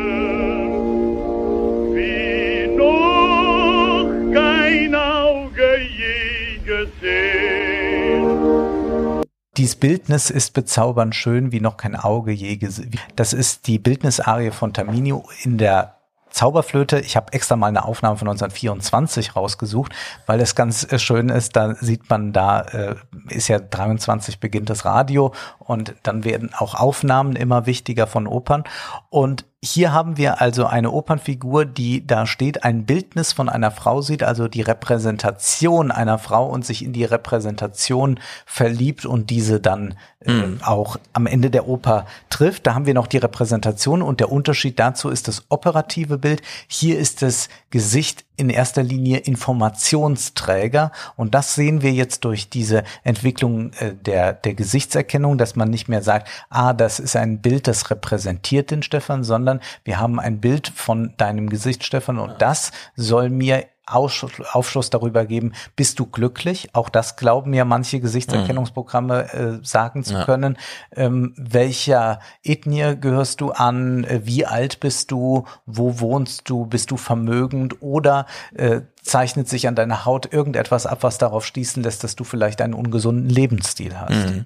Ja, wir sehen das gerade wieder in China, Corona. Mhm. Man macht äh, eine Fiebermessung, indem man das unverhüllte Gesicht, denn das Einzige, was unverhüllt bleibt, ist das Gesicht am Flughafen, einfach mal kurz unter einer Wärmekamera äh, ausleuchtet und guckt, ob da jetzt es lila leuchtet, also über 37 Grad oder nicht.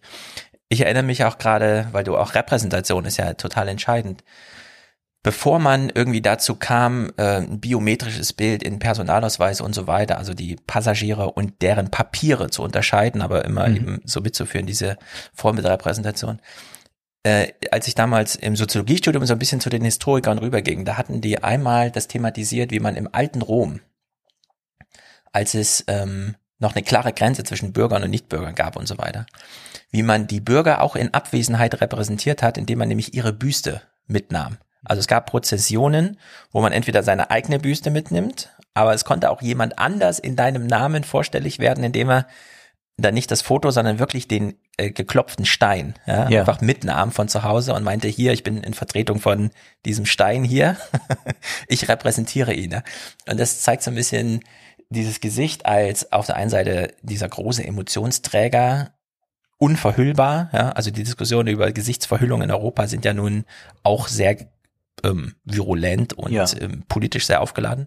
Ja, aber dieses Gesicht kriegen wir nicht versteckt und es scheint so eine äh, tausendjährige Geschichte, also länger noch, ne, Rom 2000-jährige Geschichte zu geben, das Gesicht tatsächlich als Modell, ja, als Figur sozusagen immer da zu haben und dieser Repräsentationsgedanke ist äh, wirklich alt. Und jetzt kommt aber eben dieser operative Gedanke dazu, dass also wir mit dem Gesicht einen Link haben zu einer Person, den wir dann äh, nutzen können für vielleicht für eine Rasterfahndung. Es war so, dass ähm, Otto Schily schon, als er noch Innenminister war, sagte, äh, als es um die biometrischen Pässe ging, die Pässe sind auch ein Wirtschaftsfaktor. Wir zeigen, dass Deutschland das Know-how und die Innovationskraft hat, um im jungen Sektor Biometrie Standards zu setzen. Und dann gab es auch gleich eine Studie der Europäischen Kommission, äh, die hieß Biome Biometrics at the Frontiers. Und da sprach man davon, dass man mit dieser biometrischen Erkennung an Grenzen, an Flughäfen für Diffusionseffekte sorgt. Das bedeutete, man gewöhnt die Öffentlichkeit erst bei Grenzkontrollen an Biometrie und Kameras und Gesichtserkennung und all das. Und später kann man dann sehr gut zu einer kommerziellen Anwendung auch kommen, weil die Leute das dann als etwas sehr äh, vernünftiges, normales ansehen. Und wir haben vielleicht heute auch ähm, etwas, das man gar nicht sich so bewusst macht, wie stark eigentlich äh, die Gesichtserkennung schon Mhm. vorangeschritten ist, beziehungsweise wie groß die Datensammlungen schon sind und in denen wir wahrscheinlich alle vorkommen. Es gab dazu eben eine Anhörung und ähm, wir hören jetzt mal Alexandria Ocasio-Cortez, die jetzt eine Expertin dazu befragt, wie weit es dann mit der Gesichtserkennung schon ist. Um, we've heard a lot about the risk of harm to everyday people uh, with posed by facial recognition.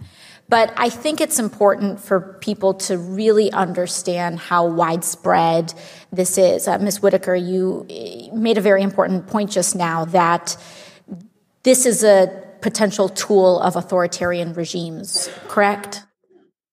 Absolutely. And that authoritarianism or that immense concentration of power could be done by the state, as we see in China, but it's also could be executed by mass corporations, as we see in the United States, correct? Yes.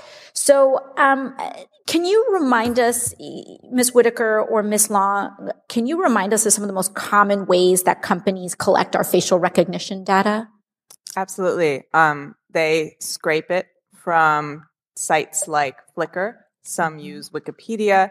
They collect it through massive networked market reach. So Facebook is a great example of So, that. So if you've ever posted a photo of yourself to Facebook, that could be used in a facial recognition database. Absolutely. By Facebook and potentially others. If you've posted it to Wikipedia, Yes. could using a Snapchat or Instagram filter help hone an algorithm uh, for facial recognition? Absolutely. Um, can surveillance camera footage that you don't even know is being taken of you be used for facial recognition? Yes. And cameras are being designed for that purpose now. And so currently cameras are being designed. People think, you know, I'm going to put on a cute filter and have puppy dog ears and not realize that that data is being collected by um, a corporation or the state, depending on what country you're in, um, in order to track your, um, to surveil you potentially for the rest of your life. Is that correct? Yes. die, wie soll man sagen, äh, die, wenn du Mitglied eines Unternehmens wärst, das daraus Gewinn schlagen könnte, das ist ja, ähm, äh, also der Drang, es zu machen, ist so groß, weil es so einfach ist und gleichzeitig so lukrativ.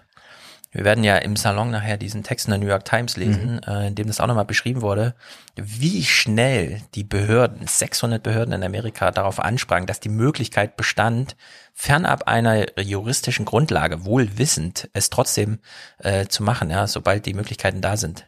Also in der Hinsicht ähm, ist das eine Technologie, die, wenn man sie als negativ bewertet, tatsächlich einfach nur ächten kann, im Sinne von gar nicht einsetzen, anstatt nur irgendwelche Spielereien damit zuzulassen und sei es nur die Ansammlung von Instagram-Datensätzen, ja, Facebook-Datensätzen und so weiter und so fort.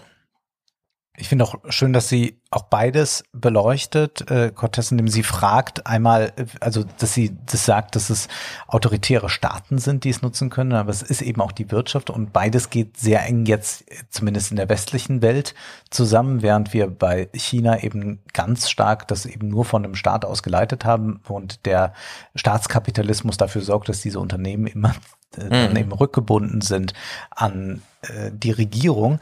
Aber wir müssen eigentlich sehen immer mehr, und das ist vielleicht auch ein, eine Tendenz, die wir in den zehn Jahren, wie wir uns hier unterhalten werden, beobachten können.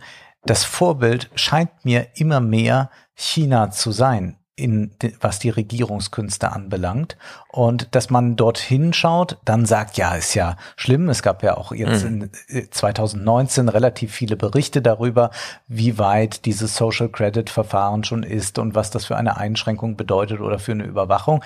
Man aber dann sagen kann, dass wir Teile davon schon übernehmen und das ist ja immer etwas sehr, sehr Schleichendes und wenn es dann mal, da treten auch eigentlich solche Diffusionseffekte ein. Mir wurde das besonders klar, als man ähm, die Hände von Flüchtlingen geröntgt hat, um herauszufinden, wie alt sie wirklich sind. Also macht sich da vielleicht ein äh, 18-Jähriger zum 16-Jährigen aus irgendwelchen Gründen. Also das heißt, der werden Körper durchleuchtet und da gibt es in der breiten Bevölkerung erstmal einen ganz großen Zuspruch, ja, das ist ja auch wichtig, dass die uns nicht anlügen. Aber ja. genau das sind immer äh, dann die ersten Schritte dorthin, dass man das dann flächendeckend solche mhm. Techniken für irgendetwas einführt. Und bei der Gesichtserkennung haben wir ja auch ein wunderbares Narrativ, äh, Terrorismusbekämpfung, deswegen müssen wir das machen. Und zugleich ähm, äh, hat man eben dann Gesichtserkennung, die sich prima ausweitet, dann auf den gesamten öffentlichen Raum und alle zu Verdächtigen macht. Ja. Man darf auch immer nicht unterschätzen, wenn man in Deutschland, also wenn in Deutschland, was man, man hört so eine Nachricht, in München gab es eine Schlägerei in der U-Bahn und dann kriegt man so ein Bild vorgelegt, schwarz-weiß irgendwie aus drei und so, ne, Ecken und man erkennt im Grunde nichts. Und das führt dann immer so ein bisschen in die Versuchung zu sagen, naja, es ist ja Technik, die und so, ne, nicht richtig funktioniert. Wenn man sich aber äh, anschaut, wie diese Kameras funktionieren, die interessieren sich ja nicht dafür, das Gesicht so zu sehen wie wir, sondern wird, wird ja mit Kontrast gearbeitet, mit Farbe und so weiter, ne? So Spektralfarbenanalysen. Das, man hat ja jetzt schon in Handys äh, die Möglichkeit, eine vierte, äh, also ein viertes Kameramodul, das nur schwarz-weiß fotografiert, um nochmal mathematisch äh, Material zu liefern, das Bild schärfer zu machen, weil diese Kamera nur dafür da ist, Kontraste zu rechnen. Also die wertet einfach nur Graustufen gegeneinander aus und kriegt damit eine ähm, eine Tiefenschärfe hin, also nicht Tiefenschärfe im Sinne von Tiefenschärfe, sondern eine einen tiefen Einblick in eine Fotografie, die man sich äh, menschlich gar nicht vorstellen kann, als also braucht man gar nicht diese Art von Information. Genau wie dieses Fiebermessen mit Werbe, Wärmekameras oder Samsung zum Beispiel macht ja immer noch eine optische Gesichtserkennung, ne, wenn sie dich äh, fragen, bist du denn der Handy-Eigner und so. Apple macht ja nach, seit einer Weile schon diese 30.000 Dots, die da radarmäßig auf dein Gesicht gestreut werden. Apple lernt ja durch jedes Entsperren des Gesichts immer neu kennen, da Mimik einfach dazu kommt. So, und dies, dieser Datenschatz an unterschiedlichen Mimiken desselben Gesichts, ja, das ist sozusagen unendliche Bandbreite Yuval Noah Harari war auch in Davos, um dort äh, seinen 20 Minuten Standardvortrag über die Herausforderungen des 21. Jahrhunderts zu halten, hat dort auch die technische Überwachung äh, angemerkt und hat so, ein, so eine Frage an das Plenum gestellt. Glauben Sie, äh, Kim Jong-un würde sich der Technik verweigern, seine eigene Ansprache per Smartphone an die Leute zu Hause zu senden und gleichzeitig eine Gesichtserkennung laufen zu haben ob die denn wirklich gerade glauben, was ich ihm sage, oder ob sie es mir nur vorspielen. Mhm. Und dann am Morgen sind einfach die weg, bei denen man einfach nachgemessen hat, ja, Pulsschlag. Pulsschlag misst man schon seit fünf Jahren bei Kindern zum Beispiel einfach optisch. Mhm. Da wird einfach der Kontrast so richtig auseinandergezogen, so dass man kleinste Farbveränderungen im, im Gesicht sieht. Und dann kann man im Babybett nicht nur das Kind schlafen sehen, sondern man kann auch den Puls sehen, weil die kleinste Veränderung des Rottons, wenn das Gesicht, äh, das Blut gerade reinströmt und wieder raus und rein und raus, das kann man einfach sehen. Also diesen Impuls, diese kleine Farbveränderung kann man einfach wie unter so einem Mikroskop richtig deutlich machen. Und dann kann man, während man im Wohnzimmer sitzt, auf einem Bildschirm sehen, mit welcher Herzfrequenz das Kind gerade schläft. Der technische Rahmen ist so un unmöglich groß. Die Frage ist halt, wie weit treibt man es noch? Und, und, da kann man auch nicht sagen, na, wenn die mal in guten Händen ist. Also ja, die, ist die, nie in guten die, die kann nie ja. in guten Händen sein. Das wird auch deutlich, wo sie nicht in guten Händen ist, wenn wir uns äh, noch Russland ansehen. Da gab es einen äh, kleinen Bericht mhm. im Weltspiegel darüber, über eine Messe, ähm, dort ist der Reporter, wo auch es eben um Überwachung und Gesichtserkennung geht auf dieser Messe. Auf einer Messe für Sicherheitstechnik in Moskau. Der aktuelle Trend Gesichtserkennung. Viele russische und chinesische Hersteller sind da. Demian. Er hat mich schon erkannt. Das System als Pförtner. Wer gespeichert ist, darf rein. Erstellt wird ein biometrisches Modell. Die Kamera vergleicht dann Punkte im Gesicht mit dem Modell. Nebenan, der Verkäufer trägt eine Bodycam an seiner Brusttasche. Messebesucher werden ungefragt aufgezeichnet. Die Polizei könnte sie im echten Leben mit einer Fahndungsdatenbank vergleichen. Wer verwendet diese Systeme? Das kann im Stadion sein, an einem öffentlichen Ort, im Bahnhof. Ich finde das sehr nützlich, wenn man am Eingang Leute herausfiltert, die eine Bedrohung darstellen. Das macht mich glücklich. Jetzt sehe ich hier unten unter dem Bild die Informationen über mich. Da steht zum Beispiel, dass ich eine Brille habe mit 99% Wahrscheinlichkeit.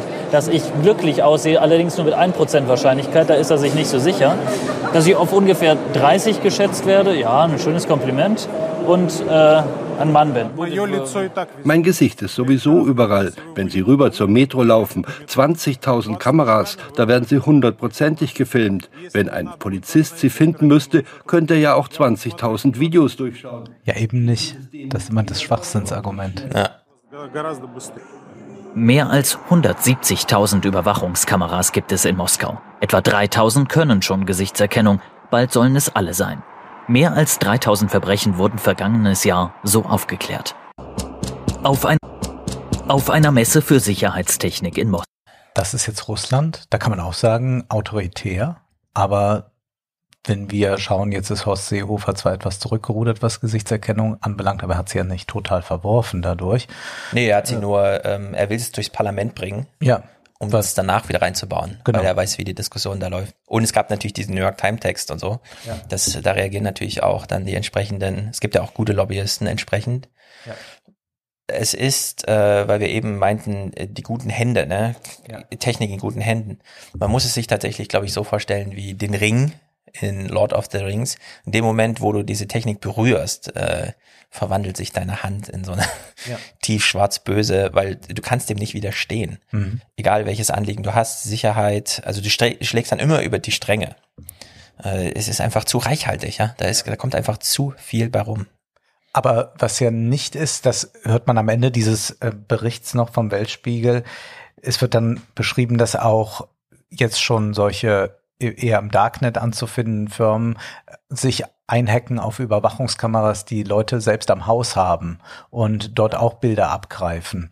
Und generell wird dann berichtet, auf was alles noch so was alles abgegriffen werden kann. Und dann heißt es am Ende des Berichts, da würde es in Deutschland Protest geben. Und eben das glaube ich nicht. Nee, das glaube ich auch also nicht. wir erleben ja immer, dass den Leuten das eigentlich vollkommen egal ist. Dann kommt irgendwann dieser dümmste Satz, ich habe ja nichts zu verbergen. Aber es hat ja bis auf ein paar kleine Gruppen oder Datenschutzrechtler oder so, die haben, hat sich ja nie jemand empört über all das, was so in den letzten Jahren stattgefunden hat. Was ich auch nicht wusste, 2001 beim Super Bowl gab es schon Gesichtserkennung. Da hat man das einfach mal getestet in dem Stadion, wo sie alle saßen, hatte aber vorher niemandem Bescheid gesagt. Und auch da ist nicht viel Größeres passiert. Das heißt, man verletzt auch ganz bewusst immer mal wieder ein paar Gesetze und Mhm. Grenzen und es wird äh, an, dann ist es ja nicht so schlimm. Beim Super Bowl steht halt auf einer Eintrittskarte, Sie sind ja im öffentlichen Bereich, der im Fernsehen übertragen wird, Sie werden hier auch gefilmt. Genau. Und Nur, das bedeutet dann genau. auch Die Gesichtserkennung. Frage ist dann, wie detailliert muss man eigentlich erklären, wie man gefilmt wird. Dass man die ganze Zeit gefilmt wird, ist natürlich ungewöhnlich.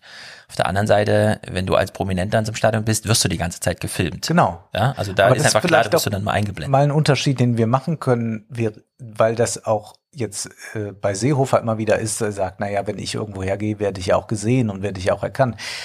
Die meisten Menschen sind ja nicht Personen des öffentlichen Lebens. Also ich kann natürlich nicht auf die Berlinale gehen und dann sagen, ich möchte aber nicht erkannt werden. Äh, Also da wird man mich hin und wieder erkennen. Aber die meisten Menschen werden äh, können eben anonym sich durch eine Stadt bewegen und das ist ja auch eine ganz große äh, ja das ist eigentlich überhaupt die Bedingung für Freiheit, dass man auch ungesehen sich irgendwo aufhalten kann. Was nicht bedeutet, dass man nicht durch Zufälle auch auf jemanden treffen kann. Man äh, Mhm. ist eigentlich dabei, sich mit einem Seitensprung zu treffen und dann läuft einem jemand über den Weg. Das kann selbstverständlich passieren. Aber es ist etwas anderes, ob ich das in einer so systematischen Form Ja. habe. Ja, beim Seitensprung hat das so eine moralische Komponente. Die Frage ist ja wirklich immer, wieso hat man so einen Anspruch auf Freiheit? Das Problem ist, äh, in dem Moment, wo du erkannt wirst als Mhm. jemand, begegnest du nicht mehr einer unschuldigen Welt, sondern die ist auf dich zugeschnitten. Ja. Also wenn du mit 5000 Monatseinkommen zu Rewe gehst und dann sind plötzlich die kleinen Displays, die dir den Preis anzeigen, 30 Prozent höher ja, als bei jemand anders. Online äh, interessiert das wenige und es wird auch nicht groß dokumentiert, wie Amazon mit Preisen spielt. Die wissen ja genau, wer da Ja. kommt. Ja, 500 Signale werten dich irgendwie aus. Hotelbuchungen auch sehr interessant. Genau, Hotelbuchungen, welche, wer kriegt welche Preise beim Flügebuchen und so, ja, beim Reisen. Also dieser Zuschnitt, dieser dieses ökonomische Gefängnis, in dem du plötzlich drin steckst, dass es nicht mehr allgemeine Marktkräfte sind, sondern sie auf dich zugeschnitten werden. Das ist halt das Problem. Und wir haben ja vorhin Merkel gehört, ne? Die Technik hat den Menschen zu dienen. Das ist halt wirklich die Frage, äh, welchen Menschen? Äh, weil sie wird Ja. den Menschen dienen. Die Frage Ja. ist nur allen oder Ja. nur so eine, so eine Klasse von, und dann muss man halt wieder Eigentümer sagen, ja. In dem Fall sind es dann nicht die Kapitaleigner, sondern, ja doch, im Grunde Doch schon die, die die Produktionsmittel haben, denn es ist sehr teuer, diese Technik zu entwickeln und das Militär ist sehr lange äh, dabei. Aber gut, die Vorarbeit, die erstmal geleistet wurde, ist Nein, ja eine, die, genau. die Ich war mal überrascht, ich habe äh, damals noch 2013 oder 14 so in der FAZ mal so einen Text geschrieben, da hat jemand in Amerika eine Überwachungsdrohne gebaut, die 50 Quadratkilometer auf einmal überwachen kann. Also wo du wirklich mit dem Adlerauge oben nicht dem, mit dem Hubschrauber dem Auto folgen, sondern das Ding bleibt einfach da oben stehen und du kannst trotzdem dem Auto folgen, weil das fährt noch 30 Kil Minuten und du bist trotzdem noch im Range. Und der hat die Kamera einfach so gebaut, dass er sich diese zwei Megapixel-Chips aus den ersten Handys nahm. Stückpreis waren irgendwie 35 Cent oder so. Dann hat er aber tausende von diesen kleinen Sensoren da verbaut und dann einfach ein Objektiv drüber geschnallt, das halt die Auflösung hinbekommt. Also der hat einfach eine Giga- Gigapixel-Kamera mit Megapixel-Chips gebaut, die im Stückpreis eben verschwindend gering. Ja. Also die, die Flugapparatur war damals noch sehr viel teurer als die Kameratechnik. Heute ist beides wahnsinnig billig wenn man immer äh, erklärt bekommt, äh, wir bräuchten mal eine Seenotrettungsüberwachung des Mittelmeeres oder so, ja, oder wir wissen nicht, ähm, in welchem Auto saß jetzt eigentlich welcher iranische Politiker und so. Nee, das ist auf den Zentimeter genau bekannt. Und da sitzen auch Leute da und gucken sich das live an. Und wenn dann ein Flugzeug abgeschossen wird, dann gucken sich das auch Leute live an, ja, weil diese Möglichkeiten, gerade in diesen Gebieten der Welt, ja, die sind einfach dieses komplette Überwachung. Und das kriegt man aber nie zu sehen. Ja, man kriegt dann immer diese CNN-Bilder, wenn das dann nochmal Ja, ja. so nachgebaut wird in so einer Visualisierung, obwohl es da viel bessere, wirklich Live-Bilder eigentlich gibt von solchen Momenten. Also man verschleiert doch immer noch sehr, wie weit die Technik ist und über die Preise der Hersteller muss man heute wirklich nicht mehr reden, weil das ist einfach, das fällt in Budgets nicht mehr auf. Solche, so eine Überwachungstechnik ist einfach Die Frage ist also, wie werden wir mit unseren Gesichtern umgehen? Eine Möglichkeit ist ja schon Botox. Also das ist auch eine Möglichkeit, das Gesicht äh, stillzulegen, ein, einen anderen Ausdruck anzunehmen, also sich auch quasi vor der Lesbarkeit des Gesichts Können wir ja zu gleich bei der schützen. CES hier klären. Das, das ist äh, noch ein Punkt. Eine andere Möglichkeit, um äh, das, diesen Themenkomplex abzuschließen, wäre eine philosophische Antwort darauf, die äh, Slavoj Žižek gibt. Und zwar ist das ein Auszug aus The Pervert's Guide to Hollywood, wo er in diesem äh, Film, eine Dokumentation von Sophie Fein setzt er sich mit verschiedenen Hollywood-Filmen auseinander, unter anderem auch mit Vertigo von Alfred Hitchcock. Und da geht es darum, dass sich ein Mann in eine Frau verliebt, die dann äh, stirbt und er findet eine Frau, die der ersten sehr ähnlich sieht und macht dann, äh, erwartet dann von ihr, dass sie sich eben wieder verwandelt als die Madeleine und nicht die vulgäre Judy ist. Aber Zizek, ich gehe jetzt nicht auf diese Filminterpretation ein, aber Zizek sagt da ein paar ganz fundamentale Dinge zum Gesicht, die uns vielleicht auch irritieren werden. When we see a face, it's basically always the half of it. A subject is a partial something, a face, something we see. Behind it, there is a void, a nothingness. And of course, we spontaneously tend to fill in that nothingness with our fantasies about the wealth of human personality and so on and so on. To see what is lacking in reality, to see it as that, there you see subjectivity. To confront subjectivity means to confront femininity. Woman is the subject. Masculinity is a fake. Masculinity is an escaped from the most radical, nightmarish dimension of subjectivity. Scotty, what are you doing? I'm trying to buy you a suit. But Ja, die Idee, die Zizek hier hat, ist, dass also ein Sag Gesicht mal, was er gesagt hat. Also das Gesicht und dahinter ist ein Nichts. Da, hinter dem Gesicht ist ein großes Nichts. Mhm. Und diese, weil wir aber, wenn wir jemand anderem begegnen, das nicht ertragen können, füllen wir dieses Nichts gleich mit unseren Fantasien. Das bezieht sich auf Lacan, der auch sagte, es gibt keinen Geschlechtsverkehr, sondern wir schlafen mit jemand anders nicht, sondern mit unserer Fantasie, die wir von dem anderen haben. Und das Gesicht ist deswegen sehr interessant und das ist von Hitchcock sehr schön gelöst, dass man es immer so äh, nur zur Hälfte sieht in den entscheidenden Szenen, dass es also immer eine Idee gibt, dass es irgendwas dahinter geben könnte, aber Zizek sagt nein. Das heißt, Zizek würde auch ähm, sehr kritisieren diese Idee überhaupt, die dieser ganzen Physiognomie-Lehre und auch dieser Gesichtserkennung zugrunde liegt, dass man im Gesicht überhaupt etwas entscheidet Entscheidendes ablesen kann. Ähm, außer vielleicht jetzt, wenn jemand eine Hautkrankheit hat oder so, dass man die ablesen kann. Dass also Subjektivität nochmal etwas äh, ganz anderes ist und dass das auch eine, und das ist ein sehr postmoderner Zugang, wir es eigentlich mit einem großen Nichts zu tun haben, wenn Mhm. wir dem gegenüber begegnen. Und er macht dann noch eine ähm, kontraintuitive feministische Andeutung, indem er sagt, also Männer, äh, so ist es ja in dem Film, erwarten von Frauen, dass sie so und so aussehen. Das bedeutet, Männer haben selbst keine ähm, äh, Sub, ähm, Subjekthaftigkeit, sondern brauchen die Frau, um ihre, um die äh, männliche Subjekthaftigkeit bestätigt zu bekommen. Das Mhm. geht wiederum bei, bei, bei ähm, Lacan heißt das, die Frau ist der Phallus, der Mann hat den Phallus nur und kann ihn deswegen auch ständig verlieren. Das bedeutet dann für ihn, dass also nur Weiblichkeit die tatsächliche Subjekthaftigkeit ist, während der äh, Mann ähm, eben nur, nur Fake ist. Und das ist aber eine Überlegung, die zunächst mal sehr philosophisch verstiegen wirkt. Andererseits kann man dann sich mit einem solchen philosophischen, mit einer solchen philosophischen Pirouette ein bisschen rausdrehen aus dieser Idee, dass wir jetzt durch die Gesichtserkennung, die sicherlich hochproblematisch ist, wirklich lesbar sind sondern wir können sagen, wir sind sehr viel mehr als unser Gesicht und wir sind sehr viel mehr als das, was Maschinen auslesen Mhm. können, denn wir dürfen, glaube ich, nicht auf diese äh, Prämisse hereinfallen, die von diesen Wissenschaftlern oder auch diesen Industriezweigen immer so stark gemacht wird, Mensch ist gleich und dann ist er entweder wie ein Computer oder eben ein Gesicht ist eigentlich nur eine Datenbank, die man auswerten kann und damit hat man etwas über das Ich eines Menschen gesagt. Man kann eben dem auch in philosophischer Weise entgegenhalten, dass man das nicht tun kann und dass wir unser Ich dennoch sehr stark schützen können, so stark wir auch überwacht sind. Hm. Ja, da kann man, macht es vielleicht Sinn, wirklich zu unterscheiden zwischen, warum blickt man in ein Gesicht, wenn es jetzt um diese Sicherheitsfragen geht, ne? Also wie erregt ist jemand oder welche Temperatur bringt er mit, wenn er hier einreist und so. Das, da hat man natürlich ähm, sehr gutes wissenschaftliches Wissen, weil man kann die Temperatur messen und den Pulsschlag und es sind Zahlenwerte und so weiter. Bei den Emotionen ist wirklich schwierig. Das heißt, so in diese philosophische Richtung von Zizek, also ich finde es immer auch ein bisschen amüsant, wenn so dieses, hinter dem Gesicht ist nichts und die Frage ist, wer füllt's? Und da kann man ja einerseits, wie du das referierst, sagen, ja, es ist immer der Zuschauer, der die Inhalte füllt. Die Frage ist, was bleibt dann von dem anderen? Äh, Gibt es so ein Selbst? Ja?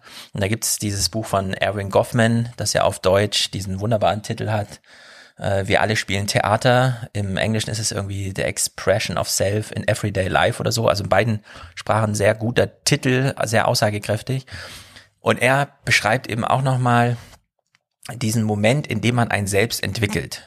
Und das Bild ist ein dreijähriges Kind auf der Schaukel, das von der Oma angeschaukelt wird und es möchte gern, dass die Oma weiterschaukelt. Also muss das Kind etwas zurückgeben. Und das ist eine positive Emotion. Das Kind zeigt also, dass ihm das Schaukeln Spaß macht, weil es weiß, die Oma freut's, wenn das Kind Spaß hat. Und damit bringe ich die Oma dazu, die Schaukel zu bedienen. So, ja. Also dieser soziologische Mechanismus, dieses gegenseitige Verständnis und dann eben diese Idee von selbst gemeinsam aufzubauen. Also nicht sich zu fragen, wer bin ich und wer ist der andere, sondern immer so dieses, wer sind wir gemeinsam, ja, in diesem Moment, das auch so ein bisschen situationsbezogen. Luhmann hat ja mal sehr drauf aus, abgestellt, nochmal die Interaktion selber so hervorzustellen. Er hat ja dieses riesige Werk, äh, Funktion und Folgen formaler Organisation, seine Dissertation, sein Einstieg in die Soziologie, um zu sagen, Organisationen sind so ein richtig eigenes Ding. Und dann gibt's da eben dieses eine Kapitel drin, Interaktion in Organisation, wo er nochmal beschreibt, Und wann gilt all das nicht, was ich gerade über die Organisation schreibe? Also wann gilt nicht, dass der hierarchisch höhergestellte auch der mächtigere im Raum ist und so weiter? Naja, wenn sich Menschen begegnen. Also in dem Moment, wo sich Menschen begegnen, bleibt fast nichts von der Organisation übrig. So ein bisschen Respekt und so weiter. Oh, das ist der Chef, ich sehe ihn selten, also ist die Zeit knapp und ich will sie gut füllen und so, sowas natürlich, ne? Aber wenn Menschen äh, in der Kaffeeküche ein Gespräch führen, Mhm. zu dritt, dann ist für den vierten, der den Raum betritt, ziemlich klar, die haben gerade über Abwesende gesprochen. Und wenn der Chef in den Raum kommt, ist er in dem Moment nicht der mächtigste, vor allem nicht, wenn alle merken, oh, der hat gerade mitbekommen, dass wir über ihn gesprochen haben. Ja, also dann dreht sich sehr viel um, deswegen ist diese direkte Begegnung in Gesichter schauen, Gesichter auch wahrnehmen, äh, super interessant und auch super relevant fürs Zusammenleben. Natürlich auch super interessant für die ökonomische Ausbeutung, nur die Emotion selbst kann man halt aus dem soziologischen Kontext befreit dann tatsächlich nicht so gut deuten, wie man immer glaubt. Genauso wie dieses Verhalten auf Facebook. Ähm, Johnny Häusler hat gestern einen sehr guten Tweet geschrieben. Er hat sich nämlich die neuen Facebook-Daten runtergeladen. Man kriegt jetzt ein bisschen mehr von Facebook, wenn man danach fragt. Und man kriegt unter anderem auch, mit welchen Signalworten und Stichworten Werbetreibende der das eigene selbst angeboten wird. Und Johnny Häusler hat dann so geschrieben, also wenn ihr daraufhin eure Werbebudgets ausgebt, Leute, dann ist vorbei. Ja? Also Ja. Ich fühle mich so missverstanden von Facebook. Und dann gibt's natürlich noch diesen super Hashtag ähm, Boring Rest Face, wo prominente Frauen gezeigt werden in Momenten, in denen sie einfach nur da sind. Sie gucken sich ein Baseballspiel an, sie sitzen in der ersten Reihe von der Modeschau. Es ist eben nicht dieser Fotomoment, ja, sie grinsen und so weiter, sondern sie gucken einfach nur zu. Und dieses Gesicht ist in diesem Moment so langweilig, dass alle glauben, äh, die sind genervt, ja. Mhm. Und egal wie interessiert sie wirklich sind, äh, es ist halt in diesen Momenten, wo man nicht weiß, man wird gefilmt, also man kommt nicht zu dieser Expression of the Ja. self, wie Goffman schreibt. Ja, man sitzt gerade nicht auf der Schaukel und man wird gerade nicht von der Oma angeschaut und so weiter, ne? Dann ist ein Gesicht fast aussagelos. Dann sitzt man wie so ein Braunbär da und hat keine Mimik und damit auch keine Aussagekraft. Also das, das Innere schlägt sich dann doch nicht so nieder. Man kann in dem Moment immer noch Puls messen und sowas, ne? Und, und Temperatur, aber so richtig heraus bricht dann doch nichts. Dieses Nothing ist vielleicht dann doch nicht ganz so falsch. Wie, Ja. ja. Also man kann in viele Und Richtungen- zugleich sind das keine Situationen, bei denen man sagen kann, das ist jetzt das wirklich authentische Gesicht. Genau. Das ist ja auch diese Idee, dass jemand, der unbeobachtet ist, dann authentisch ist. Aber jetzt, wo wir uns gegenüber sitzen, wo wir einander beobachten, sind wir das nicht. Geschweige denn, wenn ich jetzt noch äh, hier eine Kamera aufstellen würde, dann wären wir ganz unauthentisch. Das ist für mich eine Kategorie, die überhaupt nicht funktioniert. Also man weiß ge- erstmal, warum soll man, nur weil man unbeobachtet ist, nicht für sich selbst auch eine Rolle spielen. Und zugleich glaubt man dabei immer an so etwas Ursprüngliches, das sich dann im Gesicht manifestiert oder im Sprechen manifestiert, dass ich äh, da einfach sagen würde, nein, das ist äh, also dieser ganze Authentizitätskult ist äh, irrsinnig, weshalb ich ja auch sehr für äh, offizielles Sprechen bin oder für für gewisse Formen oder so, Ja. die einfach dafür sorgen, dass man ganz gut aneinander vorbeikommt. Das ist in der Gesellschaft mit so vielen Leuten auch sinnvoll, aber man muss den anderen nicht irgendwie mit seinen eigenen Geschmacklosigkeiten belästigen. Hm. Ja, Formatstrenge beim Militär nimmt extrem viel Sicherheit, äh, Ja, äh, äh, Unsicherheit. gibt- ja, gibt du weißt einfach genau, man läuft sich auf dem Hof gegenüber, du musst nicht salutieren, bevor nicht der Ranghörer salutiert hat und wenn das lässt, dann musst du auch nicht und dann ist auch für alle klar, ja, sondern es ist einfach, die, die Regeln sind einfach klar. Jetzt waren wir hier so schön beim Gesicht, da stellt sich natürlich eine Frage, die wir uns alle stellen. Are you getting the most out of your beauty routine? Introducing Perso by L'Oreal, a three in one device for personalized beauty.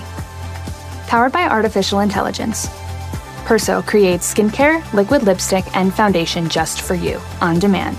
Plus, it gets smarter over time. How does it work?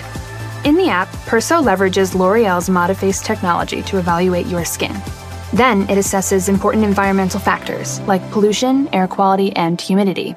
Perso even considers your top skincare concerns and priorities. Next, it engages its patented three cartridge system, using advanced robotics to dispense the perfect formula for you. Na, ist das was für dich? Ich überlege. Kriegst du genug aus deiner Morning Routine oder brauchst du hier ein Update?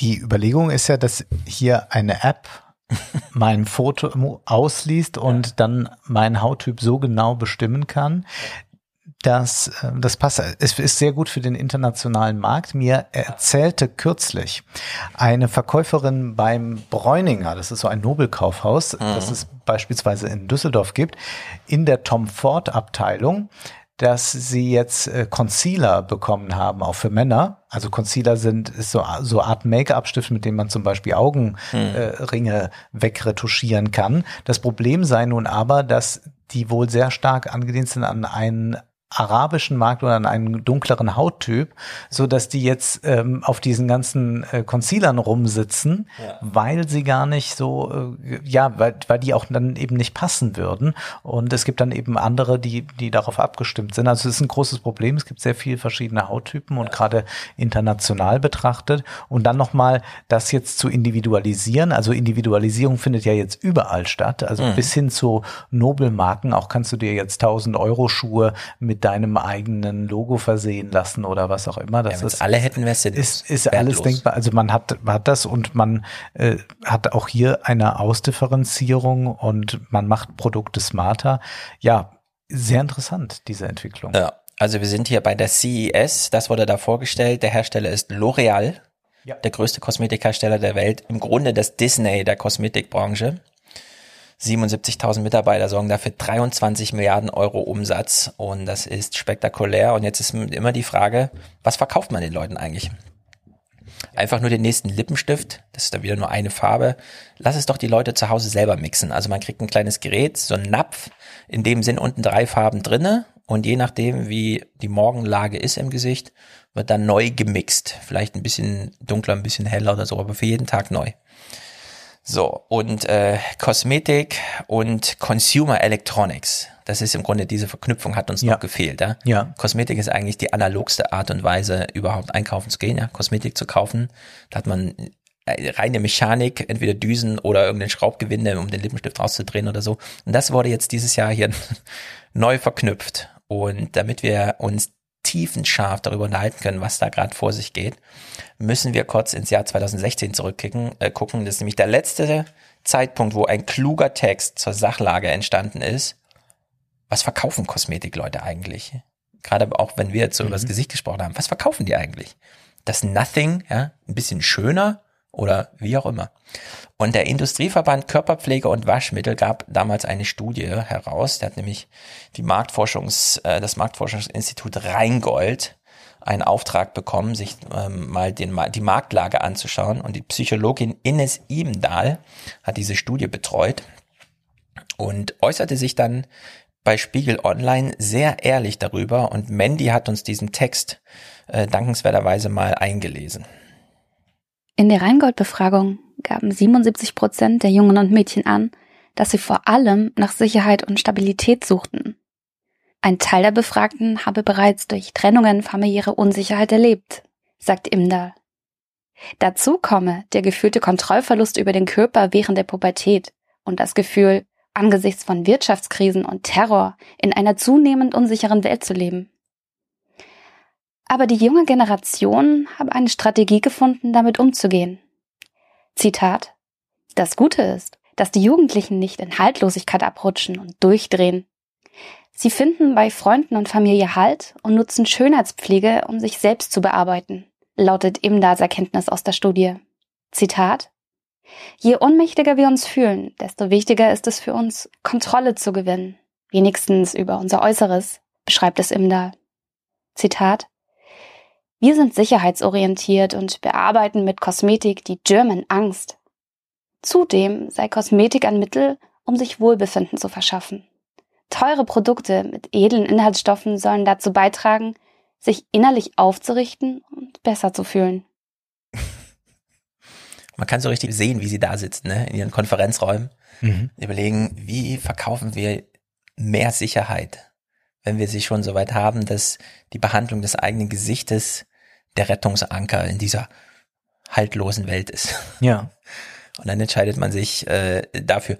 In den 20er Jahren gibt es die Idee der kalten Persona. Das heißt, man muss ein Äußeres annehmen, das ähm, sich als besonders stabil oder auch als eines zeigt, dass an dem nichts haften bleibt, dass sich also mühelos durch diese Gesellschaft, vor allem durch den urbanen Raum bewegen kann. Und dadurch gehört auch, dazu gehört auch, dass man nicht so viel von sich preisgibt und dass man eine mögliche Geschlossenheit herstellt, körperlich, aber auch dann im Mhm. Gesicht. Und das ist etwas, was dann die Kosmetik ja auch verspricht. Also, dass es eben ähm, porentief gereinigt wird erst und dass aber dann alles wieder verschlossen wird, so dass man dann eben wie so eine Teflonpfanne äh, Mhm. durch die Welt schreiten kann. Ja, und diese Verkaufsargumente, also wir machen es jetzt beim Kosmetik, aber das könnte man genauso gut äh, bei den ganzen Uhren, ja. Der Ursteller, äh, der Hersteller meiner Sportuhr, den ich sehr schätze, aber jetzt nicht namentlich nenne, hat ein neues Modell. Das richtet sich an Soldaten mit einem ganz speziellen Feature. Also eigentlich sind die Uhren nur noch Software, ne? Die könnten im Grunde Ja. die ganze Software einfach reinpacken, aber nein, ein bisschen mehr Software kostet immer ein bisschen mehr Geld. 2000 Euro. Und das spezielle Feature ist, du hast einen Beleuchtungsmodus, der auch dann dir die Information der Uhr anzeigt, wenn du durch ein Nachtsichtgerät auf das Display schaust. Sehr gut. Das Ja. Display wird also ein bisschen beleuchtet, aber nicht so hell. Das soll nicht blenden. Ja. Wenn du durchs Nachtsichtgerät auf deine Sportuhr schaust. 1990 Euro. Also es ist unglaublich, was hier gerade noch für Cash-In-Situationen durchgefeiert werden. Entsprechend haben wir den Rahmen gesetzt, um jetzt uns äh, bei L'Oreal äh, nochmal weiter über Perso zu informieren. Want to create a signature lip? Perso can do that too.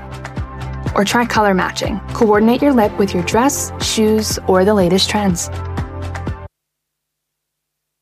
Du verknüpfst deinen Lippenstift-Generator mit deinem Instagram-Profil, wählst dann Bilder aus, die dir von der Farbe her gut gefallen, die also im neuesten Trend sind, mit dem du mitgehen möchtest. Und dann wird dir die Farbe für die Lippen zurecht äh, gemacht und fürs ganze Gesicht.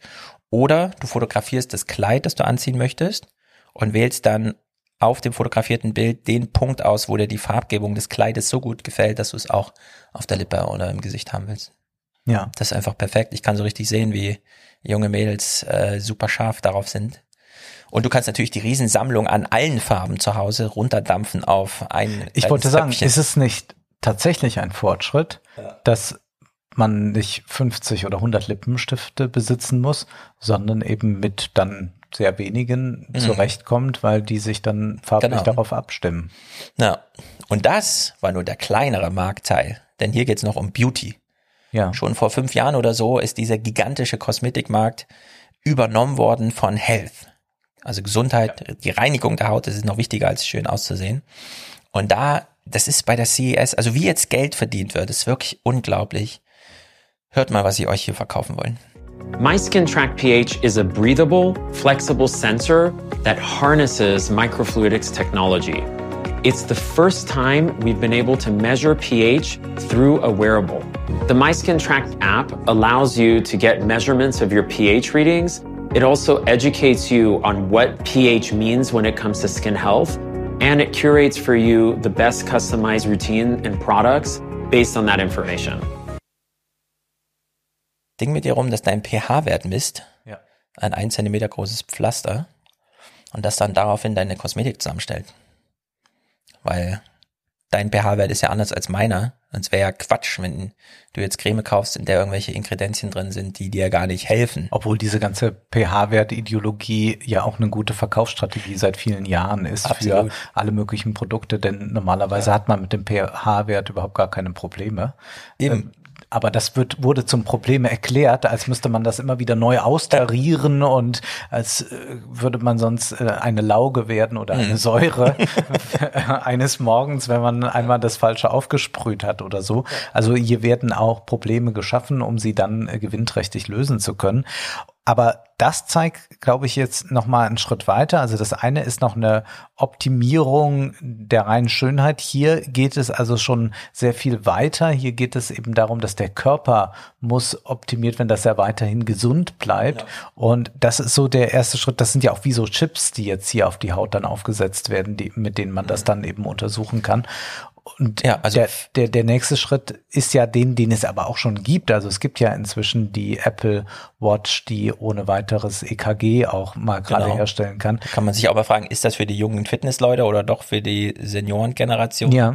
die schwer anzu, also die schwer zu vermarkten ist, weil du willst ja ein cooles Produkt machen, weißt du? Mich, mich wundert, mich wundert halt, dass es offenbar eine, also ich kann sehr nachvollziehen, dass jemand sagt, gut, ich wechsle meine Mode sehr stark und möchte jetzt äh, möglichst viele Lippenstifte haben und wenn ich das auf einer, auf einem praktischen Wege reduzieren kann, dass ich nicht 50 kaufen muss, in Ordnung. Was mich aber sehr wundert, ist, dass es offenbar eine große Sorge gibt, dass irgendetwas mit dem Körper nicht richtig stimmen könnte.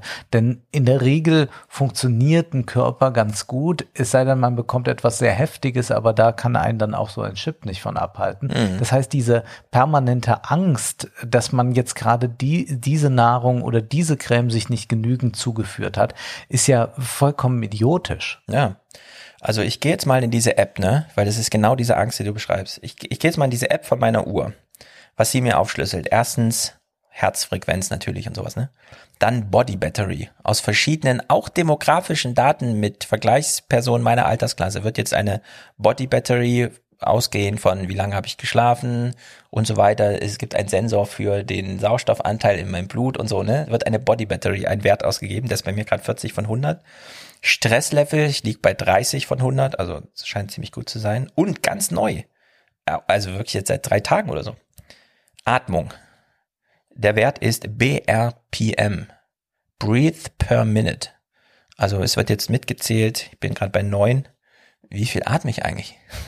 Ja? Ja. Und das soll mir diese Sicherheit, also zum einen, man misst erstmal alles, was man messen kann. Ja. Es gab halt, pH-Wert lässt sich halt jetzt super messen. Also Was macht man denn, wenn man zu viel atmet? Kann man dann auch sagen, Ich dann lass es jetzt mal für die nächsten Minuten? Es, ja, es ist mir auch unklar. Aber du gestattest eine persönliche Frage, weshalb hast du eine solche schreckliche Uhr? Ja, weil ich doch so ein bisschen Sport, ich, also ich bin schon in diesen Top Ja, aber du bist ja noch ein junger Mann, also dass du jetzt ähm, ein paar Kilometer laufen kannst, ohne dass wir dich Ja. danach im Krankenhaus wiederfinden, wird ja machbar sein. Ich habe gestern erst einen Text in der Süddeutschen über den Produktmanager, also den Produktleiter, zuständig für die Produkte äh, von meiner Sportuhr gelesen und der meinte eben auch, ja, der Ansatzpunkt ist natürlich der Sport. Also in dem Moment, wo du laufen gehst, willst du einfach deine Trainingsdaten haben. Ich habe damals als Schüler genug Sport gemacht, äh, wo auch immer so Laktatwerte und so und das war super aufwendig und nervig auch und es tat auch weh, ja, irgendwie am Ohr da Blut zu nehmen. Trotzdem brauchst du solche Trainingsresonanzdaten, so ein bisschen Feedback. Das liefert dir die Uhr halt, halt einfach so, ja. Also du kannst halt mit so einer Uhr viel, sehr viel besser trainieren als irgendwelche Olympiasieger von und allein vor 15 Jahren oder so. Und dann war der Marketing-Trick, wenn du eh schon eine Uhr hast, ja, wieso nimmst du nicht die Sportuhr den ganzen Tag? Und in der Hinsicht bin ich genau in diese Falle getappt, aber ich sag halt, ich mache es halt freiwillig. Also in dem Sinne, ja, dass ich halt mich schon dafür interessiere, wie viel atme ich eigentlich. Also seit drei Tagen interessiere ich mich jetzt dafür, ja, wie viel atme ich eigentlich. Warum nicht? So, Ja. so funktioniert's halt. Man kann es messen und deswegen wird's auch gemessen. So, und jetzt ist allerdings die Frage, wie werden die Menschen noch verführt? Ja, also ich kriege hier echtes Feedback, weil es ist halt ein echter Trainingsplan, in dem ich so drin stecke. Übrigens, und da werden wir auch noch drüber diskutieren, im Widerstand zu diesen kapitalistischen Auswüchsen. Ja, also ich, ich möchte gerne auf eigene Faust gesund durch die Hitze kommen im Sommer. Und das bringt einfach Fitness mit sich, sehr viel besser als irgendwelche Annehmlichkeiten wie Klimaanlage im Auto oder so. Man könnte mir eine Klimaanlage im Auto gegen die Hitze verkaufen oder Fitness und dann entscheide ich mich lieber für die Fitness. Ja, also das ist so, du willst ja lieber kein Mittagessen und äh, dafür lieber kein Mittagessen statt Sport. Ja, Genau. Das sind ja auch so Abwägungen, die Genau. man so treffen kann. Genau, und ich bin ein Verfechter der Klimaanlage. Genau, und ich esse einfach gerne, aber ich mache dafür auch Sport, auch wenn es anstrengend ist. Und Klimaanlagen mag ich nicht und ich möchte gern solide durch den Hitzesommer, die ja jetzt kommen, Klimawandel. Ich schlafe ja sogar mit Klimaanlage im, im Sommer. Ja, siehst du, das, das wäre für mich ein No-Go. Dann würde ich mich ausgeliefert fühlen. Wenn ich eine Hitze, wenn ich eine Klimaanlage zum angenehmen Schlafen brauche, würde ich sagen, hier stimmt irgendwas nicht. Ich, ja, ich will fit, also das Fit in Fitness steht ja auch für Anpassung und nicht für Leistung. Ja. Darf man ja immer nicht übersehen, was das so bedeutet. Wie wird man allerdings verführt? Die CES macht's ja ganz, ganz, ganz fies. Es gibt ja so eine Zauberformel. Schönheitspflege plus Science, ja, bietet dir diese Selbstsicherheit. You really need to try this. Let me see. This is no ordinary selfie. This is the Neutrogena Skin 360 app. To show you how it works, let's go inside. Hi, I'm an algorithm. From just one scan, I can analyze over 2,000 facial attributes to assess your skin's health. Using this information, I can identify dark circles, wrinkles, and fine lines. Science. This is an art.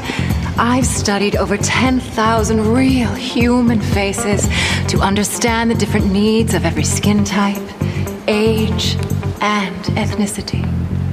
Well, you can't rush art, but I can process over 100,000 skin pixels like this. Wow, it's like magic. It's not, it's science. Download the free Neutrogena Skin 360 app today to experience the magic. It's science, people. Experience the science. Äh, Algorithmus zu uns. Eine lustige Frau ist ein Algorithmus und erklärt, genau. wie sich dieser Algorithmus optimiert hat, Ja. was er alles Intus hat, um jetzt die Haut richtig Mhm. auslesen zu können.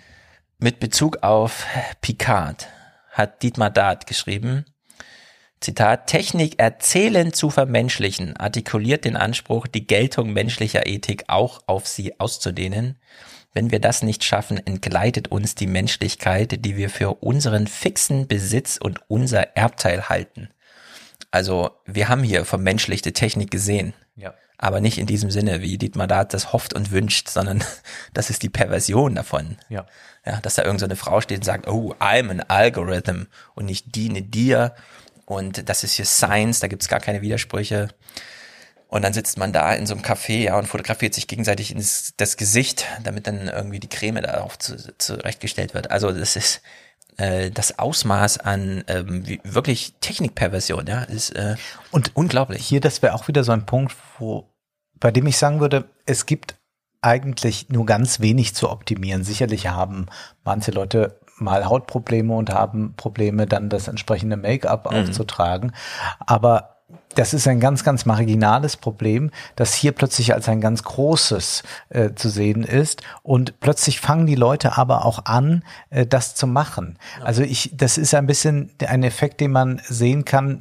Man nutzt man hat eine Wetter-App und die nutzt man aber plötzlich jetzt äh, 28 Mal am Tag, auch wenn es reichen würde, vielleicht morgens Ja. und abends mal drauf zu schauen. Oder es gibt Leute, die fahren nicht mehr drei Meter zum Supermarkt mit dem Auto, ohne vorher die Navi-App anzumachen oder sich einfach mal den Verkehr anzugucken, wo er sonst noch ist. Mhm. Das heißt, die Technik selbst wird hier zum Selbstzweck und man verknüpft das nur noch so ganz lose mit irgendetwas. Also es ist ja auch eine permanente Beschäftigung dann mit der Technik und darüber auch mit sich selbst, die stattfindet. In der Zeit könnte man ja viel andere wichtige Dinge tun, aber indem man sich eben auf diese ganzen Apps und diese Sachen einlässt, verschwendet man extrem viel Lebenszeit, die einen auch, das wird einen auch auf Dauer unglücklich machen, was dann wieder die Apps erkennen werden, äh, wie unglücklich man ist und auch dafür werden sie etwas anzubieten haben. Oh, das kommt aber gleich, ja. es ist ja so, dass man sich einfach da rausziehen kann und ich würde sagen, 99 Prozent aller Frauen, die sich schminken, haben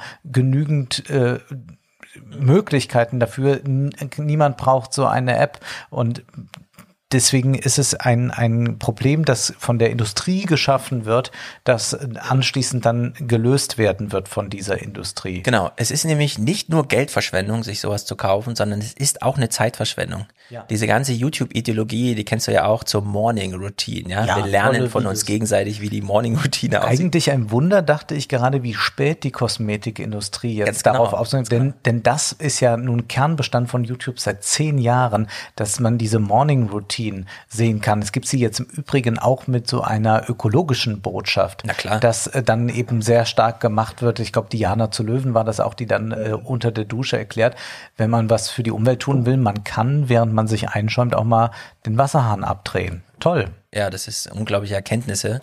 Ja. Vor allem neu. Ja. da wäre man vor 30 Jahren noch nicht drauf gekommen. Weißt du, wo die erste Morning-Routine in der Popkultur so ganz wichtig wird? Nee. Das ist äh, nämlich unser Patrick Bateman aus American Psycho. Den sehen wir bei der. Morning Routine. abzieht, das ist ja. eine ganz klassische Morning Routine, die wir da äh, erleben. Genau, und zwar ganzheitlich. Sport, Ernährung, Gesicht, Ja. bis hin zu den die Poren säubern. Gut, also ähm, Morning Routine, ja, in diesem American Psycho ist vielleicht gar nicht so schlecht. Ja? Das hier, das ist jetzt American Psycho. Du hast diese Messestände, wo du hingehen kannst, um nochmal das kleine Video für deinen YouTube-Kanal zu drehen, wo dir das vorgeführt wird, was da passiert, ja. Und sie zeigen dir einfach, wie deine Morning Routine ab sofort aussieht. I'm going to use the Skin 360 tool to analyze my skin. So I just do quick scans of my forehead, cheek, and chin, and then it will take that information and help create my custom mask. So I'm going to select my skin concerns. We're here in Vegas, it's really dry, so I'm going to choose hydration. And then it's going through six key zones on my face. So the forehead area, based on my Skin 360 scan, it's saying I need hydration. In the eye area, lines and wrinkles. So it's really taking me through each zone of my face and determining exactly what ingredient I need to give me the best skincare results in that area. Every mask is as unique as the person who orders it. Ja, da kriegst du deine hochindividuelle, oh, ich fahre nach Las Vegas, ich brauche mehr Feuchtigkeit, aber dann nochmal prüfen mit dem Handyaufsatz, ja. ob das auch wirklich stimmt. Also man soll sich morgens einmal abfotografieren an den entscheidenden Stellen.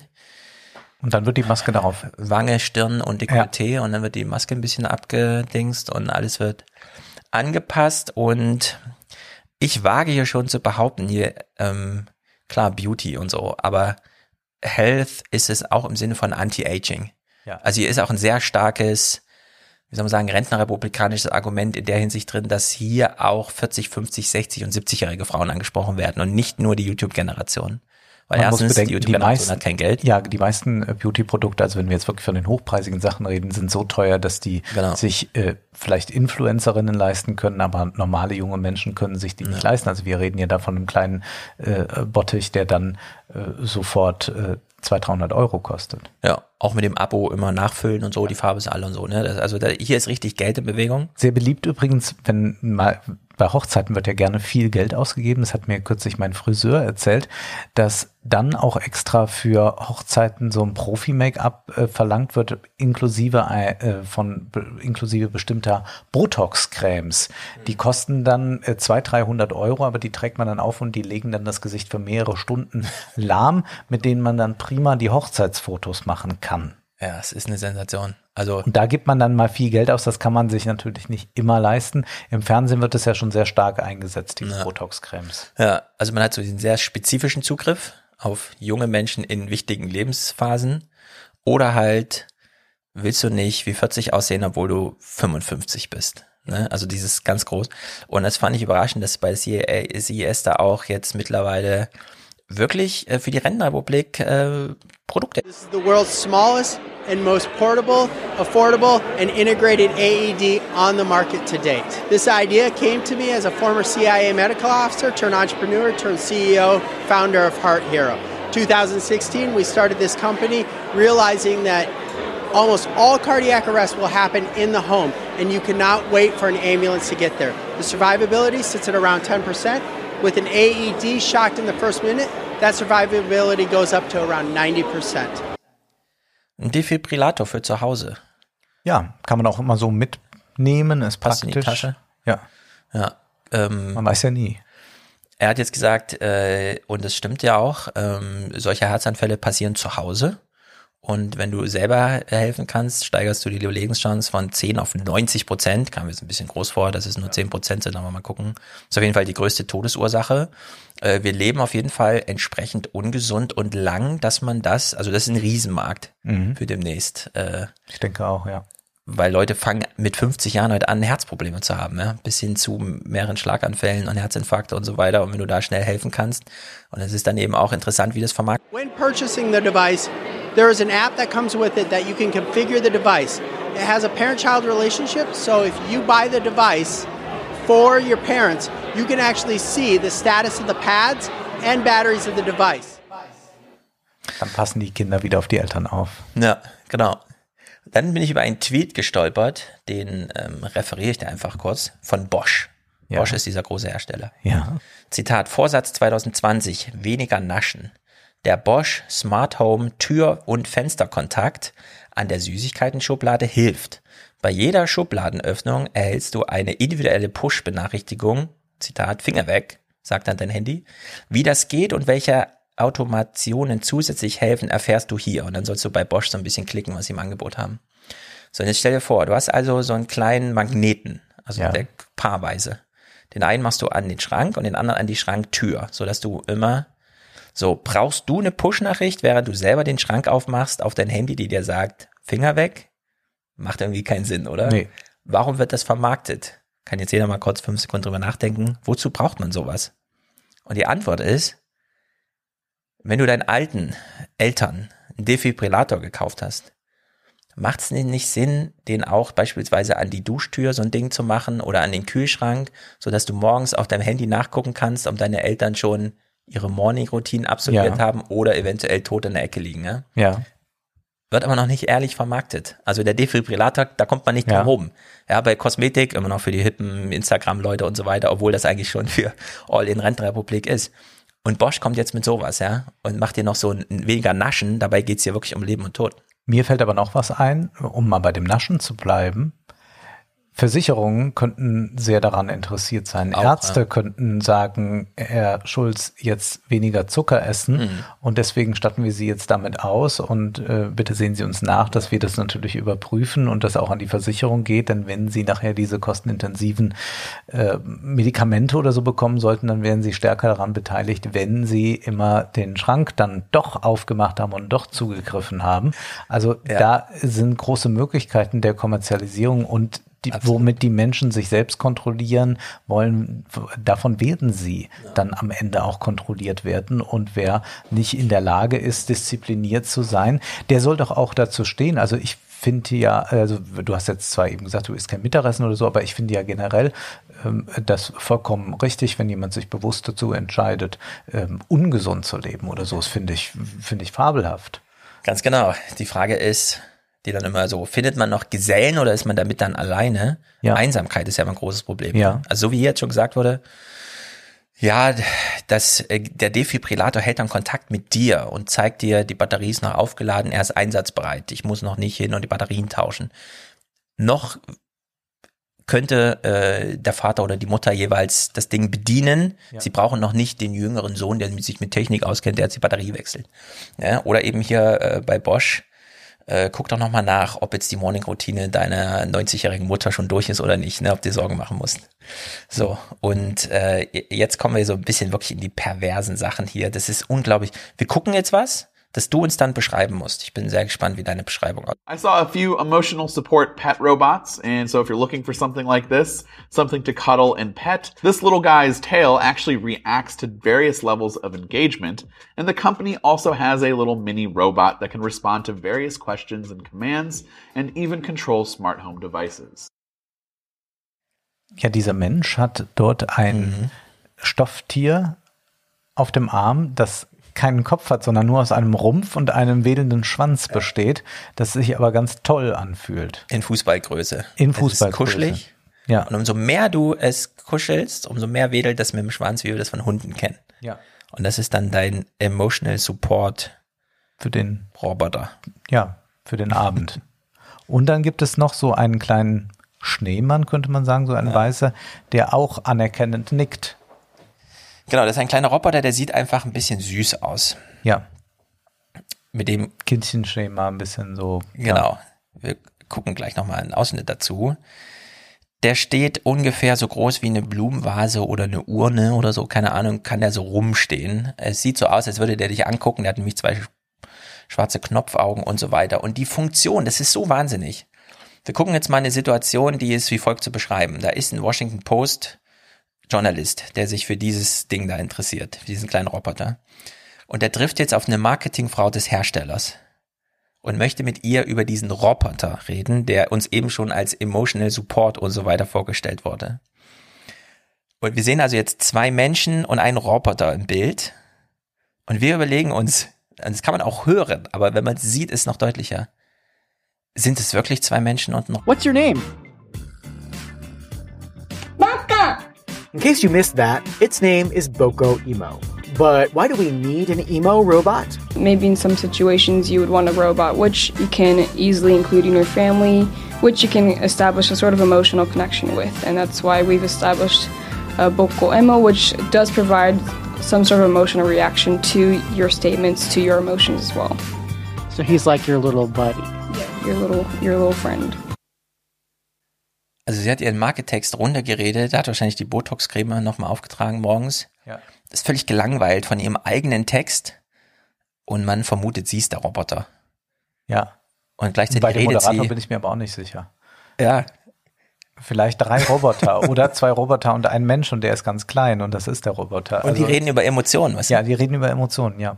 Also es ist wirklich gruselig. Ich habe mich ein bisschen gegruselt, als ich das gesehen habe. Es ist ja Aber auch so eine das ist eine dabei. Erfahrung, die ich immer stärker mache, ist, dass ich im öffentlichen Raum Menschen begegne und mir nicht mehr so ganz sicher bin, ob da schon irgendwas passiert ist, also ob die vielleicht von irgendwoher kommen oder so. Das ist ein bisschen dieses Body Snatcher-Syndrom. Man kann das ja auch bei Sie leben äh, von John Carpenter erkennen, dass die irgendwie sich merkwürdig verhalten, etwas zumindest, so leicht verschoben. Und wenn ich mir auch so Insta-Stories oder so von sehr genau. erfolgreichen Influencern ansehe, bin ich mir nicht mehr sicher, ob die noch zu meiner Menschheitsfamilie gehören oder ob ich vielleicht über Nacht irgendwo anders gelandet bin.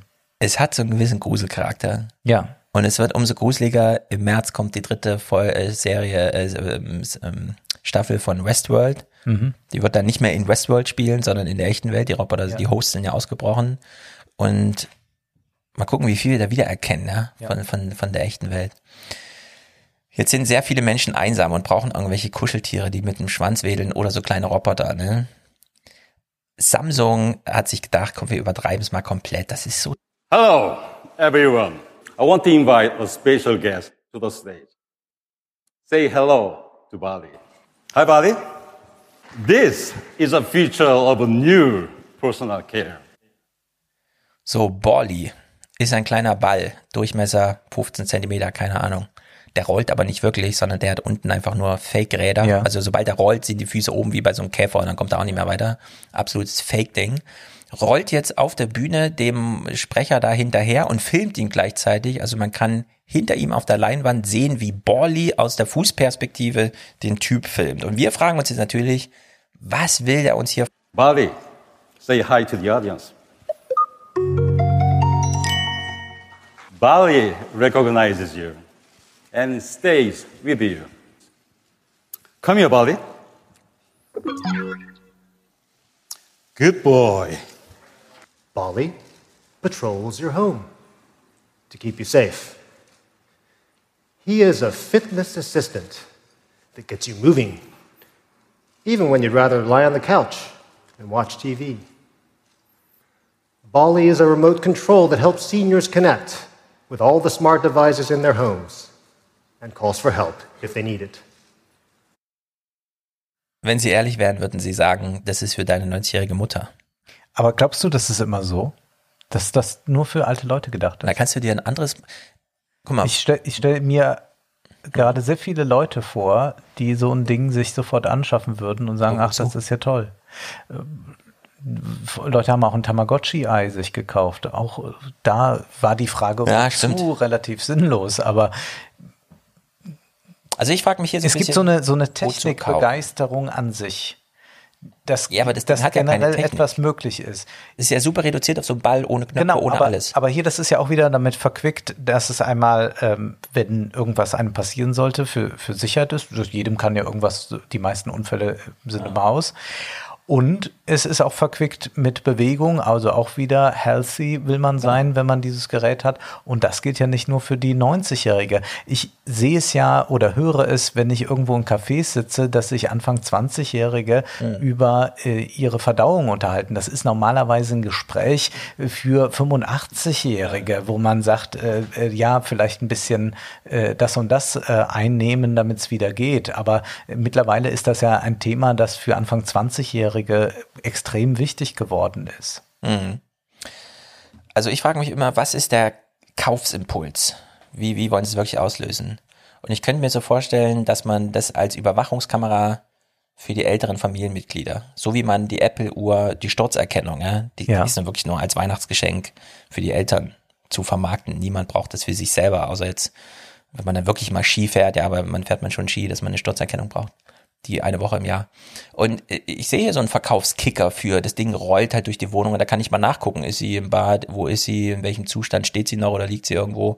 Ja, also, aber dann eben wirklich Remote Control, so wie er das sagt. Mhm. Und in der Hinsicht finde ich, ist, ich hätte man das ganz ehrlich als, das ist für die, also ich weiß nicht, so 30, 40, stell mir vor, das läuft jetzt hier mit um die Wohnung irgendwie rum und kommt jetzt hier so angerollt oder so. Das ist schon, und es ist. Aber du hast doch auch zum Beispiel eine Alexa, die wir ja schon verwendet Aber wirklich nur für den haben. Podcast. Okay, aber die meisten Leute, die eine Alexa haben, sind eher jung. Mm, Kann sein. Ja. Also da kommt so Technikaffinität rein. Und das Borli- haben jetzt nicht nur die Leute da äh, sitzen, die halb blind sind und sich was vorlesen lassen oder irgendwie, dass der Sohn die Eltern ein bisschen kontrollieren kann oder denen mal ein Musikstück vorspielen kann, sondern es ist schon auch dazu da, dass äh, junge Leute das irgendwie toll finden, dass sie eine Dienerin im Haus haben, die Mhm. sie rufen können. Also man kann es immer für alle vermarkten und solange die Attraktivität hoch ist. Ich habe mich mal auf der Buchmesse vor ein paar Jahren mit Joanna Zimmer unterhalten. Das ist eine blinde Schlagersängerin im Grunde. Und die hat mir das mal so beschrieben, äh, wie das war, als Steve Jobs das iPhone vorgestellt hat. Also für die Blinden. Die konnten plötzlich alles machen. Mhm. Jeder Inhalt auf dem Display konnte vorgelesen werden. Sie konnten alles mit Sprache bedienen. Das ganze Ding, ja, ruf mal jemanden an, schreib mal die Nachricht so und so, wie ist das Wetter. Der ganze Kram ja, ist für diese Leute ähm, überlebenswichtig eigentlich, die da so alleine morgens ihre Morning Routine und die brauchen halt wirklich eine Morning Routine. Ja, da ist es eben nicht nur so ein Spaß oder so. Und da, äh, ja, aber für die gibt's so ein Verkaufsargument. Für, für alle anderen ist es, glaube ich, so Konzept, dass man, also wenn man Borli irgendwo mal durch eine Millennial-Wohnung rollen sieht oder so, würde ich mich doch Aber sehr wundern. Gut, aber der Markt für, für Blinde ist nun ja jetzt ein sehr kleiner, abgesteckter. Deswegen Also muss es preisvermarkten. Ne? ja. Sofern überhaupt, was ich wirklich erschreckend wieder fand, Samsung nochmal. I'm here to show how we can use gems to Samsung Gems. Sport machen mit Samsung Gems. Sie kommt also auf die Bühne mit so in so einem Korsett. Ihr Rumpf und jedes Bein ist äh, eingefasst in so ein komisches Exoskelett. Und jetzt setzt sie noch so eine Brille auf. tailor fitness programs, workout routines, and get one-on-one fitness coaching from virtually anywhere. Let's start with our GEMS fitness menu first. I'll put on my AR glasses.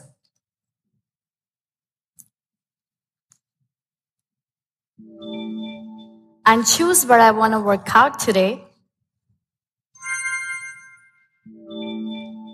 Also all das ist bedrückender als Hör, der Film. Then I pick my fitness trainer. I really like working out with her. Hi, welcome back. Are you ready to work out today? I'm ready. Okay, let's continue our reverse. Also jetzt kommt ein Hologramm, das sich vor ihr aufbaut. Ja. After one-on-one training with GEMS, I can get professional feedback through my mobile device. With my Galaxy connected to my GEMS, my workout results are aggregated and analyzed.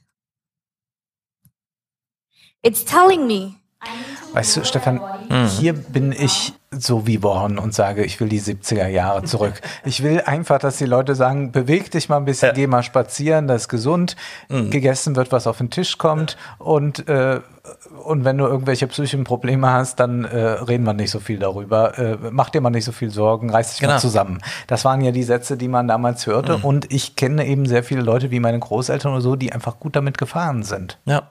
Also sie kriegt hier so eine Auswertung. Ja, du bist mit dem Knie nicht nah genug an den Boden gekommen. Die Übung hat wenig Sinn gemacht. Beim nächsten Mal geh ein bisschen tiefer. Und übrigens, wenn du läufst, hast du so einen leichten Hang nach links. Achte doch mal drauf. Das, äh, also äh, so starten wir jetzt in die 20er Jahre. Ja, das ist ähm, äh, traurig. Noch trauriger. Meditation. Ich weiß nicht, ob du schon mal versucht hast zu meditieren. natürlich ich nie. auch nicht. Äh, ich habe gehört, man soll sich auf seine Atmung konzentrieren und dann äh, ja, Da hast du ja jetzt die Uhr für. Genau, findet man irgendwie zu sich selbst. Falls du es nicht schaffst, dich auf deine Atmung zu konzentrieren oder sonst irgendwie, kriegst du jetzt auch hier ein kleines technisches Gerät an die Hand. As I sat there and I held it uh, and took three minutes of time to try and focus on myself and my breathing, it vibrated uh, stronger as it said to take a deep breath in and then paused momentarily and vibrated strongly to let me know to breathe out. And it shook very slightly the entire time you hold it, giving you something to focus on. If you've ever taken a meditation course before, they'll often tell you to focus on the feeling of your breath in your chest. This is just another way to get you to focus your attention on something. Now, at the end of one of these meditation sessions, you're going to get a whole host of data handed over to you. Prima. Widerspricht, glaube ich, den zwei Grundprinzipien irgendwie. Lass die Meditation Meditation sein, also mach gerade nicht so eine komische technische Auswertung. Und ja, du musst dich auf deine Atmung konzentrieren, also auf dich selber und nicht auf irgendein Gerät, das für dich vorvibriert, wie du atmen sollst. Ist ja genau widersprüchlich eigentlich. Aber ich habe wenig Ahnung davon. Es schien mir nur irgendwie auf der Hand zu liegen, dass das irgendwie totaler Quatsch ist. Du hast, du bist ja ein Filmkenner. Ja. Du sagst uns jetzt, an was dich das hier erinnert. Segway envisions the S-Pod as a transportation device for the last mile or for closed ecosystems like theme parks, a la Jurassic World, college campuses, or around an airport. This thing charges in just two hours and it'll get you 43 miles. The max speed is 24 miles an hour. That's pretty fast for a chair. I took the S Pod for a spin at CES and it felt kind of like a dream.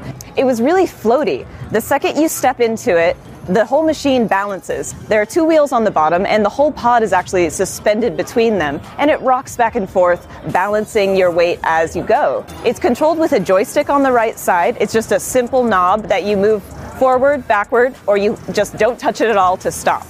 It spins 360 degrees in both directions, too. Und dies ist jetzt kein Rollstuhl für Menschen, die einen Rollstuhl brauchen. Ja. Das ist Wally. Man Richtig. sitzt da drin äh, in, in so einem, in einem bequemen Sitz und der fährt einen, wie man es möchte, durch die Gegend. Das ist der Ohrensessel auf Rädern, der hier angeboten wird. Und es ist exakt Wally. Ja, es ist genau wie Wally. Da haben sich auch sehr viele drüber lustig gemacht. Fand ich Nur hat man jetzt eben eine, eine schlanke, sportliche Frau reingesetzt, Ja. aber die Wahrheit würde anders aussehen bei Ja. der Vermarktung. Hier würde ich 60% auch sagen, Übergewichtigkeit. geht es um was ganz anderes. Ja. Mobilität für die Dicken und Alten. Ja. Ja. Schließen wir das Segment mal ab. This has been CES 2020. We explored the halls, we found cool gadgets, and we asked the big question why? Vielleicht können wir noch anknüpfen an das äh, Segment CES, denn noch was wurde ja da Mhm. vorgestellt, nämlich Quibi. Ja, Quibi. Das richtig. wurde auch dort vorgestellt, nämlich es verändert sich auch das Kino. Das Kino wird immer kleiner. Es findet jetzt bald auf dem Smartphone statt. Und damit ist nicht gemeint, dass man selbstverständlich auch Netflix auf dem Smartphone streamen kann, Mhm. sondern man überlegt jetzt gerade, wie kann man denn eigentlich große Hollywood-Inhalte auf das Smartphone holen, beziehungsweise extra für das Smartphone produzieren. Und eine neue Streaming-Plattform, die in wenigen Monaten starten soll, ist Quibi. Die wurde auch bei CES vorgestellt, ist schon ein bisschen länger bekannt, dass es das gibt. Man hat schon sehr viele Unterstützer wie äh, äh, Steven Spielberg und äh, Guillermo del Toro. Sehr Ja. viele Schauspieler sind schon aufgetreten und promoten gerade das. Die haben auch einen eigenen YouTube-Kanal. Und wir haben jetzt Eine Milliarde eingesammelt. Hab ich ja, die haben eine Milliarde eingesammelt, wo man sagen muss, das ist, glaube ich, so viel wie Netflix für eigenen Content ausgibt, äh, gerade, oder noch mehr geben die ja sogar aus. Das heißt, das ist noch relativ klein, aber sie wollen selbstverständlich dann auch von den Leuten, die diese App dann nutzen auf dem Mhm. Smartphone, einen Abopreis verlangen, drei, vier, sieben Euro, Dollar, man weiß es noch nicht ganz genau, aber wir hören mal gerade in dieses Interview rein ähm, zu Quibi, um einmal zu erfahren, worum es da eigentlich geht. Denn es ist so, dass das eben Inhalte sind, die man nicht nur auch auf dem Smartphone, sondern nur auf dem Smartphone guckt und die abgestimmt sind auf die Besonderheiten des Smartphones. Well, uh, let me give you a little perspective about why we're at CES, which is this is the place to launch new technology. and interestingly, in Hollywood, you know, you go back through the history, every evolution of technology enabled a whole new way for storytellers to tell their story. So what we talked about today was a new technology platform, which is part of our differentiation versus the other streaming services that will allow mobile viewing to be extraordinary and enable creators to tell stories in a whole new way for the mobile phone.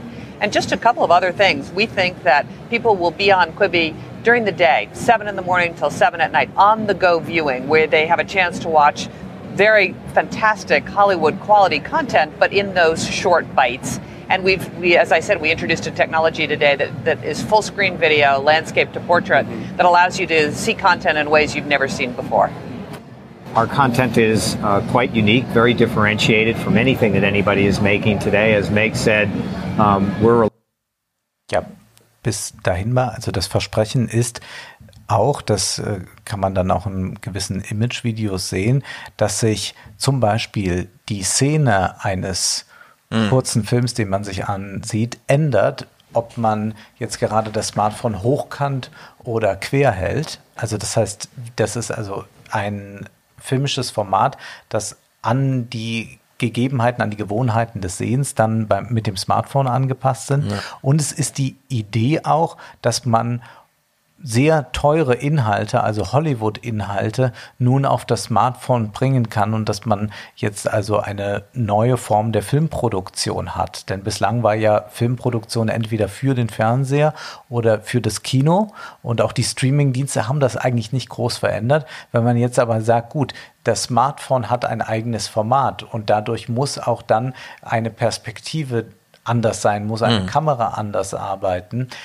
entwickelt sich hier eigentlich so ein neues ja, eine neue Gattung vielleicht. Also Kurzfilme sind ja eher so etwas, was man auf Festivals mal sehen kann oder was irgendwo nachts mal bei Arte versendet wird. Aber eigentlich ist der Kurzfilm etwas, womit ein Regisseur sich vielleicht anfangs die Sporen verdient, aber niemand ja. ist sehr daran interessiert.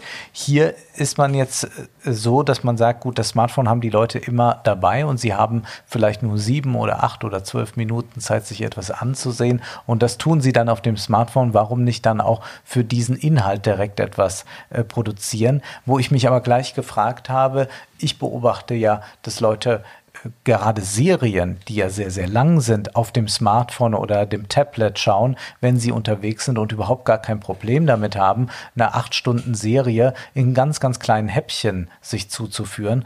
Braucht es das überhaupt? Was würdest du sagen? Ja, also ich habe auch ein bisschen drüber nachgedacht, weil die in einem meiner Lieblingspodcasts, The Vergecast, immer sich sehr drüber lustig machen. Dass die, also wie die auftreten. Mit diesem Versprechen, Quibi heißt ja Quick Bite, irgendwie Quickbit, also der schnelle Happen, aber auch die schnelle Datenlieferung.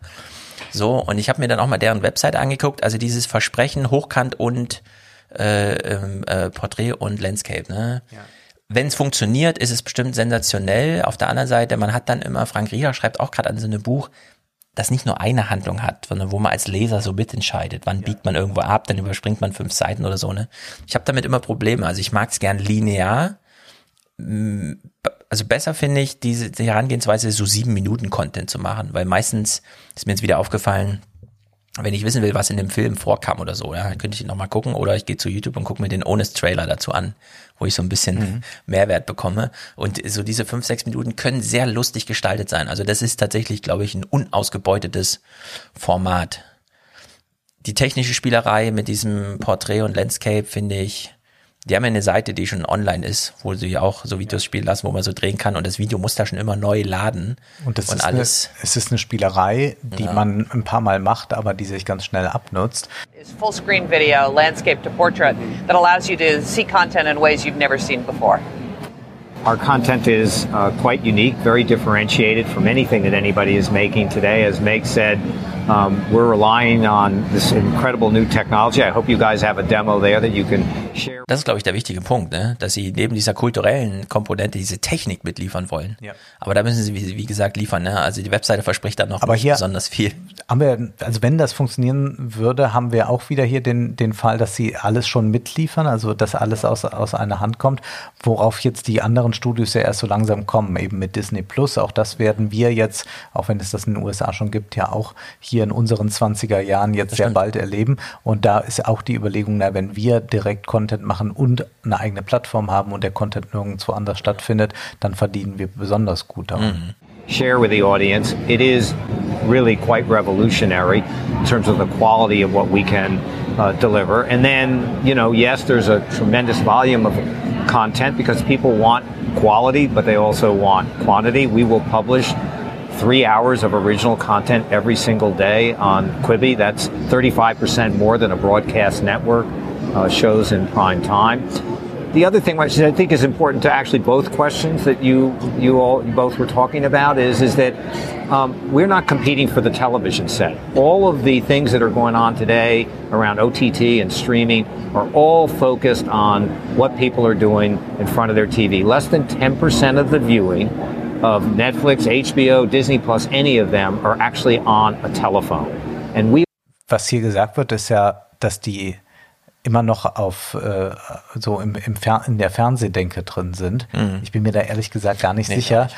denn wenn ich mir bei Netflix gerade die Farbgebung ansehe von Serien, dann ist es gerade darauf ausgelegt, dass ich das überall, auch im helllich, am helllichten Tage irgendwo mit dem Smartphone in der Hand mir angucken kann oder mit dem Tablet. Also ob das so stimmt, bin ich unschlüssig. And so we are highly differentiated, and our use case is quite different. Now, are we competing for the same dollars? The answer is yes, we are. But we think we're offering people something that's new, exciting, um, and, and unlike anything that they've seen before. And our, our bet is, is that, um, you know, it will be highly appealing and, as I said, unique. We were looking through some of the celebrities that have already uh, uh, signed up to participate in this. But then you compare that to something like TikTok, which has become a phenomenon with people who no one knows, no no one knows, but they're able to sort of generate a ton of uh, entertaining content, entertaining to some people. Uh, so how do you sort of balance this out between paying for these uh, big celebrities versus these unknowns? Yeah, I, I think these are really quite different things. I mean, listen, there's amazing stuff being created on TikTok. As you know, it's all user generated content. Um, we look at the world of uh, YouTube and Facebook Watch and ITV and all of these things that have uh, IGTV that have been created. And we admire the work that's been done there, but it's not what we're doing. And what I, the way I would frame it for you is, is that um, if you look at the uh, investment in the content itself, it's in dollars, if not hundreds, maybe in some cases a few thousand dollars a minute. We're making content at a hundred thousand dollars a minute, and you cannot compare you know, $100,000 in the hands of Academy Award winner Guillermo del Toro and in, you know, some young entrepreneurial influencer who's spending $400 a minute in it. It's not that it's better or, or worse. It's just different. And we believe that different is meaningful and that people will actually respond to it. Naja, ich weiß nicht so recht. Ich habe da meine Zweifel. Das würde ja bedeuten, dass man eine Marktlücke gefunden hat, die Qualität heißt. Dass sich Millionen danach sehnen, endlich kurze Videos in einer hohen Qualität mit einem guten Regisseur im Hintergrund und tollen Schauspielern zu sehen. Meine Erfahrung, wenn ich mir YouTube-Kanäle, die erfolgreich sind, oder Instagram-Profile oder TikTok-Profile ansehe, ist, dass die meisten Leute überhaupt keinen Qualitätsanspruch an diese Dinge haben, sondern ihnen alles recht ist, solange irgendwie der Ton ein bisschen stimmt und äh, die, die, die Auflösung okay ist. Aber es geht ja gerade da nicht darum, High-Quality-Inhalte zu präsentieren. Man sieht es ja auch bei diesen wirklich erfolgreichen YouTubern, die könnten ja ohne weiteres eine Qualität liefern, dass sie fast Hollywood gleich käme oder zumindest dem ZDF alle Ehre machen könnte. Und dennoch lassen sie, belassen sie es ja bei dem improvisierten Stil. Sie tun ja weiterhin so, als würden sie sich alleine nur mit dem Selfie-Stick aufzeichnen und würden das am Ende händisch dann zusammenschneiden, wo sie natürlich ein Team haben. Also man kennt ja auch äh, Leute, die für solche Dinge, äh, für, für solche Kanäle arbeiten und da sind im Hintergrund dann fünf Leute, die so tun, als sei dieses neue, äh, lustig gedrehte sieben Minuten Video eben mal zwischen zwei Freunden entstanden.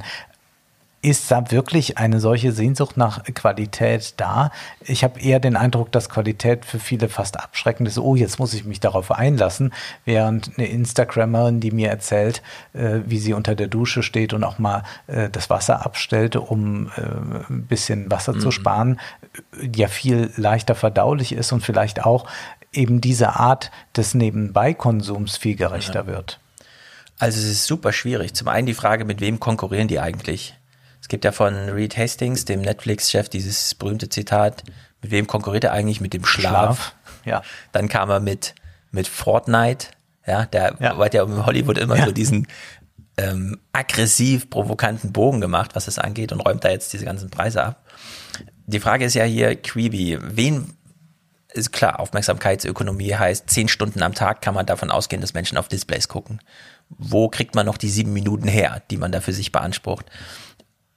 Du bist ja großer Verfechter von der Zukunft für TikTok. Ich sehe das ja eher, also selbst wenn es eine Zukunft dafür gibt, vermarkten lässt sie sich schwer.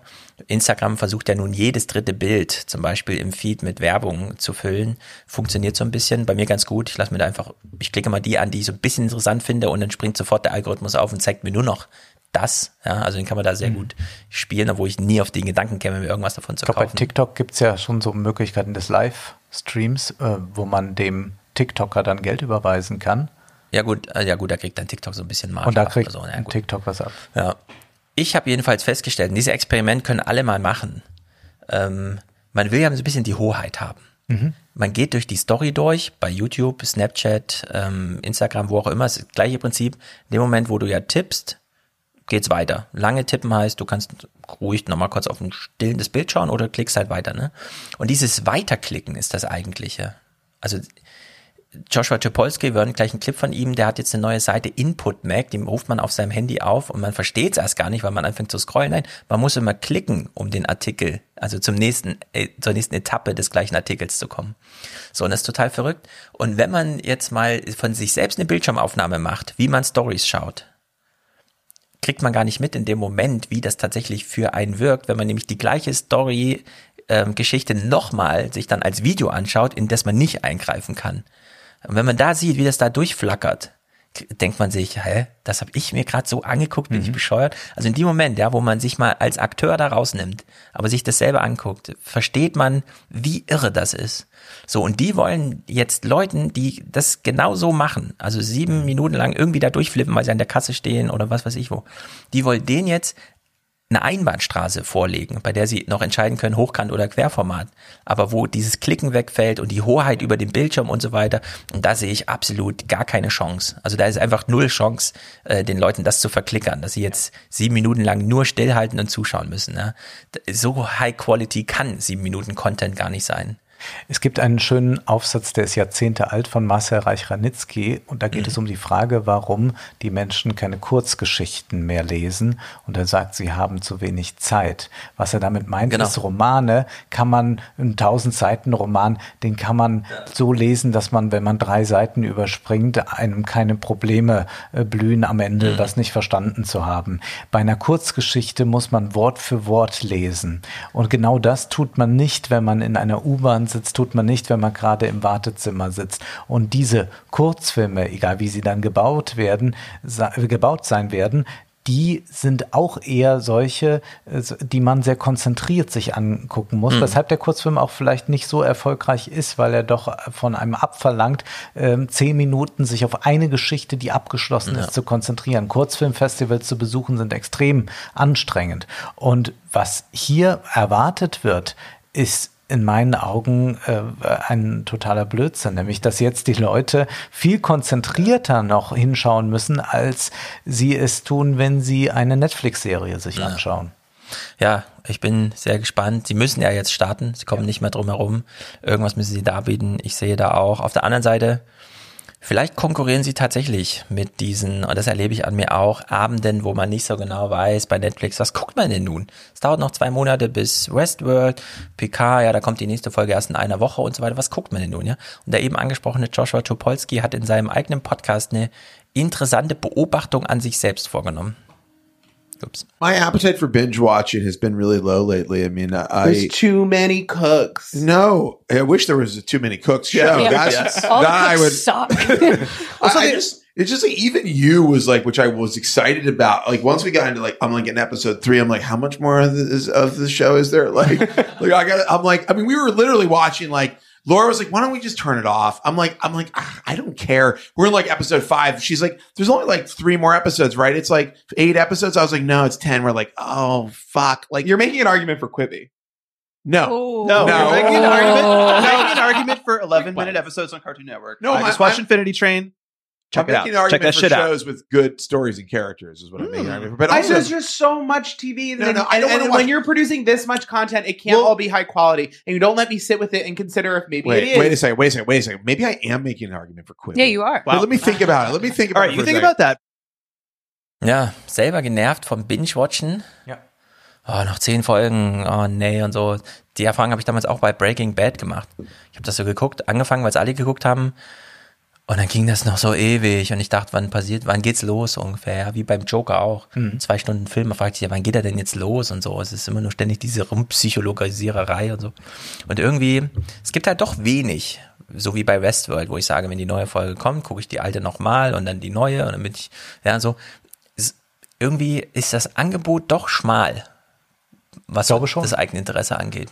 Ich glaube, es liegt nicht nur am eigenen Interesse. Ich glaube, dass wir zu jeder Zeit es so haben, dass wir ähm, ein paar gute Werke haben und manchmal gibt es Hochphasen. Die 70er Jahre waren für Hollywood ja. sicherlich so, dass da überdurchschnittlich viel Gutes produziert wurde. Aber so rückblickend kann man immer sagen, bleibt relativ wenig. Und gerade für jemand, der dann schon auch viel gesehen hat, der kann schneller aussieben und für den ist das vielleicht etwas deutlicher dann. Aber wir werden den Start von Quibi auf jeden Fall erleben. es ist aber auch gut möglich, dass wir auch den Untergang von Quibi hier Ja. in diesem Podcast Dieses Jahr noch erleben vielleicht. und vielleicht auch noch dieses Jahr.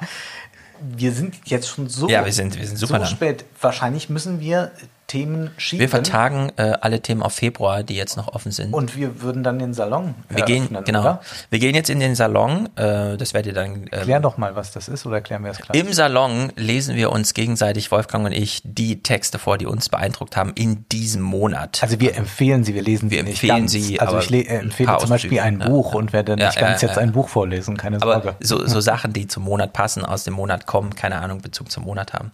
Das koppeln wir aber extra ab und es wird auch immer eine Woche später erscheinen als diese Monatsfolge. Und die wird es dann spätestens ab März auch mit einer harten, harten, harten Paywall geben. Denn das Medium Podcast ist soweit. Man kann auch einfach Quibi-mäßig Salon verkaufen. Ja, wir finanzieren uns damit, das ist das unsere, auch, ja. unsere Idee. Und wir bieten dann also einen Mehrinhalt an, der auch dafür sorgt, dass man sich jetzt auch mit vielen Dingen, die wir angesprochen haben oder die sonst uns auch bewegt haben, in dem vergangenen Monat, mit denen man sich dann beschäftigen kann. Denn das ist jetzt auch so was, was ich feststelle.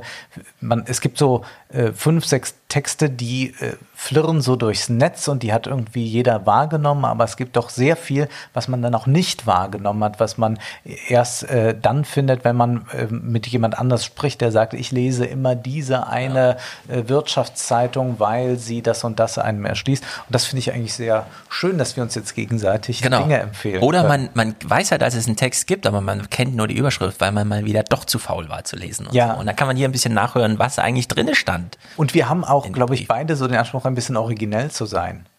Ja, Na, wir wollen, wir wollen wir auch beide mal, ja. originell sein und deswegen haben wir jetzt nicht einfach die letzte Spiegel Online-Kolumne dabei. Nee, nee, nee, nee. Dann schließen wir äh, diese große Monatsausgabe heute, indem wir jetzt outromäßig zehn Minuten, um auch so eine Klammer zu machen, Fratscher gegen März zum Ausklang hören. Und die Fragestellung ist einfach nur, die kann man sich selber beantworten. Redet hier tatsächlich ein Ökonom darüber, dass wir ein politisches Primat wieder brauchen, gegen einen Politiker, der ein ökonomisches Primat einfordert? Ist es wirklich so irre? Vielleicht ja.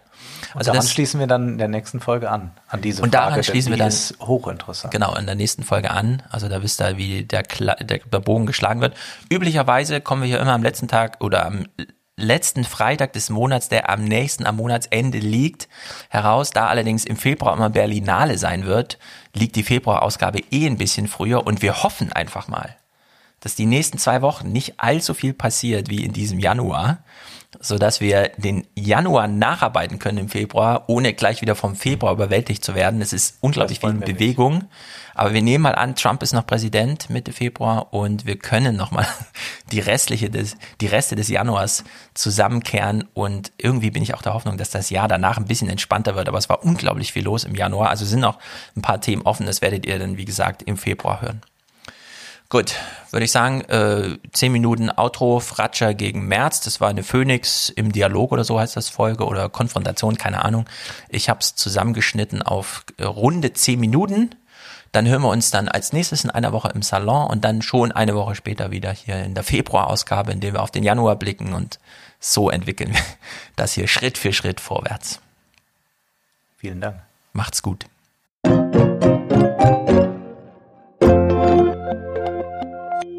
Ich freue mich sehr auf meine beiden Gäste. Bei uns Friedrich Merz, Vizepräsident des Wirtschaftsrats der CDU und bei uns Professor Marcel Fratscher, Präsident des Deutschen Instituts für Wirtschaftsforschung. Herr Merz, CSU-Chef Söder hat ja das politische Jahr direkt mit einer Forderung nach Kabinettsumbildung begonnen. Wollen wir über das Kabinett reden oder wollen wir über Geld reden? 13,5 Milliarden Euro Überschuss, äh, das ist ja doch ordentlich.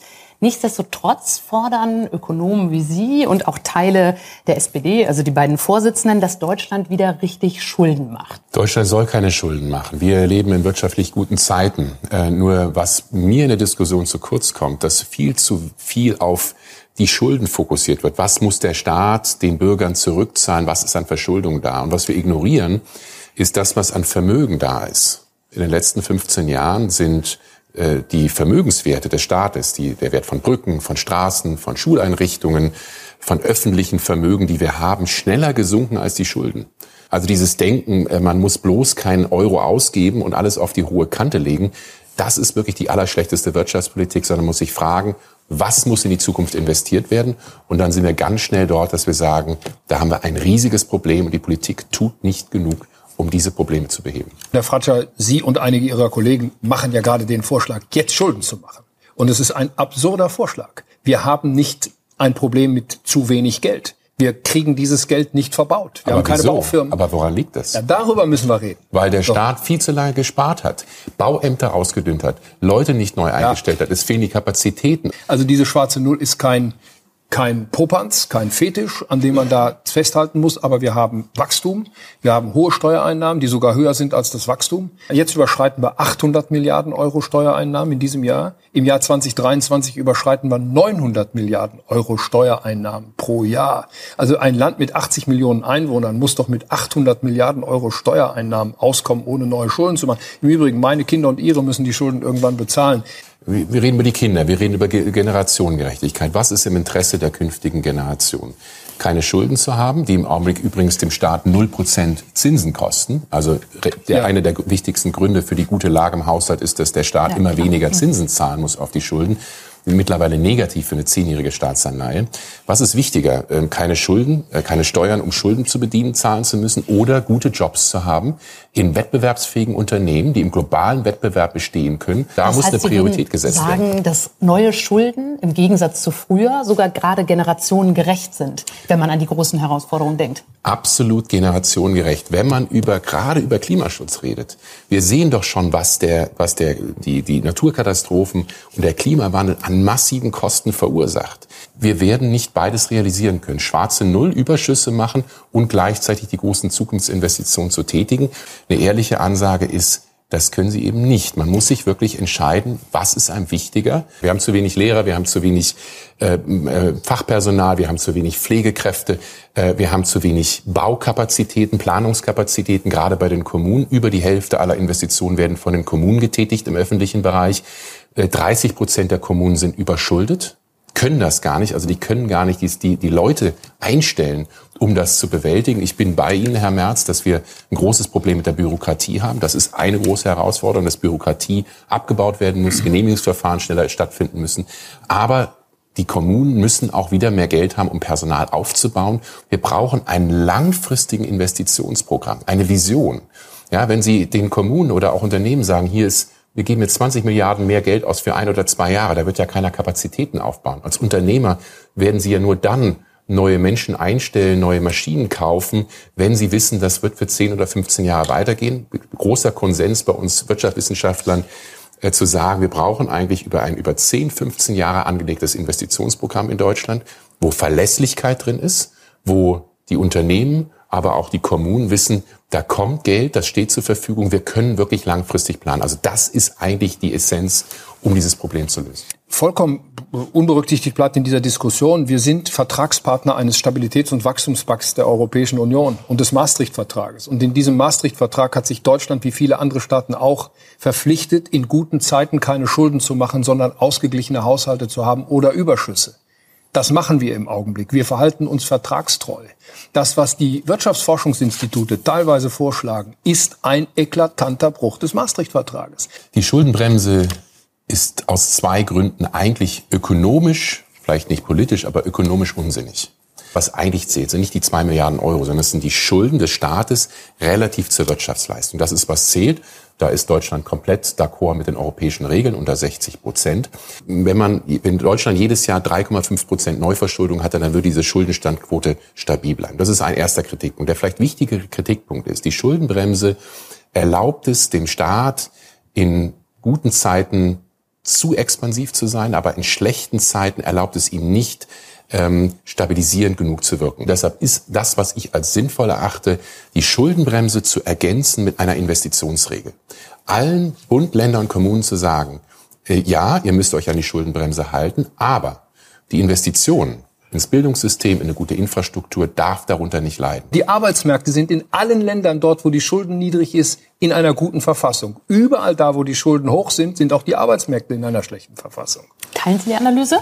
Ähm, nein. Wir haben in Deutschland einen riesige demografischen Wandel vor uns. Wir, wir haben eine Alterung, die jetzt schon eingetreten ist. Die Beschäftigtenzahlen werden irgendwann sinken, wenn wir nicht eine massive Zuwanderung haben.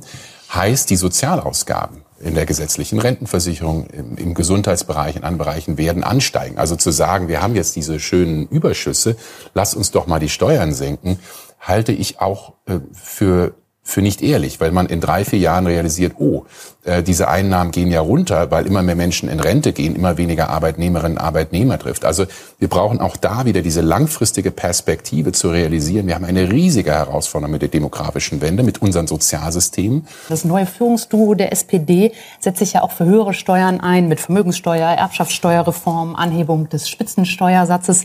Drehen Sie da mit an der Steuerschraube? Was auch zur Wahrheit dazugehört, ist nicht nur, dass Unternehmen relativ hohe Steuern zahlen müssen, sondern dass es kein anderes Land in der Welt gibt, wo Arbeitnehmerinnen und Arbeitnehmer mehr Steuern zahlen müssen und äh, wo Vermögen und Einkommen auf Vermögen geringer besteuert wird als in Deutschland. Also wir haben hier eine große Unwucht. In welchem Bereich wären Sie denn für höhere Steuern? Ich wäre für eine stärkere Belastung von passivem Vermögen. Äh, nehmen Sie das Thema Erbschaftssteuern. Wir haben Menschen, die äh, weniger als, erstens mal haben wir weniger als die Hälfte der Deutschen, die überhaupt was erben. Die Menschen, die zwischen 250.000 und 500 Euro erben, zahlen im Durchschnitt 12 Prozent Erbschaftssteuer. Die, die mehr als 20 Millionen Euro erben, zahlen im Durchschnitt weniger als 2 Prozent Erbschaftssteuer. Also da geht es eigentlich um Steuergerechtigkeit. Wären Sie da dabei? Also wissen Sie, das sind so, das sind so Zahlen, die hier so in den, in den Raum geworfen werden. Und deswegen habe ich dazwischen gerufen.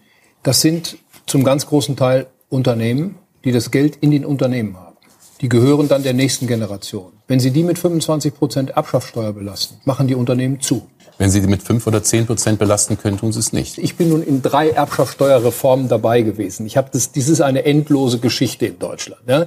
Die letzte Erbschaftssteuerreform ist so gemacht worden, dass insbesondere die mittelständischen Eigentümergeführten Unternehmen verschont werden, wenn sie die Arbeitsplätze erhalten. Und nur dann, wenn sie die Arbeitsplätze erhalten, haben sie diese Verschonungsregel. Das ist also wirklich, das ist jetzt ein Griff in die Mottenkiste mit den 100.000 und den 20 Millionen. Das ist kein Barvermögen, was die Leute Cash ausgezahlt bekommen, sondern es liegt in den Betrieben. Also wenn Sie diese Unternehmenslandschaft in Deutschland beschädigen wollen oder wirklich dann nachhaltig zerschlagen wollen, dann müssen Sie mit der Erbschaftssteuer den Weg geben, den Sie, gehen, den Sie hier gerade vorschlagen. Dann haben wir den Mittelstand in Deutschland nicht mehr. Nein, das ist ein, ein Drohszenario, wo wir genau wissen, dass das nicht passieren wird. Sie können wir haben die Gutachten doch alle gehabt. Genau, man kann eine Erbschaftssteuer genau so gestalten, dass sie fair ist, dass alle gleich belastet werden, dass man eine Substanzbesteuerung, also das, was Sie vorwarnen, dass Unternehmen in Probleme kommen, vermeiden kann.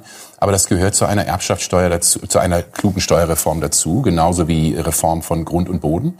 Ähm, also äh, gerade Grundsteuer, wo es äh, jetzt eine, ein, ein, meiner Ansicht nach fauler Kompromiss war, der hier gefunden wurde, ähm, wo Grund und Boden relativ schwach besteuert werden. Also hier geht es darum, die Frage, wie kann der Staat die Aufgaben, die er hat, finanzieren. Und zur Wahrheit gehört dazu, dass Menschen gerade mit mittleren und geringen Einkommen ungewöhnlich stark besteuert werden.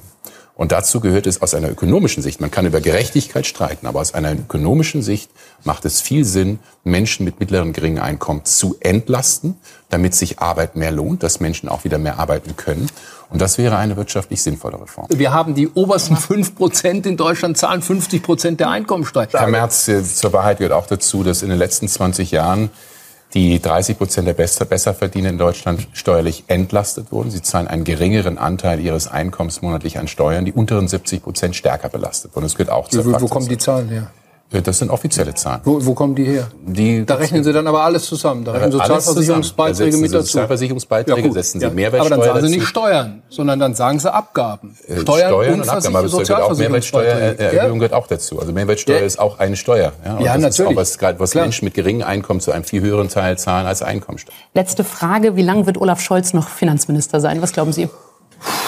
Also man kann es für diese Koalition eigentlich nur hoffen, aber die Sozialdemokraten müssen es am Ende des Tages entscheiden. Ich glaube, er ist ein Stabilitätsfaktor für diese Koalition, aber diese Koalition hat mittlerweile andere Kraftzentren, andere Machtzentren und das wird eine spannende Frage der nächsten Wochen und Monate sein.